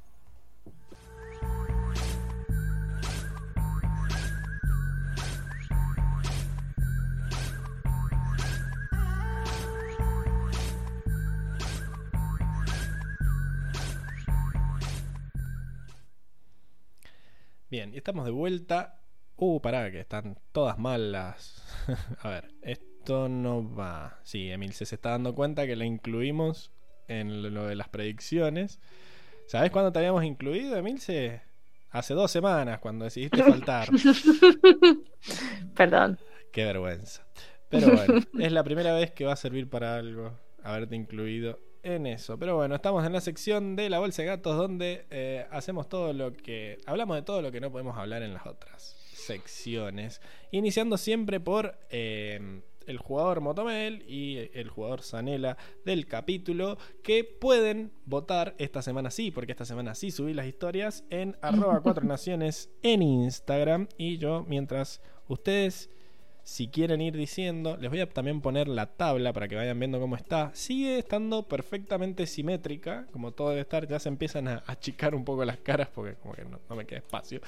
Eh, pero bueno, Gilax se convierte en el centro, en lo más gris que hay, con una y una en el medio. Eh, y después, bueno, se agrega Soca al pelotón de las de una Motomel. Eh, no sé si ustedes ya pensaron a quién darle la moto mientras yo estoy acá. Y voy a aprovechar que también que ustedes se van a poner a hablar mucho, supongo, para poner la... Voy a hacer ahora la entrevista, la, la- la entrevista, la encuesta que me reolvidé. Sí, me reolvidé de si les gustaba o no el, el nuevo arte. Así que ustedes, ustedes hablen. No sé si alguno tiene decidido Eh, su voto. Yo, yo había notado a Liling porque me gustó su participación, me pareció súper carismática, cómo convenció al resto de... Lo convenció a Ang, lo convenció al resto del consejo, lo hizo quedar para el culo al lado. eh, además empezó a trazar todo este... Primero que me parece también eh, la villana, o por lo que se, empieza a acentuar como la villana y se ve súper carismática, creo que nos compró a todos. Tiene estas dos hijas que, que las está usando para tra- trazar un plan maquiavélico, porque está en relación con lo otro. Eh, no sé, me parece que yo, yo la, la quiero elegir a ella, por estos motivos. Sí, también está el hecho de que, sí, lo único que diría en su contra es que le quedó el cabo suelto ahí del, del chabón este, que lo van a torturar y va a hablar. Eh, Pero ella está tranquila al respecto. Ella dijo, el avatar no va a poder, los planes ya están en marcha, el avatar no va a poder detener esto. Y con esa mirada que vos decís, ay Dios, no me pasaba una mirada así desde Osai, que vos decís, se pudre, este la tiene, va, va, va por todo. Increíble, bueno. Asombrosamente nadie votó en las, en las historias, al pedo subí las historias, así que bueno. Se, se veían lindas, Pablo, no fue al pedo. ¿Se veían lindas? Está bien, bueno, sí, Sí, sí. hice todo lo que pude. Eh, bueno, pueden votar por el chat también, supongo. Ahí le están, o le están votando, le están mandando por mensaje a Milce eh, los votos para las motos. No paran de caer No, mensajes. Claro, mira. increíble, ahí Acá tengo uno para Ang, otro para Ang, eh, debe ser los otro para Ang. ¿Vos qué decís, Milce? ¿Vos querías dárselo a Ang? Eh, en realidad, como que no tengo ningún moto mal definido, porque no siento que nada, nadie haya hecho algo así como que se súper destaque en este capítulo. Link, sí, arre. Te ayudo un poco. Eh, vos ya Pero sabes ella cómo. ya sabes que no va a votar a los villanos. es así, ya sabes son- que no voto villanos. Emi, hay que acostumbrarse al cambio. Increíble. Eh, bueno, acá Paula dice, regresé justo a tiempo para la votación de dibujos. Sí, eso fue lo que dijimos. Esperemos que vuelva Paula y ahí ponemos la votación. No es que nos olvidamos. Eh, cuestión, yo estaba entre Ang y Toff. Toff me parece que sirvió mucho eh, para limpiar la playa, sirvió mucho Bueno, para, eh, Para identificar a los, a los atascadores. a identificar a los rufianes, sí, sí, sí, los siguió, todo, me, me gustó Mm. mucho eso de que fue muy útil. ¿Cómo? Ang. la- Pero el que identificó a los villanos fue Toph. Toff, estoy diciendo Toff. Claro, Ah. hablando de Toff. Pensé que estábamos hablando de Ang. No, no, estoy diciendo que me gustaron Ang y Toff. Toff, por lo que acabo de decir, que sirvió para limpiar la playa, como que limpiaba la playa así como así. Tenía ganas de ayudar a los vendors, por más de que no entendía muy bien por qué. Es como que, si bien ella no tiene la empatía de entender por qué la gente toma sus decisiones, igual siempre como que cae del lado de ayudar al que, al que lo están cagando. Intentó salvar la casa, si bien ella fue la principal causa por la que se estaba cayendo. eh, intentó hacer lo que pudo. Eh, y después, bueno, esto de que no le pinta que exploten cosas y no le pinta que haya gente ahí haciendo el mal. Como que dice, esta hay que cagarlo a trompada porque son unos, unos manjines. Eh, y Ang, por otro lado, estoy muy orgulloso de cómo él enfrentó las cosas de una manera muy mm, madura, en el sentido de que no volvió con este capricho de decir, bueno, quiero que todo sea como antes. Aprendió la lección de hablar con Lady Tienai, tiene fe en eso, pero ve que va a ser más difícil de lo que él pensaba. No va a ser con que listo, se va. Uy, explotó todo. se va, se cayó el micrófono. Eh, em, no es que solo el cambio iba a venir por sí mismo y que los em, humanos iban a poder salir adelante, sino que bueno, es un cambio nunca antes visto en el mundo y él va a tener que intervenir de manera activa, parece. Pero aún así está en contra de banear el vending, está a favor de, de- de que vuelvan los milicos y bueno, quiere tratar de sacar esto adelante. Me gustó mucho. Y bueno, al parecer logró salvar a este testigo clave. Eh, no sé cómo, pero lo logró. Así que estaba Ujú. entre esos dos. Yo no sé, yo no sé a cuál de los dos votar, estoy todavía pensando. Eh, Ujú. Pero bueno, Mitze, no sé si te. Tiene bastante sentido. No, ahora me hiciste dudar más que antes. Ah, Me bueno. hiciste dudar más que antes, sí. Yo sé, o sea, yo siempre me inclino por Ang porque, bueno, me encanta Ang, me encanta. eh. Mm, Hay una postura parcial preconcebida ahí. sí, no, y aparte también es verdad lo que decís em, de, de cómo se lo está tomando a esto, viste, de cómo está tratando de procesar la situación. Pero también es verdad lo que me dijiste de Toff, de. em, ¿Cómo se llama? Ay, porque el Enrico es tofista. Ah, no, eras vos el. No, vos, vos, vos Pablo, era el. Enrico es eras el anti-tof. Yo, de entre tanto Es hate, parezco tofista, pero bueno, Ahí está, me lo tengo que anotar en la mano. anotate. Enrico, anti-Toff. Pablo, Pablo, Toff Lover. el de lentes. Eh, acá, El de lentes ama a Toff, el, el de rulo ama. No, no la. No ama a Toff. Dania dice, híjole, ya dis- eh, dando se- claras señales de dónde es. Todos Córdoba, obvio. de Córdoba a México. Sí. Híjole, todos o ninguno para la moto. Quizás Ang porque se ve una super madurez y no anda tan mandarina. A mí la escena que me gustó de Ang es cuando viene el viejo este y le dice, che, el avatar viene acá a hablar por mí y dice, la verdad que yo estoy totalmente en contra de esto de prohibir el Me vending. encanta. Me parece que hay que poner otra solución y fue una solución válida de él. Después se deja engatusar por Liling. Pero no sé, yo quiero, quiero premiar ese, esa madurez inicial de Ang. Eh, pero bueno, no sé si es suficiente para una moto. Qué sé yo. El, Sí, chat, no el sé. chat está, está tibio, no dice nada. Coincido con Emi, nadie se destacó mucho, dice. Ay, chicos, aguante Liling. Está Ay, difícil. Que tampoco. Bueno, sí. Sobresalió mucho en, el, en la escena del cómic, del cómic, del consejo. Pero me Y en la final termina con ella, con una escena epiquísima. Eh, sí, puede ser. Mm, mm, no sé, estoy como. eh, Bueno, O sea, se- para mí le lavó la cabeza a Ang, le hizo quedar para el culo al lado con una altura y se están gestando los planes como ella quiere. E incluso tiene las hijas de Pichi y está recontra tranquila con lo que está diagramando. Eh, o sea, se la nota como que es ella la que tiene la ciudad en sus manos. tenés razón. Aparte que vos, vos lees el cómic y decís, qué mujer, la tiene clarísima. Debe ser. Acá Luis dice que él vota por Ang. Eh, sí. Sí, la verdad que no encuentro una razón para no votar a Liling. Más allá de eso de que se le escapó al final, pero bueno, fue culpa de las hijas. Eh, igual está tranquila ella. Bueno, que esté tranquila no significa que le vaya a salir todo bien. Pero bueno, acá Nico va un poco de tu lado. Lilin merece reconocimiento también porque es la villana que más interesante se me hace de entre todas las trilogías. Eh, y Tiago dice, no tengo ninguno bien definido, pero voy a votar por la villana o por Toff. Eh, Se la ve astuta Lilin. Al estilo de Osai, de Azula o de Long Feng en su mejor momento. sí, me parece que me convenciste, Enrico. Ya me van a... Ya me van a, a- a atacar de panqueque, qué sé yo, pero... No, está mal, está mal. Hay que ser flexibles. Que nada, acá no hay panqueques. A Can de Florcita también le gustó Liling. Y Dania dice, es cierto, Liling ha sido el villano más destacable, después de Azula es difícil. Y se ríe Enrico como diciendo, "A estos imbéciles, los engañé. Está en modo Lilin, Enrico. ¿eh? Sí, estoy en modo Lilin. Ahí haciendo. Vamos. Bueno, Emil se vota a quien quieras, que parece que no importa, pero bueno. Sí, bueno, ya que no va a hacer ninguna diferencia, yo voy a votar a Ang porque me encanta Ang, porque lo amo, ya está. Ahí está. Porque saltó. Quiero, quiero explicarle a Soy una Fran que dice: ¿qué es, ¿Qué es panqueque? Bueno, primero es una comida. Eh, un panqueque, Eh. claro, es, es algo que tiene dos caras y que vos al cocinarlo lo das vuelta. ¿no? Como una tortilla. Una tortilla. Solamente que lo hacemos dulce acá generalmente. Ponemos dulce de leche.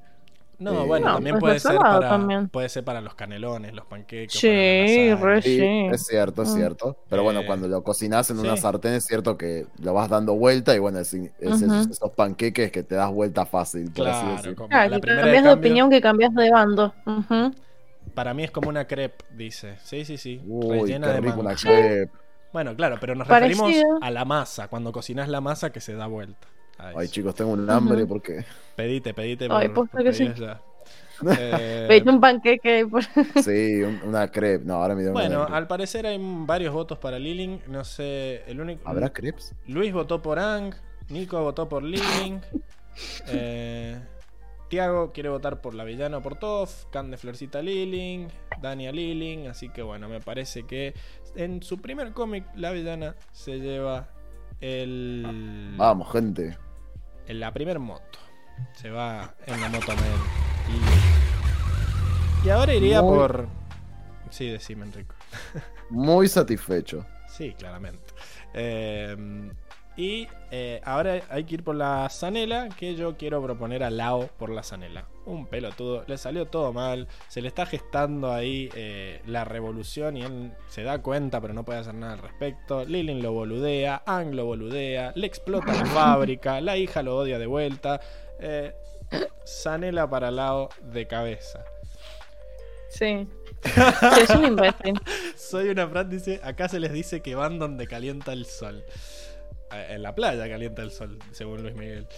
Eh, Me, me da muy. eh, ¿Cómo se dice?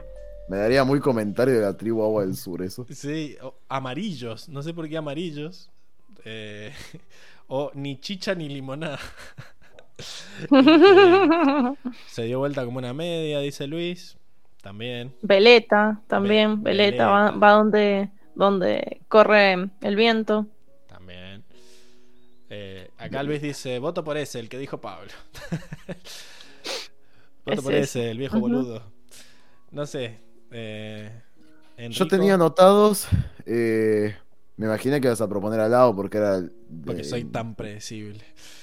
Eh, En parte sí, pero no por, no por tu ser, sino porque vi los, las stories que subiste y estaba al lado entre ellas. Y seguramente las otras dos opciones No. eran las que yo también anoté, que eran. Yo los describí como, porque no tienen nombres. Yo a una la llamé Señora sin casa orgullosa. y al- que es la que lo- orgullosa lo- pero homeless. Sí, sí. Eh, que es la que criticó a Anne, que dijo, no necesitamos tu ayuda, Avatar. Y, y al otro, el ladrón, que lo llamé ladrón pedante orgulloso. Ladrón boludo, tendría que llamarse. Eh, ladrón panqueque orgulloso. que después ladrón Aang. mediocre, eh, fácilmente derrotado. Eh, bueno, entonces muy buenas mis sugerencias, la verdad. Eh, No dije no, Pablo. y, Sí. pero siempre me acusás de amarillista y, eh, Y un poquito sí. un poquito así. Acá Nico dice, la casa en el suelo y el orgullo en el cielo. Increíble. Va mejor frase esa. Eh, Y, y Luis, y Luis pregunta si Veleta es el de Dragon Ball. Emil se vos es, es el de Dragon Tu Ball, campo. Veleta. No. ¿No? Ah, bueno. No, ¿no sabes lo que es una veleta? Sí, sí. Yo que siento que es un chiste y por eso le voy a poner el pato. Eh, Ah, bueno. Y eh, bueno, No entonces, ¿por cuál de esos dos votas, Enrico? ¿Por cuál de mis tres sugerencias? No, En ¿qué- qué- qué- vos, Emilce, qué opinas? Sí, yo. Bueno, obviamente, por mi naturaleza.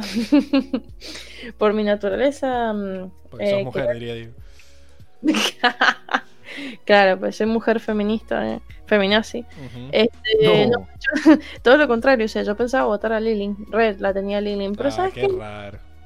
No, es muchísimo peor, es un imbécil, porque por lo menos Lilin, bueno, sí, una vieja media soreta, ¿viste? Una manipuladora, una vieja media zorra, pero por lo menos inteligente, ¿viste? O sea, sabe, sabe cómo hacer las cosas, sabe cómo controlar a la gente. Pero Lao es un, es un cretino, es un canalla y encima es un estúpido. Canalla. es un canalla. Y encima un imbécil, o sea, ni siquiera sabe hacer las cosas bien. Encima que es malo, no, ni sabe ser mala, ¿entendés? Entonces, sí, la verdad me convenciste. Qué bien. El panqueque se convirtió en panquequeador. Eh, acá Can de Florcita dice: Yo voto al lado para la zanela. Es un imbécil. Sí, yo también. Es cierto, le salió al final le salió todo mal en algún punto. Enrico no solo vota al lado, sino que también usa mi, mi, mi forma de votar, como diciendo, si le salió todo mal merece la zanela, así que eso me da pie. No había otra, no, no había otra persona destacable. Bueno, sí, Eh, nombraste dos. El- Sí, pero es cierto que me parece que los argumentos que diste para Lao son un poco más. re- Aparte, Un poco. la, la- la jugó de choto ahora, tipo, tenía la hija re a favor y por hacerse el boludo se le puso en contra de nuevo. Increíble. Entonces vamos a votar por Lao, que es un cerdo. ¡Cerdo! Y, Y un represor. y sí, todo eso. Y se va en la zanela que no anda. Que ya venía zafando de las zanelas porque le tocó compartir Comic Porn con Loban. Pero ahora que no está Loban, va, va a cobrar todo. Bueno, el chat muy de acuerdo. Tiago voto por lado también. Paula, yo también voto al lado. Nico también vota al lado. Eh, Paula, la nueva Alba también cae mal. ¿Quién es la nueva Alba? ¿No será la nueva Elba? La nueva. Ah, quiso poner Elba, porque después pone Elba. Era Elba, chicos, con U. Era Elba. Eh, ¿Y quién era la nueva Elba? ¿Lilin? No, la, la vieja. orca- Ah, la, la la vieja- señora sin casa orgullosa. Sí. La homeless orgullosa. Sí. la Pride Home- Proud Homeless. Eh, Sí, sí, la Tiago, Tiago está, er- está obsesionado con que sigue la simetría, porque es una, mm, una moto para alguien nuevo y una otra moto para alguien nuevo. Así que quedarían ahí 9 y 9 en el pelotón. Es cierto. Bien, eh, bueno, yo iba a hacer algo, sí, iba a sacar la tabla y iba a ver cómo había quedado la encuesta al final. Eh, Epa. Bueno, abrumadora mayoría, todos pusieron sí. El 100% votó al sí y 0% Vamos, al no. Eh, 9 votos hubo a favor del sí. Así que genial. Discusión zanjada. No voy a criticarlos más. O quizás sí. Eh, el menos demagogo. Bueno, vamos al, al- Vamos a las mejores frases primero. Así ya después vamos a las imágenes con los chistes y, y todo junto. Eh, mi frase favorita fue la que dijo um, Ang acerca de que esto no es progreso, sino que parece caos. Y fue como, obvio, obvio, papu. Es exactamente lo que estaba pensando. No sé si la tenés ahí, Enrico, leedor oficial. Eh, tengo todas, o sea, tengo la, la frase completa, que igual era una parte de la que yo había elegido, así que meto la mía también, que es. Él le responde a Qatar en realidad. Y él le dice: Espero que tengas razón. Hay algo en este lugar que se siente en tensión. Lo que está sucediendo aquí no se siente como progreso, se siente como caos. Pero tal vez todavía haya tiempo de ayudar a que esta ciudad crezca en un camino que proteja y preserve. Amo al Enrico actor de doblaje. Se siente como caos. Le, hace- le metió- le metió esa duda. Es que yo lo leí así, chicos. arre. Acá Paula dice, cada trilogía, un nuevo personaje destacado, un nuevo personaje despreciado. Eh, y Tiago dice, creo que es la encuesta con más votos y salió unánime. Increíble. Eh, o sea que... Como le pasó a Liling. Va, no, Lao debe haber votado en contra. El único en contra. no votó, claro, no votó, se olvidó de votar el boludo. Pero todas las manos ahí levantadas, tremendo. Em, genial. Vos. Bueno, esa era la tuya, Enrico, también. Sí, tenía otro, pero bueno, que lo diga Emi, el suyo. Bueno. Sí, en realidad son dos, o sea, porque es la es una, una cosa y la respuesta. Eh, es lo que dice Anne, cuando veo esta ciudad me siento como me sentí cuando me desperté después de 100 años en ese iceberg. Todo había cambiado, el mundo estaba en guerra y los maestros aire ya no estaban. Todas las personas que yo conocía habían desaparecido. Y Katara le responde, pero esta vez no es igual que cuando nos conocimos, la guerra ya terminó y no tenés que enfrentarte a todo esto solo. Tough, so creo con vos. Bueno, más un diálogo que una frase, pero está bien. Eh, es lindo. Está bien, va. Hace ocho viñetas preferidas, yo puedo elegir dos frases. A ver. Claro, ves que dejo pasar una y ya se convierte todo en un caos, diría. Es- esto no es libertad, es caos. Pero yo me autorregulé. Sí, sí, porque, porque te tiramos las orejas ahí, porque Está bien, bueno, pero me autorregulé, no me lo impusiste. no, no, no es autorregularse si te regulan, los otros te dicen que te Es regulan. que no, no me regularon. Dieron su opinión al respecto No, no. y yo dije, bueno, quiero, voy a ser un poco más equilibrado. ¿Hay algún nuevo hashtag por escribir en los comentarios? Eh, Habíamos dicho, quiero jet, arre. Quiero, quiero jet, quiero funeral. O sea, hacemos una actuación. en, en vivo hacemos una actuación Claro. doblada, tipo doblada. Es tu deber, jet. Y que uno, y que uno haga de Ang y el otro de jet. Es Mellerby llorando ahí. Esa, esa es Emi. Emi es Meller fija llorando. y que Seba, y que sea, que Seba sea long shot, que hable tipo. que como nunca habla y metió ahí el comentario preciso. Se va el long shot porque nunca habla. Sí. Uh, buenísimo, dice Paula. Qué No, no. que es Eso, no va para el vivo, eso va Empezá a practicar, Emi. Patreon. Eh, No, a practicar. Eso va para recompensa de Patreon. Enrico, No, hay que sacar provecho, ¿sí? De Patreon. ¿Qué Increíble. es eso? Increíble. De Patreon, de, hacernos un Patreon. Bueno, poner Emilce, ya que no tenés Patreon. sección. Un Patreon, papá. Buah, ¿Qué te hace el vibes ahora? Eh, ese machito que no sé. Emilce, ya que no tenés trabajo durante la semana porque no tenés sección, vas a ser la encargada de armar el Patreon. Eh, Patreon. averiguate cómo nos armamos el Patreon y vamos ahí haciendo. Vamos avanzando con eso, ¿querés? Así toda nuestra audiencia latinoamericana puede donar. Hola. Dice que Enrico haga de la isla- en la isla Ember. Que dice, ah, no llores, nena. Yo te la hago esa Jet imitación. ya está aquí. ¿eh? Sí. Yo Ay, ese no. sucio pueblo por ti. Yo- Oh, Jet, eres Está tan malo. Acá Luis pregunta si pecho. ¿Entendió pecho él? Y... Pa- También, Paula- también podemos poner, ¿eh? Paula dice hashtag Patreon, has- hashtag danos todo tu dinero. Ah, y Luis dice si es el, el Patreon Bermúdez, jugadorazo. Increíble. Ay, Dios. Hashtag, Me ¿eh? fascinó. Si él quiere, puedo dar pecho. cesantía, dice soy una Fran. Quisiera una cesantía. Que no le pagan, no sé. Cesantía me da pasantía. También, a mí también. Bien. Como que es exa. Como que está desempleada y no nos puede dar su plata. Siempre se puede. No, no, no, no se haga la víctima. Alguna tía, una tarjeta de crédito ahí de otra persona. Claro, fíjate. La tía esa que te cae mal la presentación. No. Bueno, Enrico, decí tus menciones, ya que Milce dijo su monólogo. No, la, la otra que tengo es. Ya sabes lo que dice Soka. Bueno, en realidad es media conversación. Soka le dice: Ya sabes lo que dicen. Intentar detener el progreso es como intentar detener a un león. Bueno, mamita, hacé lo que se te Literalmente cante, no puedes detenerlo. Porque es gigante y te aplastará. Y Ang le remata: El progreso te aplastará. Así es como se siente. Tal vez no Sí. funcionen burros. Muy bonita. Muy bonita la frase. Lo bueno es que ahora los puedo bardear por los botones. Y no, no se enteran nunca. Eh, bueno, genial. Y con eso, esa fue la mejor frase. Vamos a la eh, sección de chistes. Para eso debería irme a mejores. Y bueno, este es uno de los chistes de Enrico. Ya, qué bueno. Ah, me, me dio mucha risa. Hay- para mí hay como un doble chiste. Tipo, primero esto que él diga de tus compañeros de trabajo y Sí. está el otro que es un mugroso. Pero me da risa que el otro dice, mostró desde la puerta. O bueno, lo que quedó de ella. Claro. Porque quedó toda reventada. Qué necesidad de, hablar con propiedad en ese momento.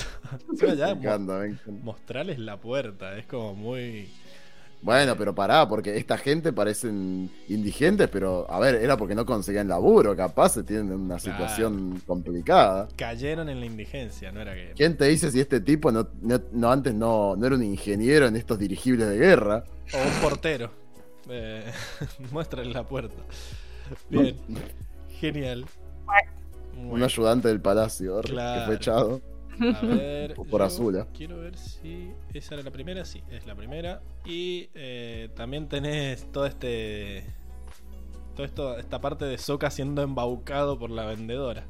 Sí, que básicamente lo que, o sea, me da risa, la, me da risa la, la pestaña, o sea, la viñeta de arriba a la derecha, que el chabón le dice esto de, no, bueno, esto es de un gran jefe tribal, este, que seguramente trajo prosperidad o alguna cosa así. Y, y dice, y, y Moss me parece que podría ser el indicado para usarlo. Eh, y Sokka agarra y tiene esta pausa de frente y dice, yo soy, yo nací para usar este casco. Y Increíble. después dice, re feliz, Ángel, vení, te tengo que consultar algo. Perdió toda Señor, un poco- autoridad. Un poco de, claro, un poco de poder de decisión, te pido. Menos dignidad. Ey, también había que mandar las viñetas graciosas. No, Enrico decidió hacerlo porque se les cantó el orto y quedó. Porque me las manda y yo las muestro, así que es así. Manda todo, Enrico. Che, no puede ser. Qué pesado. Bueno, sí, le voy a decir a Enrico que se encargue del Patreon, entonces. Tiene más chances de, de, que, Patreon. de que sea hecho. No Eh. vos. Eh, No. eh, Bueno, listo. que- Queda para vos entonces, Emi. Puta madre. ¿Cómo te manipuló, Emi? Por Dios. Psicología inversa. Viste que es re fácil. Otra vez, ¿por qué? Bueno, sí, a mí me gustó mucho la viñeta esa de, de frente de Soca agarrando. el- Porque encima es la primera vez que, es- que no dibujan el fondo. Así que me, me gustó como eso de que estaba metido en su propia cabeza. Y después el, el cambio de tono está buenísimo. Eh, genial. Yo no tenía, vi- no tenía viñetas de momento gracioso. Sí, me. Creo que tenía una más yo, Pablo. A ver. ¿Cuántas tiene, che? Sí. Yo dije solo tres. Esta, Acá. porque es increíble que Sí, le dice tres en esta, tres en la otra. Claro, por eso, tres, tres. Dicen, che. Que aparece eh, este chabón rompiendo la pared de tierra y dice, gracias, Gracias. Avatar por estar de nuestro lado. Y Ang resacado le dice, yo no estoy parándome de ningún lado y le rompe la cara a Toph con un pedazo de tierra. En el medio de la charla. O sea. Sí, sí, sí. innecesario. Eh, te descalabra los cachetes. Sí, a mí me, me gustó mucho el volver a ver lo de el, el truquito ese de, de las piedritas y el aire y que el- se lo tomen para el orto. ¿Qué, Nos, ¿qué creen? Que nunca vimos nunca vimos a alguien hacer un- controlar los elementos. Dice, ¿qué le pasa? Pero son re idiotas todos, boludo. Ácido, chabón. Así que, bueno, eso, eso me dio gracia. Eh, ¿Y vos, Emilce, tenías o no, no, no buscaste? Sí, yo tenía varias. Bueno, yo tenía. Bueno, eso, Sokka cuando se pone serio ahí y dice: Soy el hombre que nació para el casco. Después, bueno, el que acabas de mostrar. Ah, bueno, eh, la, la escenita con Toph ahí. eh, que a nadie le importa cómo está Sokka. A mí me Y se- importa. A ver si es- eh, yo estoy bien y bueno, y le pega en el brazo. Bueno, y, y el vago con las mosquitas alrededor. Sí, básicamente todo eso. Ah, qué coincidencia. Justo todas las que mandó Enrico. Las tengo anotadas. Las ¿Cómo tengo es? anotadas. Mm, H- Hashtag, hashtag H. Hashtag Emilce labura. Bueno. eh, No, Tengo, tengo botón también. Ponele voluntad a la Bueno. concha de tu madre. No se escucha. Ponele voluntad. No, vos no lo escuchás. Bueno, y esos fueron los momentos graciosos. Vamos a las mejores viñetas. Que bueno, Enrico mandó esta. Uy, me encanta. Esta por también favor, era mi favorita, así que vamos los dos con vamos los dos con la misma. que es divina. O sea, primero es hermosa a nivel estético. Segundo, que a, a nivel del momento, es, es el momento donde Ang. eh, es la conexión, digamos, del- de, de esta preocupación que tenía Ang de sentir que el futuro medio no, no tenía esperanza en que, digamos, en que las personas se pudieran poner de acuerdo para encontrar un camino hacia la prosperidad, hacia el equilibrio. Este, y me gusta porque es el momento en que Katara le da esperanzas, me gusta que se agarren de la mano, que estén mirando hacia la ciudad, que esté este atardecer. Eh, es, es hermosa la, la escena. Increíble, sí, a mí me gusta también mucho el tema de la iluminación, ¿no? Esto de que es cuando Ang vuelve eh, a tener eh, optimismo y vuelve la esperanza y de repente todo está iluminado y se ve el, sol en el fondo, un sol súper claro, ¿no? Un sol naranja como hemos estado viendo, así que eso. Me, me gustó mucho y a mí me, me copa siempre el viento en las viñetas. Es como que si hay viento en un momento en el, y, y, la, y también el hecho de que estén de espaldas. O sea, que no nos muestren las caras, pero nosotros nos la imaginemos. Siempre es un truco que a mí me, me funciona como viñeta, así que me gusta. Eh, nadie mencionó las estatuas de Toff, dice acá Tiago. Supongo que como un momento gracioso. Y Paula dice sí. Lo no. mencionaste vos, Tiago. Claro, para eso te tenemos. Estaba todo calculado. Y Paula dice, muy precisa. Sí, ya sabemos que es muy buena escultora, Toff. Eh, había hecho una réplica de Basing C, así que tiene cancha con eso. Bueno, después están tus menciones, Enrico. Eh, Increíble. Bueno, esta es parte de la, de la que acabo de mencionar de la frase. Pero me encantó que la frase acompañe la- esta mirada de Ang como muy suspicaz, como que desconfía de este, de este progreso que le está prometiendo Sokka. Eh, en realidad, Sokka le dice, te va a aplastar. Y es como que dice, sí, pero lo ve como algo malo, como. Este, así es como se siente, medio receloso de, de- de este progreso que desconfía, que, que se- como que se le está saliendo de control. Porque esto es previo a la charla que tiene con Katara, o sea, Sí, él sí. sigue viendo a este, a este cambio como un caos. Exacto. Yo estoy enamorado de las sombras en este cómic. O sea, eh, todas las caras, todas las viñetas tienen la sombra pensando en de dónde viene la luz. Y acá se le ve precioso. Incluso en cuando están hablando en, la, isla, las sombras que tienen en la cara tienen huequitos como si la luz estuviera pasando a través de las hojas de los árboles. Tómense ese nivel de detalle eh, en todas las sombras me encanta. Y acá incluso es como que está mirando hacia el lado oscuro, como que está dudando incluso de, de- O sea, como que él sabe que el progreso es lo que va, pero no le pinta. O sea, lo está haciendo de mala gana. Entonces... Está bueno eso de que mire para el lado oscuro de su cara. Me encanta. Y bueno, la última, ¿no? El, Uy, el más, no, no. el más lilinguista. Sí, me encanta y fascinante esta escena donde está, bueno, la escena final del cómic donde la tenemos a Liling mirando hacia las hijas con una mirada maquiavélica, está una mirada muy azula, ¿no? Determinante, como que está por cumplir su objetivo. Y me gusta que esté la ventana que nos, nos abre el panorama de las fábricas, como que es el, el escenario donde ella va a tener el poder. Sí, como una especie de trono tener las, lo- las chimeneas en la espalda, ¿no? El trono de hierro, no, el trono de la, de- del calentamiento global. Así que... No. Sí, sí, muy, muy épica. Yo no sé, hay algo que no me termina de convencer de Liling, pero... Como pero, mm, pero sí, en, en- en- en los papeles está bien.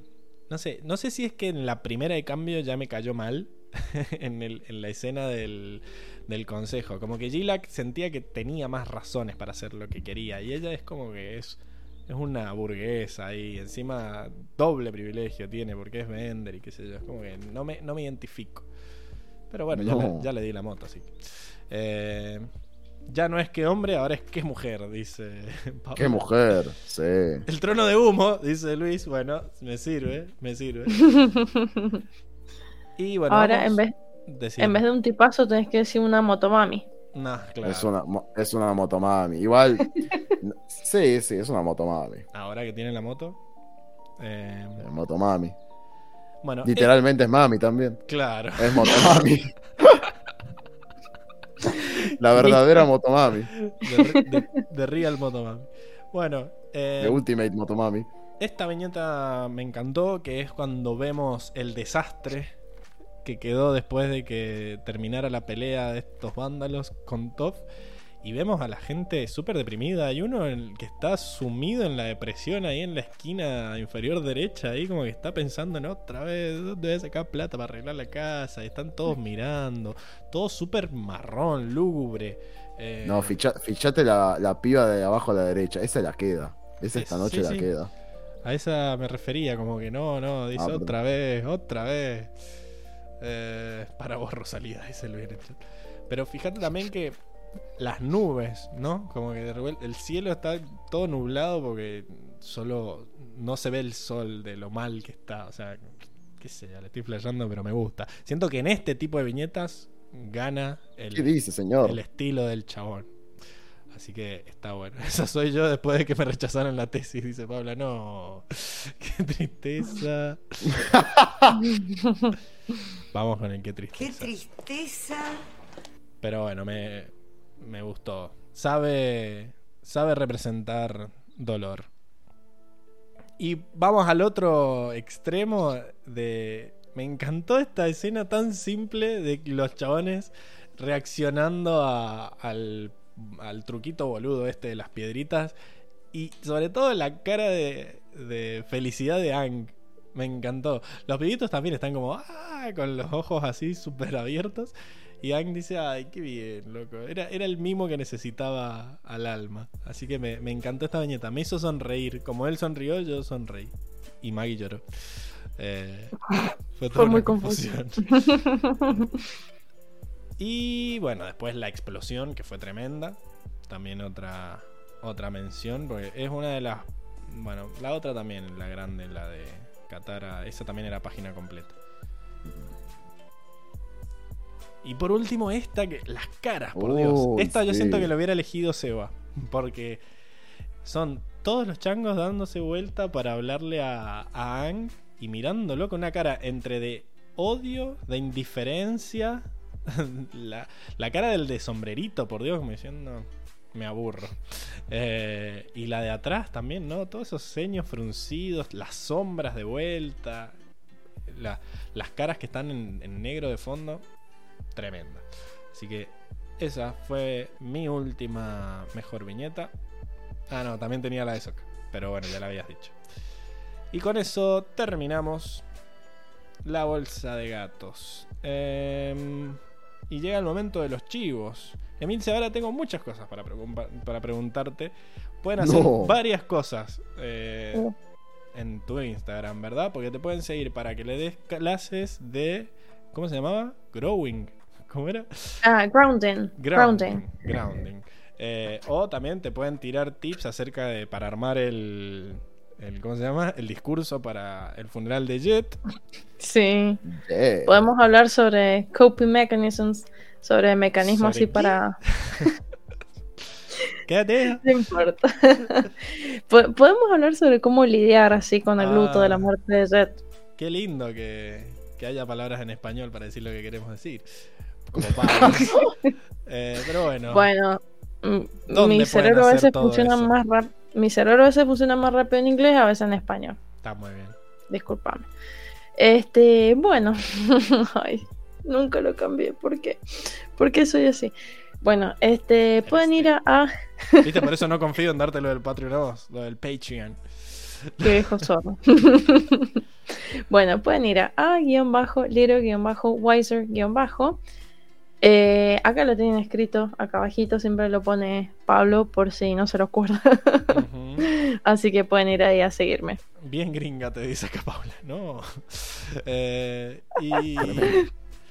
Enrico, si te quieren tirar tips acerca de cómo interpretar mejor al, al jet de la obra, ¿a dónde te los pueden mandar?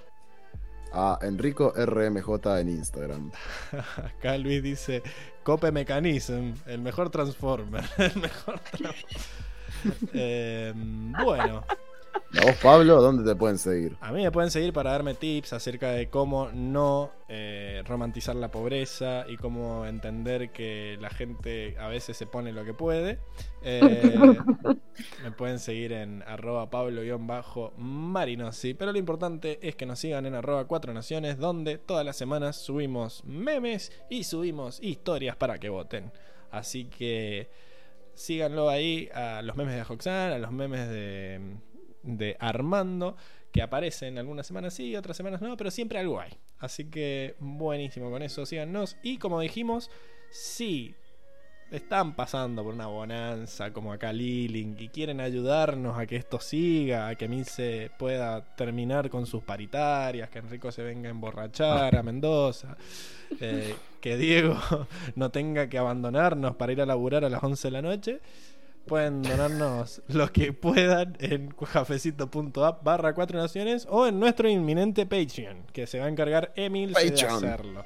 Así que ya saben a quién ir a hablarle. Síganle en a Lil Weiser para decirle dónde. Hashtag queremos Patreon. Ese es otro, Patreon. otro para los comentarios. Queremos Patreon. Patreon, papá. Patreon. Queremos en la- Patreon. Queremos Patreon. Genial. Y ahora tendremos que hablar hasta el fin del podcast en este acento gallego. Entonces, sea. No va a pasar. no va a pasar. Bueno. eh, y estamos, creo. Bueno, eh, vamos. No me está respondiendo el mouse. Ya va a querer. Emil, se... bueno, vamos a la sección de predicciones, ¿no? Tenemos que llamar a Enrico Carbonero, porque la semana que viene vamos a hablar de la segunda parte de mm, desequilibrio, claramente, y Emil dice, bueno, tenemos que saber cuáles son tus predicciones, que las repensaste seguro durante todo el podcast. Uf. Yo acá voy a por sacar Seguramente. la bolsa de gatos mientras viene eh, Enrico Carbonero, que bueno, no llegaba, parece que se le pasó el bondi. No, sí, sí, ahí llega y llega, espera. ¡Viva la Patreon, carajo! Dice Luis. Increíble. ¿Qué es eso? Eso es un homenaje a Liling. Es un homenaje a Liling, justamente. Estoy Liling. Esa es la, la cuadra de los amantes ahí con la. Era Claro. o la cueva del Paco de, de los Maestros Fuego. Exactamente. Patreon yo Con te elijo, dice Luis. Patreon yo te elijo. Hermoso. Bueno, Ay. cuestión. Paula te tira, dice, "Bu- buscate un filtro que te transforme en un carboncito. Fíjate si no hay Y algún- ojalá hubiera, ojalá hubiera, pero no hay. algún Me muero. Habría que pagar. Para eso el Mm, cafecito. Bueno, ahí está. Cafecito. Patreon. Patreon. Para que- Patreon. para le paguemos a Seba Patreon. para que nos desarrolle un filtro. ¿Sabes qué? Estaría manso. Luis que dice, pagarle. esos cosos largos. mm". Le voy a poner el, el saxo. ¿Vos, ¿Qué? vos, eh, que tenés unos cosos largos ahí alrededor. Esas cosas que tenés Ok. medios dudosos ahí. Sospechosos, dice. Vamos con el saxo. No, no sé qué piensan, chicos, pero bueno. Este, cuestión. Esos colores y esa forma. Basta, entrevista. Enrico Carbonero. A ver. Bu- Bueno, este, entonces, terminó este cómic, vamos a pensar en el siguiente. ¿Qué predicciones podemos pensar eh, para la segunda parte? Para vos, ¿qué es lo que está planeando Liling? Mm, ¿Qué es lo que está planeando Lilian? A ver, ¿qué puede estar planeando? Y bueno, obviamente eh, ganar poder. que, que se ríen, estúpido. No sé cuál de los dos hace más tiempo. Si el otro, bueno, vamos a ver las predicciones hasta que se le ocurrió una pregunta. o vos diciendo qué puede estar pasando. ¿Qué estoy pensando, estúpido? Eh, ¿Vos te pensás que ya tenían la Te respuesta? doy ya? tiempo acá, Luis dice pregunta si son corales, eh. Vos, car- señor Carbonero. Lo que tenés ahí. La verdad es que no sé qué son. Pero Parecen se- hojas. Se mueven con Creo el que son- viento. Son hojas, chicos, porque hay luciérnagas también. Puede ser, puede ser. Bueno, a ver. No, y aparte se, se ven como unas rayitas, como lo que tienen las hojas. Son pinos, arbolitos son. En la noche. Mm, Sí, sí. Porque se mueven con bueno, eh, ¿al- ¿alguna idea de qué planea Liling para, para todo esto? Eh, Bueno, claramente. Sí, claramente está tratando de ganar poder a como sea lugar. Eh, y ¿Estás- bueno, sí. ¿Estás ¿Qué? a favor de la teoría de Pablo de que es una supremacista de los maestros y planea erradicar a los no maestros de la ciudad? Mm, y puede ser, Yo puede ser, tiene sí. pinta, eh, tiene pinta. Yo diría que sí. ¿Qué onda las dos hijas? ¿Están enemistadas entre ellas? Eh, ¿Qué pensás de esa relación? Luis dice que está No, planeando creo que poner la- un plazo fijo, eh, Lili. Puede ser. No, yo creo que, a ver, se pelean porque son, son pibitas adolescentes, o sea, se ve que tienen, no sé, 16, 17 años cada una, ¿viste?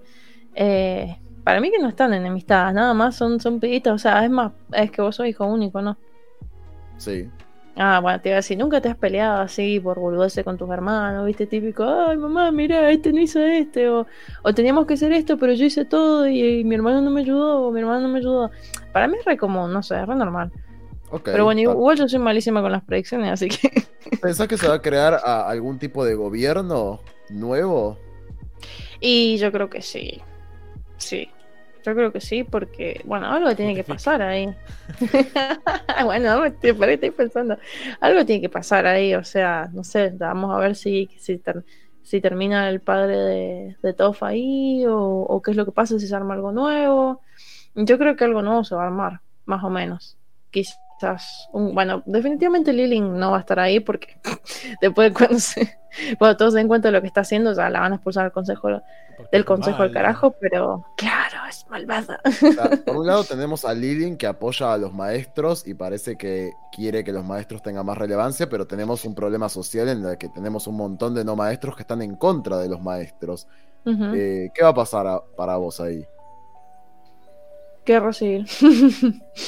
no, no sé, yo creo que en algún momento va a haber quilombo a nivel social, no sé, que por ahí los no maestros se van a rebelar, va a haber quilombo, pero los maestros también, porque en teoría no hay trabajo. ¿Va a morir gente? No creo. No sé. No sé. Eh, trabajo. Sí. no se ve como que vaya a morir nadie, o al menos nadie importante, capaz que no se mueren un par ahí de, de vendors, no vendors, así sin nombre, pero no creo que vaya a morir nadie así. ¿Va a, va aparecer eh, personajes que hemos visto antes? Sí, Suki. Seguro viene Suki, porque no es que dijo que le iba a mandar un halcón ahí para que venga. Seguro. Mira, esta con tal de, No. con tal de tener un. ¿Va a haber algún triángulo le- amoroso ahí? Lo jodíamos. con tal de que le den uno de, uno de los de tu filtro. se va caminando, Mira, se va. No. Ahora lo estoy viendo en, en Meet y voto porque son pinos. Eh, se ven como pinos. Son hojas, Pablo. Pero tienen ramitas y tienen un. Pero ¿por qué las luciérnagas, que son inmensas? Sí, no, no, no sigue la lógica. mm, Pero las hojas tampoco son tan chiquitas. Mira, acá hay muchas teorías. Son cactus morados, parecen berenjenas. O son diglets morados también. Diglerí, diglerí. Está, está muy Pokémon hoy, eh, Luis. Sí, sí, sí. Bueno, cuestión, cuestión, Emi, este, ¿va a haber Sí. triángulos amorosos? No, no creo, porque si bien Tofa ahí medio que mm, le pegó el, el chirlito ahí de el chirlito cariñoso a Soko, es como que igual Tof no, no, no pincha ni corto, o sea, nunca nunca dice nada, así que dudo mucho que haya un triángulo amoroso. a menos no, que se venga por otro lado. no quiere una triángulo amoroso. relación, Toff. Quiere un touch and go. Sí, sí, más o menos. Y me refiero allá abajo. Ok. Bueno, ¿qué más? Yo creo, yo creo que no tengo nada más. ¿Vos qué pensás, Pablo? ¿Sos todo listo? ¿Pasé? No sé, ¿Me puedo ir a mi casa? hacer las entrevistas, querido. Upo. Supongo que sí, que estará bien. Acá Paula dice, ¿qué habrá pasado con Satoru? Porque ya nada con él. Sí, quizás nos cuenten en el próximo cómic. ¿Vos decís que nos van a contar algo más? ¿O quedará en la nada eso? Solo nos, Esperemos. nos imaginamos el Toforu. No, yo espero que haya algo ahí, por favor. Por favor, no me les vayan a dejar soltera a la muchacha. Claro, todos tienen intereses amorosos y esta no se puede quedar soltera. Y bueno, pero puede ser soltera y feliz. I mean, muy retrógrado tu pensamiento. Te voy a presentar a, a María Presentación. Eh, viva Sí, la- obvio, obvio que puede ser soltera y feliz, pero pero mi, mi fangirl, ya está, ah, ah, me burla de nuevo, pero mi fangirl interna quiere que, que se enamore y no sé, y que tenga una relación con alguien. y tenga 20 hijos. Bueno. eh, No, no, no, sin hijos. Sin hijos. bueno, sí, yo diría que sí. Voy a sacar la, la cosa de predicciones. Veremos cómo, cómo sigue esto en el siguiente cómic. No me deja sacar. Está muy malo el mouse. Emi, el perro y el gato están viviendo en pecado, dice. Eh, creo una vez haber visto un comentario de Milce en un fanfic. ¿Qué? No? Te agarraron, Emi. ¿Cómo sabía que era de Milce, boludo? A ver, a ver. Pruebas. Paula, Emil- queremos pruebas. Emilce Daneri me comentó. Eh, a Little Weiser comentó. No, que bueno, pero ahora, ahora quiero, quiero trasfondo, Dice que quiero contexto. mencionaba Pablo. algo de Toff y sus parejas. Había puesto su nombre. No, increíble, literal. Y, y documento. Sí, bueno, quiero El quill. Poner, mandámonos por Instagram después las fotos. No, no vamos a dejar que esto salga impune. Queremos Y- pruebas. Ah, también puede ser hashtag queremos fotos de cosplay, de Milce haciendo cosplay del chavo. Esa puede ser Eh, re también. largo, Pablo. Todo. Para un hashtag. Hashtag quiero, quiero cosplay. Eh, Ahí va, muy O- bien. ojo, ojo que si caigo yo, vos también caes, eh. yo estoy, yo me veo hermoso. Me dijo mi mamá que me veo hermoso vestido de, de, De Kiko. de Kiko. No, ¿qué? Falta alguien que, que haga fanfic de ustedes. No, tremendo. Eso, señora. Asco, Bueno, Qué sí, asco. por ahí. no te hagas, no te hagas. Bueno, Por, por ahí Diego con Enrico, eh. Diego que es el más homofóbico. Sí, No, si ya nos vos. shipearon a mí y a Pablo el otro día. Claro, y vos en el medio ahí. Y me lo perdí.